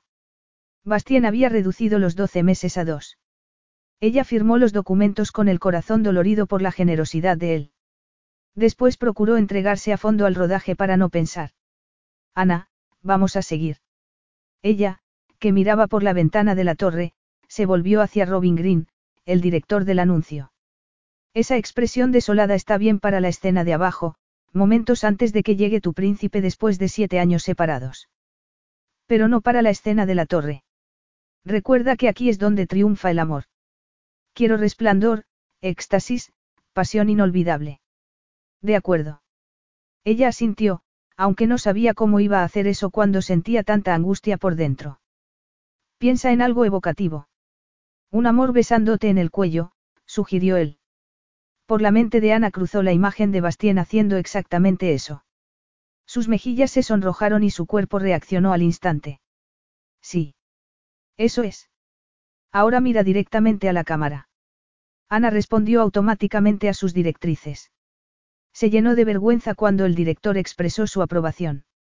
En cuanto pudo tomar un descanso, salió corriendo de allí, pero el estribillo que se repetía en su mente no se detuvo. Lo amaba. Amaba a Bastien. Saber eso le producía un calor interno, a pesar de saber también que nunca sería suyo. No te desmorones. No te desmorones. De algún modo, consiguió trabajar toda esa tarde y el día siguiente sin ceder a la desesperación y sin llorar más. Tal vez Robin tenía razón y ella era una actriz innata, porque hasta consiguió interpretar la pasión requerida en la última escena, en la que su amante en la pantalla le presentaba la joya de la corona, el diamante amarillo que era la marca de la casa de diamantes Eidecker. Cerró los ojos, imaginó que estaba besando a Bastien y la escena se rodó en una única toma. Y lo mejor de todo, nadie se dio cuenta de que tenía el corazón roto en un millón de pedazos. Capítulo 12. El rodaje terminó justo después de mediodía. Ana hizo su equipaje. Bastien se había marchado y ella no tenía derecho a estar allí cuando volviera. No tenía intención de mancillar el chateau con su presencia más de lo necesario. Estaba recogiendo sus últimas prendas cuando Sander Brison, el protagonista masculino del anuncio, entró en la habitación, y se dejó caer en un sillón antiguo. Vendrás esta noche, ¿verdad? Tatiana había reservado un restaurante exclusivo en Montreaux para la fiesta del final del rodaje, pero Ana no estaba interesada en celebraciones. Estaba pensando saltármelo, declaró. De eso nada. Tú eres la reina de la fiesta. Si no vas tú, no voy yo. Sander. No habrá reporteros, si eso es lo que te preocupa. Ana negó con la cabeza. No lo es. Él la miró pensativo. ¿Te preocupa esa acusación absurda de las sustancias ilegales? Absurda o no, es una acusación real, contestó ella. Él asintió. ¿Tienes idea de quién te puso eso en el bolso? No, pero gracias por no asumir que soy culpable. Él alzó los ojos al cielo. Por favor. Tú montas un número si alguien dice que va a tomar una aspirina. Podría ser la chica del anuncio de una campaña universal antidrogas. Eso no me da una idea de quién lo hizo. Él la miró unos segundos en silencio. A ella empezó a latirle el corazón con fuerza. Sander. No voy a señalar a nadie, pero quizá tengas que buscar al culpable cerca de casa. Y lo de, casa, lo digo en un sentido literal. A Ana le dio un vuelco el corazón. ¿Estás seguro? Él se encogió de hombros. Yo solo digo que explores esa opción, él se puso en pie. Y ahora arréglate. Nos vamos de fiesta. Ana se disponía a negarse de nuevo, pero se detuvo. Ya tendría tiempo de pensar en su corazón roto más tarde. Cuando estuviera lejos de allí. Había conseguido lo que se había propuesto, salvar la campaña publicitaria. Negándose a asistir a la fiesta solo conseguiría desatar las lenguas, y eso podía deshacer todo el bien que había logrado. Está bien. Iré, dijo. Sander salió de la estancia. Ana eligió una prenda que era más túnica que vestido. Las mangas largas le cubrían los brazos, pero llegaba solo hasta medio muslo. La ciñó con un cinturón metálico del tono del bronce y se puso tacones altos. Se dejó el pelo suelto, se maquilló y bajó. El viaje a Montreaux duró menos de una hora. La suite privada del Hotel Belle Époque había sido reservada solo para ellos. Los miembros del equipo murmuraron su aprobación al entrar. Ana intentó sentir placer por lo que la rodeaba, pero fracasó miserablemente. Sentía desolación y dolor cada vez que pensaba en Bastien. Lo amaba. Y él no la querría jamás. Eh, Ana, mis fans de Twitter preguntan por ti. ¿Quieres decirles algo? Sander le plantó su móvil delante de las narices. Ponles cualquier mensaje que quieras. Ella tomó el teléfono y escribió cinco letras. Al terminar, la embargó una sensación de triunfo. Sander miró la pantalla. Solo les vas a decir eso a dos millones de fans. Prueba algo sexy y escandaloso. Le aconsejo encarecidamente que no, si quiere seguir trabajando para mí, señor Brison. Ana alzó la cabeza al oír la voz profunda de Bastien. Este estaba detrás de ella. Parecía cansado, pero eso no disminuía en nada su atractivo. Ella quería levantarse de un salto y echarse en sus brazos, pero permaneció donde estaba, paralizada, aunque el corazón le latía con fuerza. Bastien le quitó el móvil de Sander y se lo devolvió a su dueño. Se sentó en una silla que acababa de materializarse milagrosamente al lado de ella. Bonsoir, Ana. Su tono de voz era neutral, su cara, la máscara impasible de sus primeros encuentros. Hola, consiguió responder ella. ¿Qué tal el viaje? Él la miró a los ojos. Esclarecedor. Y muy necesario, dijo. Alguien le puso una copa de champán en la mano. Se reanudaron las conversaciones en torno a la mesa. Bastien alzó una mano para pedir silencio. He visto el montaje final de Camino aquí y creo que debo felicitarlos a todos por un trabajo bien hecho. Todos vitorearon. Vamos al club de al lado. ¿Vienen? Preguntó Sander, entre el jaleo. No, no vamos, repuso Bastien. Nos marchamos ya. Se despidieron de la gente y, antes de que Ana pudiera reaccionar, volvía a encontrarse en la limusina de Bastien, alejándose del hotel. ¿Alguna razón para que no quisieras ir al club? Preguntó, por llenar el silencio. Él apretó la mandíbula un momento y después respiró hondo. No quiero que pase ni un día más sin aclarar las cosas entre nosotros. Pero tú puedes ir si quieres. El corazón de ella se llenó de aprensión. Um. No, gracias. Él asintió y volvió la vista a la ventanilla. Pasaron cinco minutos más. Ana apretó las manos en el regazo para detener su temblor. Con su temblor interior no podía hacer nada. Bastien, musito. No sabía qué decir, pero sabía que tenía que decir algo. Él movió la cabeza. Aquí no. Hablaremos cuando lleguemos a casa. Cuando el coche cruzó la imponente verja, ella reconoció por fin el presentimiento que había tenido la primera vez al llegar allí. El destino, sabiendo lo que le esperaba, había intentado prepararla para el fenómeno del amor. Confió en que el destino se mostrara igual de bondadoso y le diera una oportunidad de arreglar las cosas con Bastien. El coche se detuvo al pie de los escalones del chateau. Bastien la ayudó a salir y se apartó de ella en el acto. Tengo que hacer una llamada. Iré a buscarte enseguida, dijo. Ana asintió y paseó sin rumbo de habitación en habitación. Acabó en la torre, donde todavía quedaba equipo del rodaje. ¿Estás ahí? Bastien se adelantó y a ella se le oprimió el corazón al ver su expresión. No sabía si querrías una copa o no, él le tendió una copa de vino y la observó acercarse. Sus sentidos cobraban vida al verla. Los pocos días pasados fuera le habían parecido una vida entera. Una vida pasada con miedo a perderla. Las horas siguientes a su llegada a casa de sus padres las había pasado en un limbo, reviviendo el recuerdo de Ana alejándose de él una y otra vez.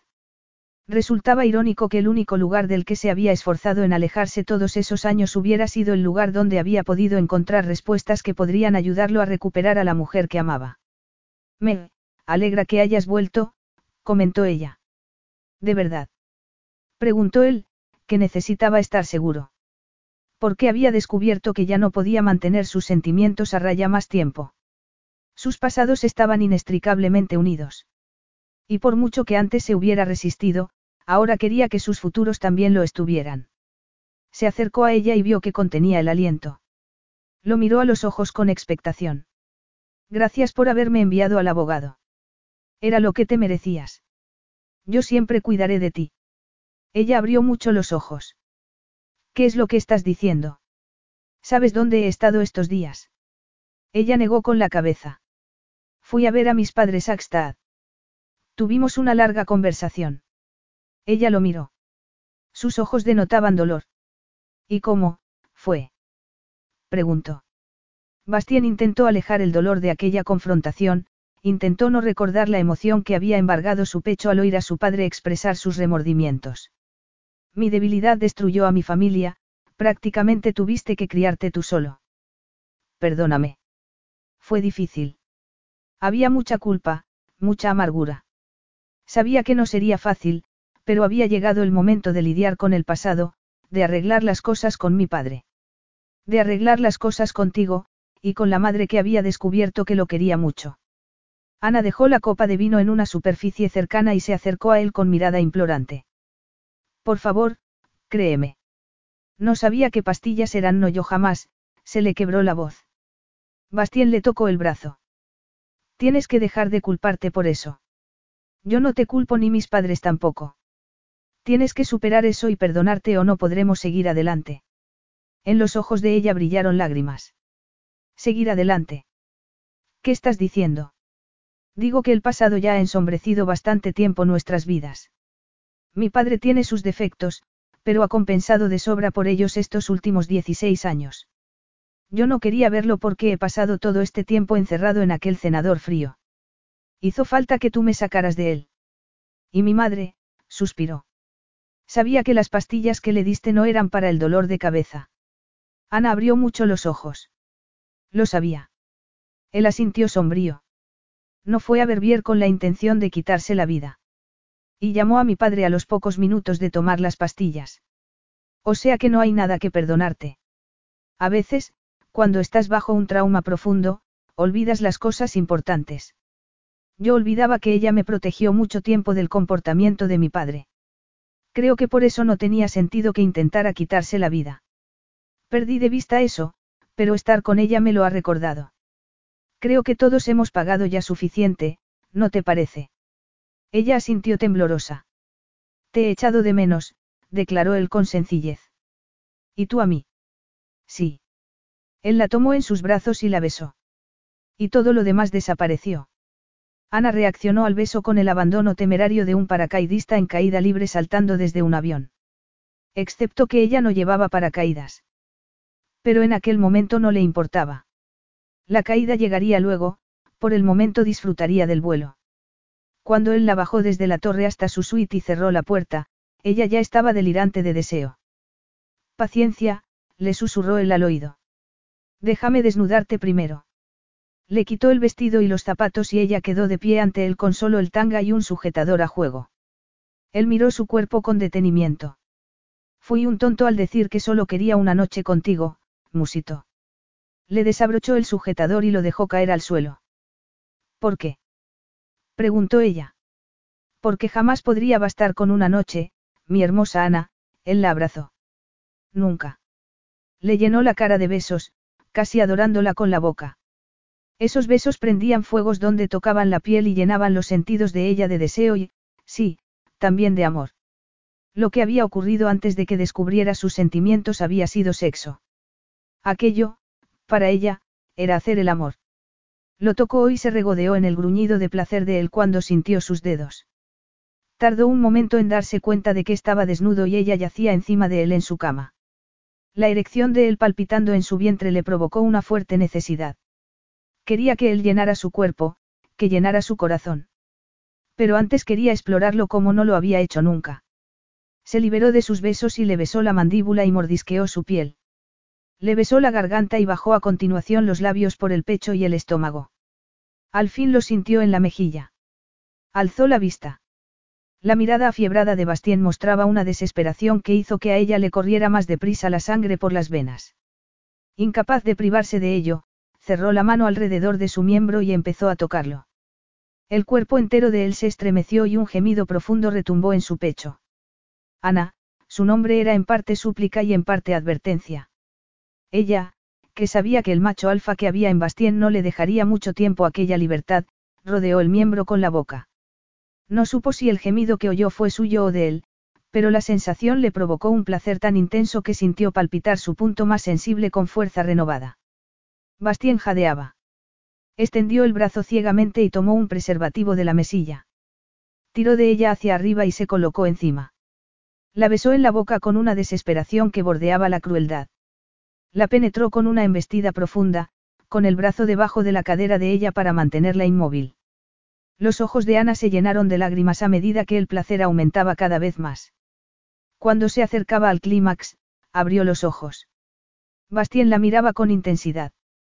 Te amo, gritó ella cuando el placer alcanzó su punto máximo. El rostro de él expresó sorpresa. Cerró los ojos y respiró hondo.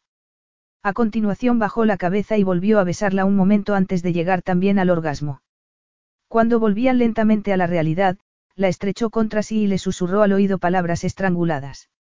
Mucho después de que él se quedara dormido, Ana permaneció despierta, intentando desesperadamente alejar el miedo de que, al admitir sus sentimientos, acababa de exponerse a que le partieran el corazón. Capítulo 13. Bastien, no sé bien lo que pasa aquí. Lo que pasa es que te deseo y tú me deseas a mí. Quédate conmigo. Ana repasó en su mente la conversación de unos días atrás. Ella había aceptado y Bastien la había llevado en helicóptero hasta una lujosa cabaña de troncos de Chamonix. En aquel momento lo vio salir del baño, cubierto solo con una toalla enrollada en la cintura. Se acercó a la cama donde estaba ella y la besó. Ana respondió a su beso, indefensa en su amor. Pero ese amor estaba teñido de un miedo que no desaparecía, el miedo a que nunca fuera correspondido del todo. Bastien. Él apoyó la frente en la de ella. Si no queremos quedarnos atrapados aquí los próximos días, tenemos que irnos ya. Habían anunciado nevadas y aunque a ella le gustaba la idea de quedarse atrapada allí con él, tenía que pensar en el tema del juicio. Se mordió el labio inferior. ¿Qué te ocurre? preguntó él. El juicio, murmuró ella. Tengo miedo. Él la abrazó y la besó con gentileza. No quería adelantar nada hasta estar seguro, pero tuve noticias de mis investigadores hace un par de días. ¿Y? No fue tu madre, repuso él. Ana sintió un alivio inmenso. Gracias por decírmelo, soltó una risita. Debes pensar que soy muy irracional con el tema de Lily, Pero lleva unos días poniéndome mensajes, su madre le había enviado varios, el último pidiéndole que se vieran cuando regresara a Londres. Si podemos salvar algo de nuestra relación. No creo que seas irracional. Es difícil creer lo peor de una madre. Y en cuanto al juicio, creo que mis detectives sabrán pronto quién es el culpable. No te preocupes por eso. Pase lo que pase, te protegeré. Te lo prometo. A ella le dio un vuelco el corazón. Decidió ser sincera. No estoy totalmente segura, pero creo que fue Simone. Él apretó los labios. Yo también. Mi gente está rastreando unos vídeos de seguridad y pronto tendremos la respuesta. Lo siento. Ana no quería creer eso de su compañera de piso, pero después de pensarlo bien, no había tenido más remedio que aceptar que el permanente estado de atolondramiento de Simone sonaba a falso. Tengo que volver a Londres, dijo con tristeza. Iremos juntos. Ella le besó los labios y él lanzó un gemido y profundizó el beso, silenciando de paso las dudas de ella, al menos momentáneamente. Los sentimientos de Bastien eran profundos. Cuando él alzó la cabeza, miró el reloj y anunció imperiosamente que tenían tiempo después de todo, ella se dejó derretir contra él. Ana miró por la ventanilla el Londres gris y encapotado. Después del chateaudeor, el apartamento de dos dormitorios que compartía con Simone en el sur de Londres le parecía lúgubre y deprimente. Nunca más volvería a ser su hogar. El chofer paró en la acera. Bastien empezó a abrir la puerta de su lado, pero ella lo detuvo. ¿Te importa que haga esto sola? Él la miró con admiración. De acuerdo. Yo iré a hacer algo útil en la oficina. Llámame cuando hayas terminado y vendré a buscarte, Amour de Moncoeur. Ella asintió y lo besó. Salió al aire frío y mantuvo la sonrisa hasta que la limusina se perdió de vista. Arrastró la maleta y entró en su casa con un nudo en el estómago. Simone estaba sentada en el sofá con las piernas cruzadas y el portátil de Ana en el regazo. Se hallaba tan absorta en lo que hacía que tardó un momento en ver a la recién llegada. Ana. Exclamó sorprendida. No sabía que volvías hoy. Ana dejó la maleta en la puerta y el bolso en la mesita de café de la pequeña sala de estar. ¿Cómo sabes la contraseña de mi portátil? preguntó. Simone se encogió de hombros. Supongo que me la darías tú. No. Simone se echó a reír. Me estás llamando mentirosa. Ana apretó los puños y respiró hondo.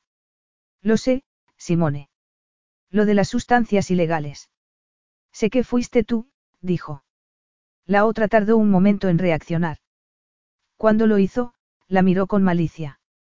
No puedes probarlo. Ana suspiró. Sí puedo. Te aseguraste de no salir en las cámaras de la discoteca metiéndome las sustancias ilegales en el bolso, pero era tu cumpleaños y todo el mundo quería una foto tuya. Los ojos de Simone mostraron miedo, pero la malicia seguía también presente. Mientes. Tuve cuidado. No lo suficiente. Lo que quiero saber es por qué. Simone alzó los ojos al cielo. Oh, para bajarte los humos. Todo el mundo toma sustancias prohibidas, pero tú eres demasiado buena para el resto del mundo. La verdad es que no quería hacerlo, esa sustancia es muy cara. Pero me advirtieron de que podía haber una redada y, ¿estás grabando esto? ¿Cómo dices? Simone chasqueó los dedos. Ah, no, no sabrías hacerlo. ¿Por qué no sabes leer? Ana miró su portátil. Su programa de lectura estaba abierto. Se acercó al sofá y tomó el portátil con furia. ¿Cómo te atreves? No te molestes en negarlo. Ana la miró fijamente. Me ibas a dejar ir a la cárcel por algo que hiciste tú. Simone se encogió de hombros. ¿Por qué no? Para ti todo es muy fácil. Los contratos, los aviones privados, el novio multimillonario, por cierto, lo sabe él. Sí. Y no le importa. Simone la miró sorprendida. Pues yo no pienso admitir lo de las sustancias ilegales. Diré que tú estabas en el asunto. Será tu palabra contra la mía. ¿Crees que su empresa sobrevivirá a otro escándalo, especialmente si sigue siendo su novia? Olvídalo, Simone. No iré a la cárcel por ti, declaró Ana con firmeza. Su compañera de piso salió de la habitación. Unos minutos después, Ana oyó la puerta del piso. No le preocupaba que Simone escapara. Bastien le había dicho que la policía había sido avisada y sus detectives también la vigilaban. El timbre de la puerta la sobresaltó. Fue a abrir.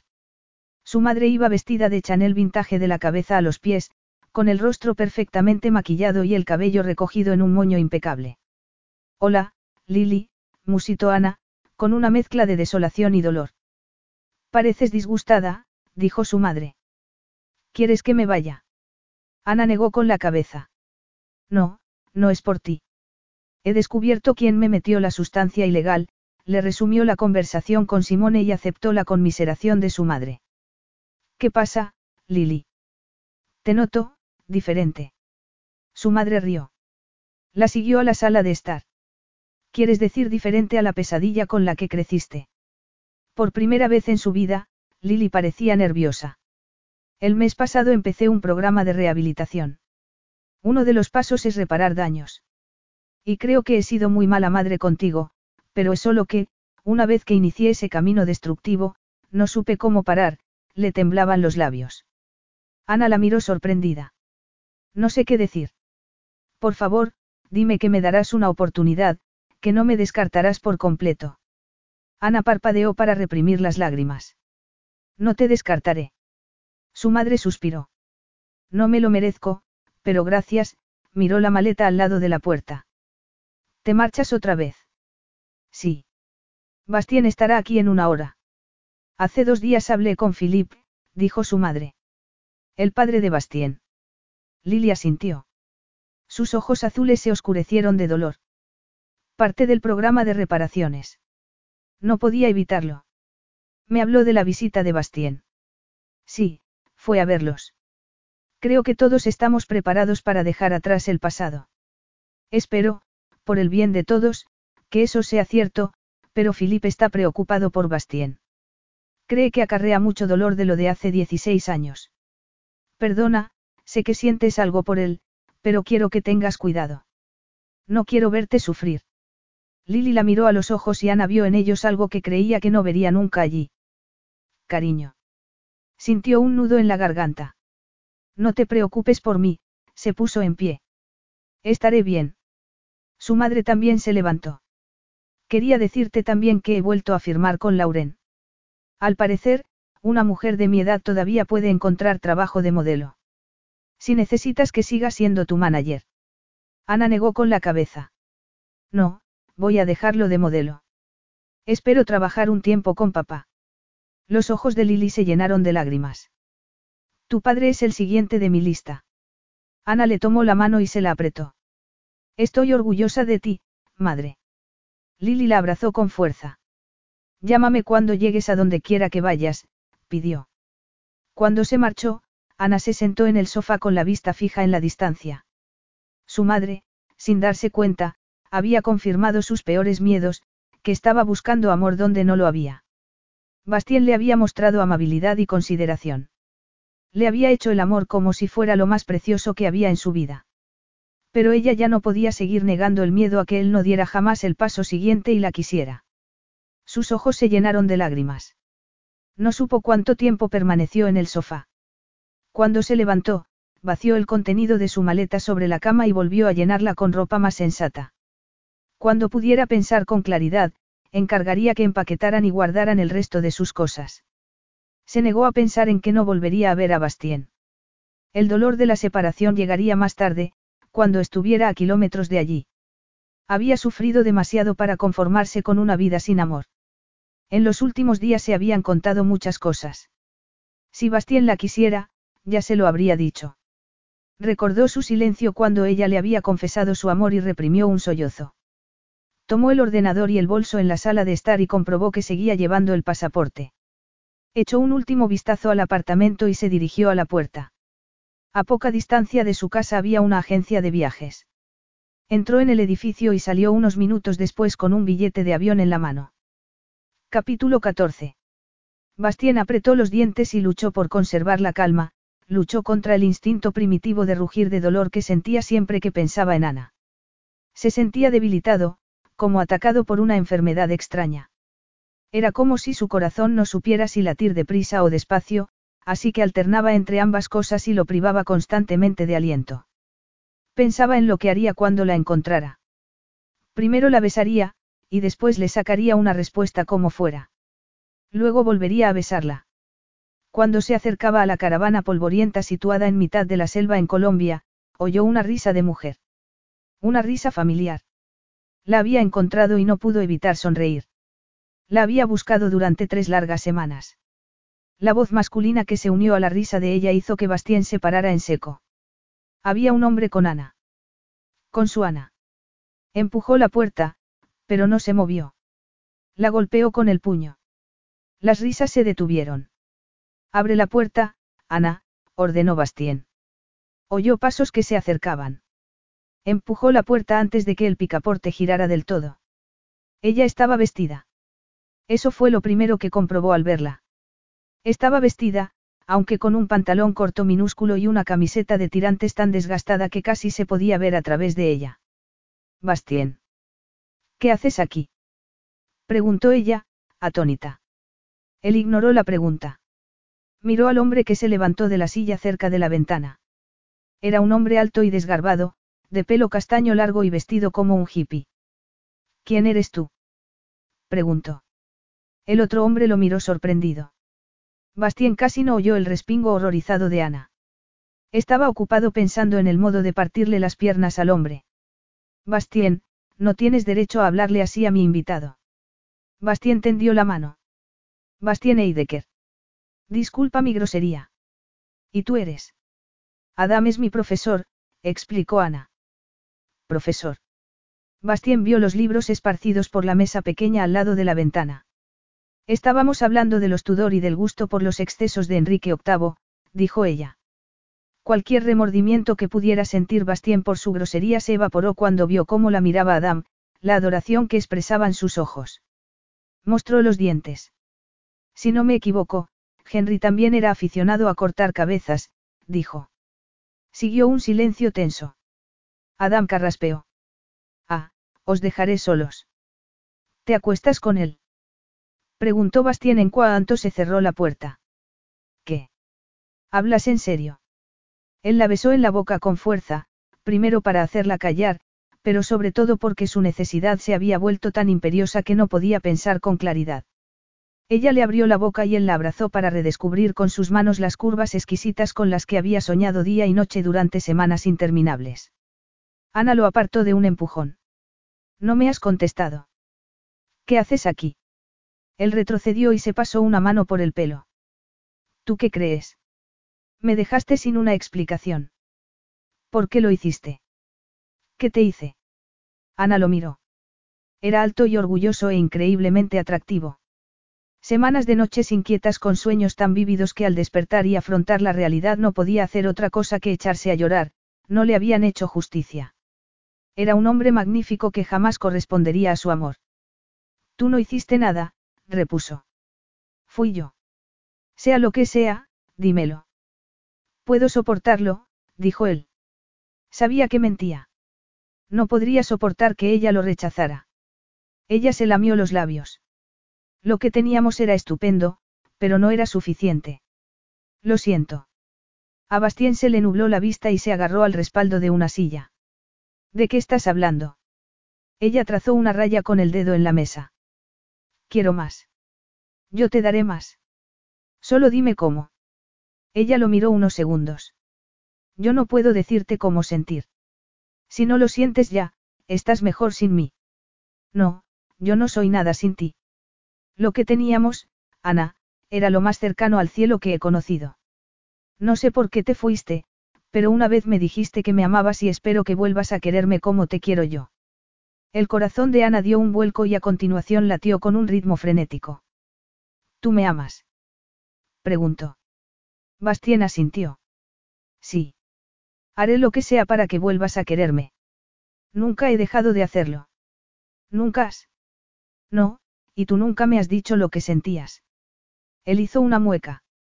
Sí te lo dije. Eres el amor de mi vida. Ana, amor de Moncoeur, repitió las palabras que había dicho por primera vez tres semanas atrás. Ella abrió mucho los ojos. Me sentía más seguro diciéndolo en francés porque era tonto y pensaba que así no lo arriesgaba todo, la estrechó más contra sí. Pero pienso decírtelo en todos los idiomas que existen. Te amo, mi hermosa Ana. La besó y ella no se resistió. Fue un beso hambriento, exigente, posesivo. Y a ella le encantó.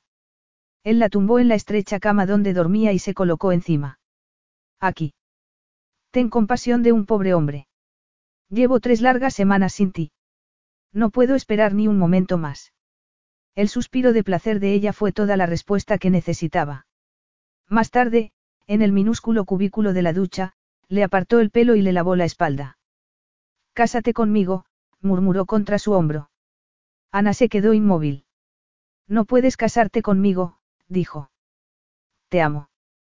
Quiero pasar el resto de mi vida contigo. El matrimonio es eso. Estaría orgulloso de tenerte a mi lado el resto de mi vida, un amago de dolor nubló sus ojos. ¿Por qué me dejaste? Creía que no me amabas. Después del tiempo que habíamos pasado juntos, pensé que, si me quisieras, me lo habrías dicho. ¿Cómo no lo hiciste? Los ojos de él se suavizaron. Te diré todos los días cuánto te adoro. Y si eso no funciona, tengo algunos ases en la manga. De verdad. Ella sonrió. De verdad. He conocido a tu padre hace una hora. Me ha interrogado seriamente antes de decirme dónde estaba tu caravana. Creo que he pasado su examen de yerno potencial, pero si eso no funciona, ¿recuerdas la habitación de la torre la noche que volví? Ana asintió, intrigada. Uno de los técnicos había dejado una cámara encendida.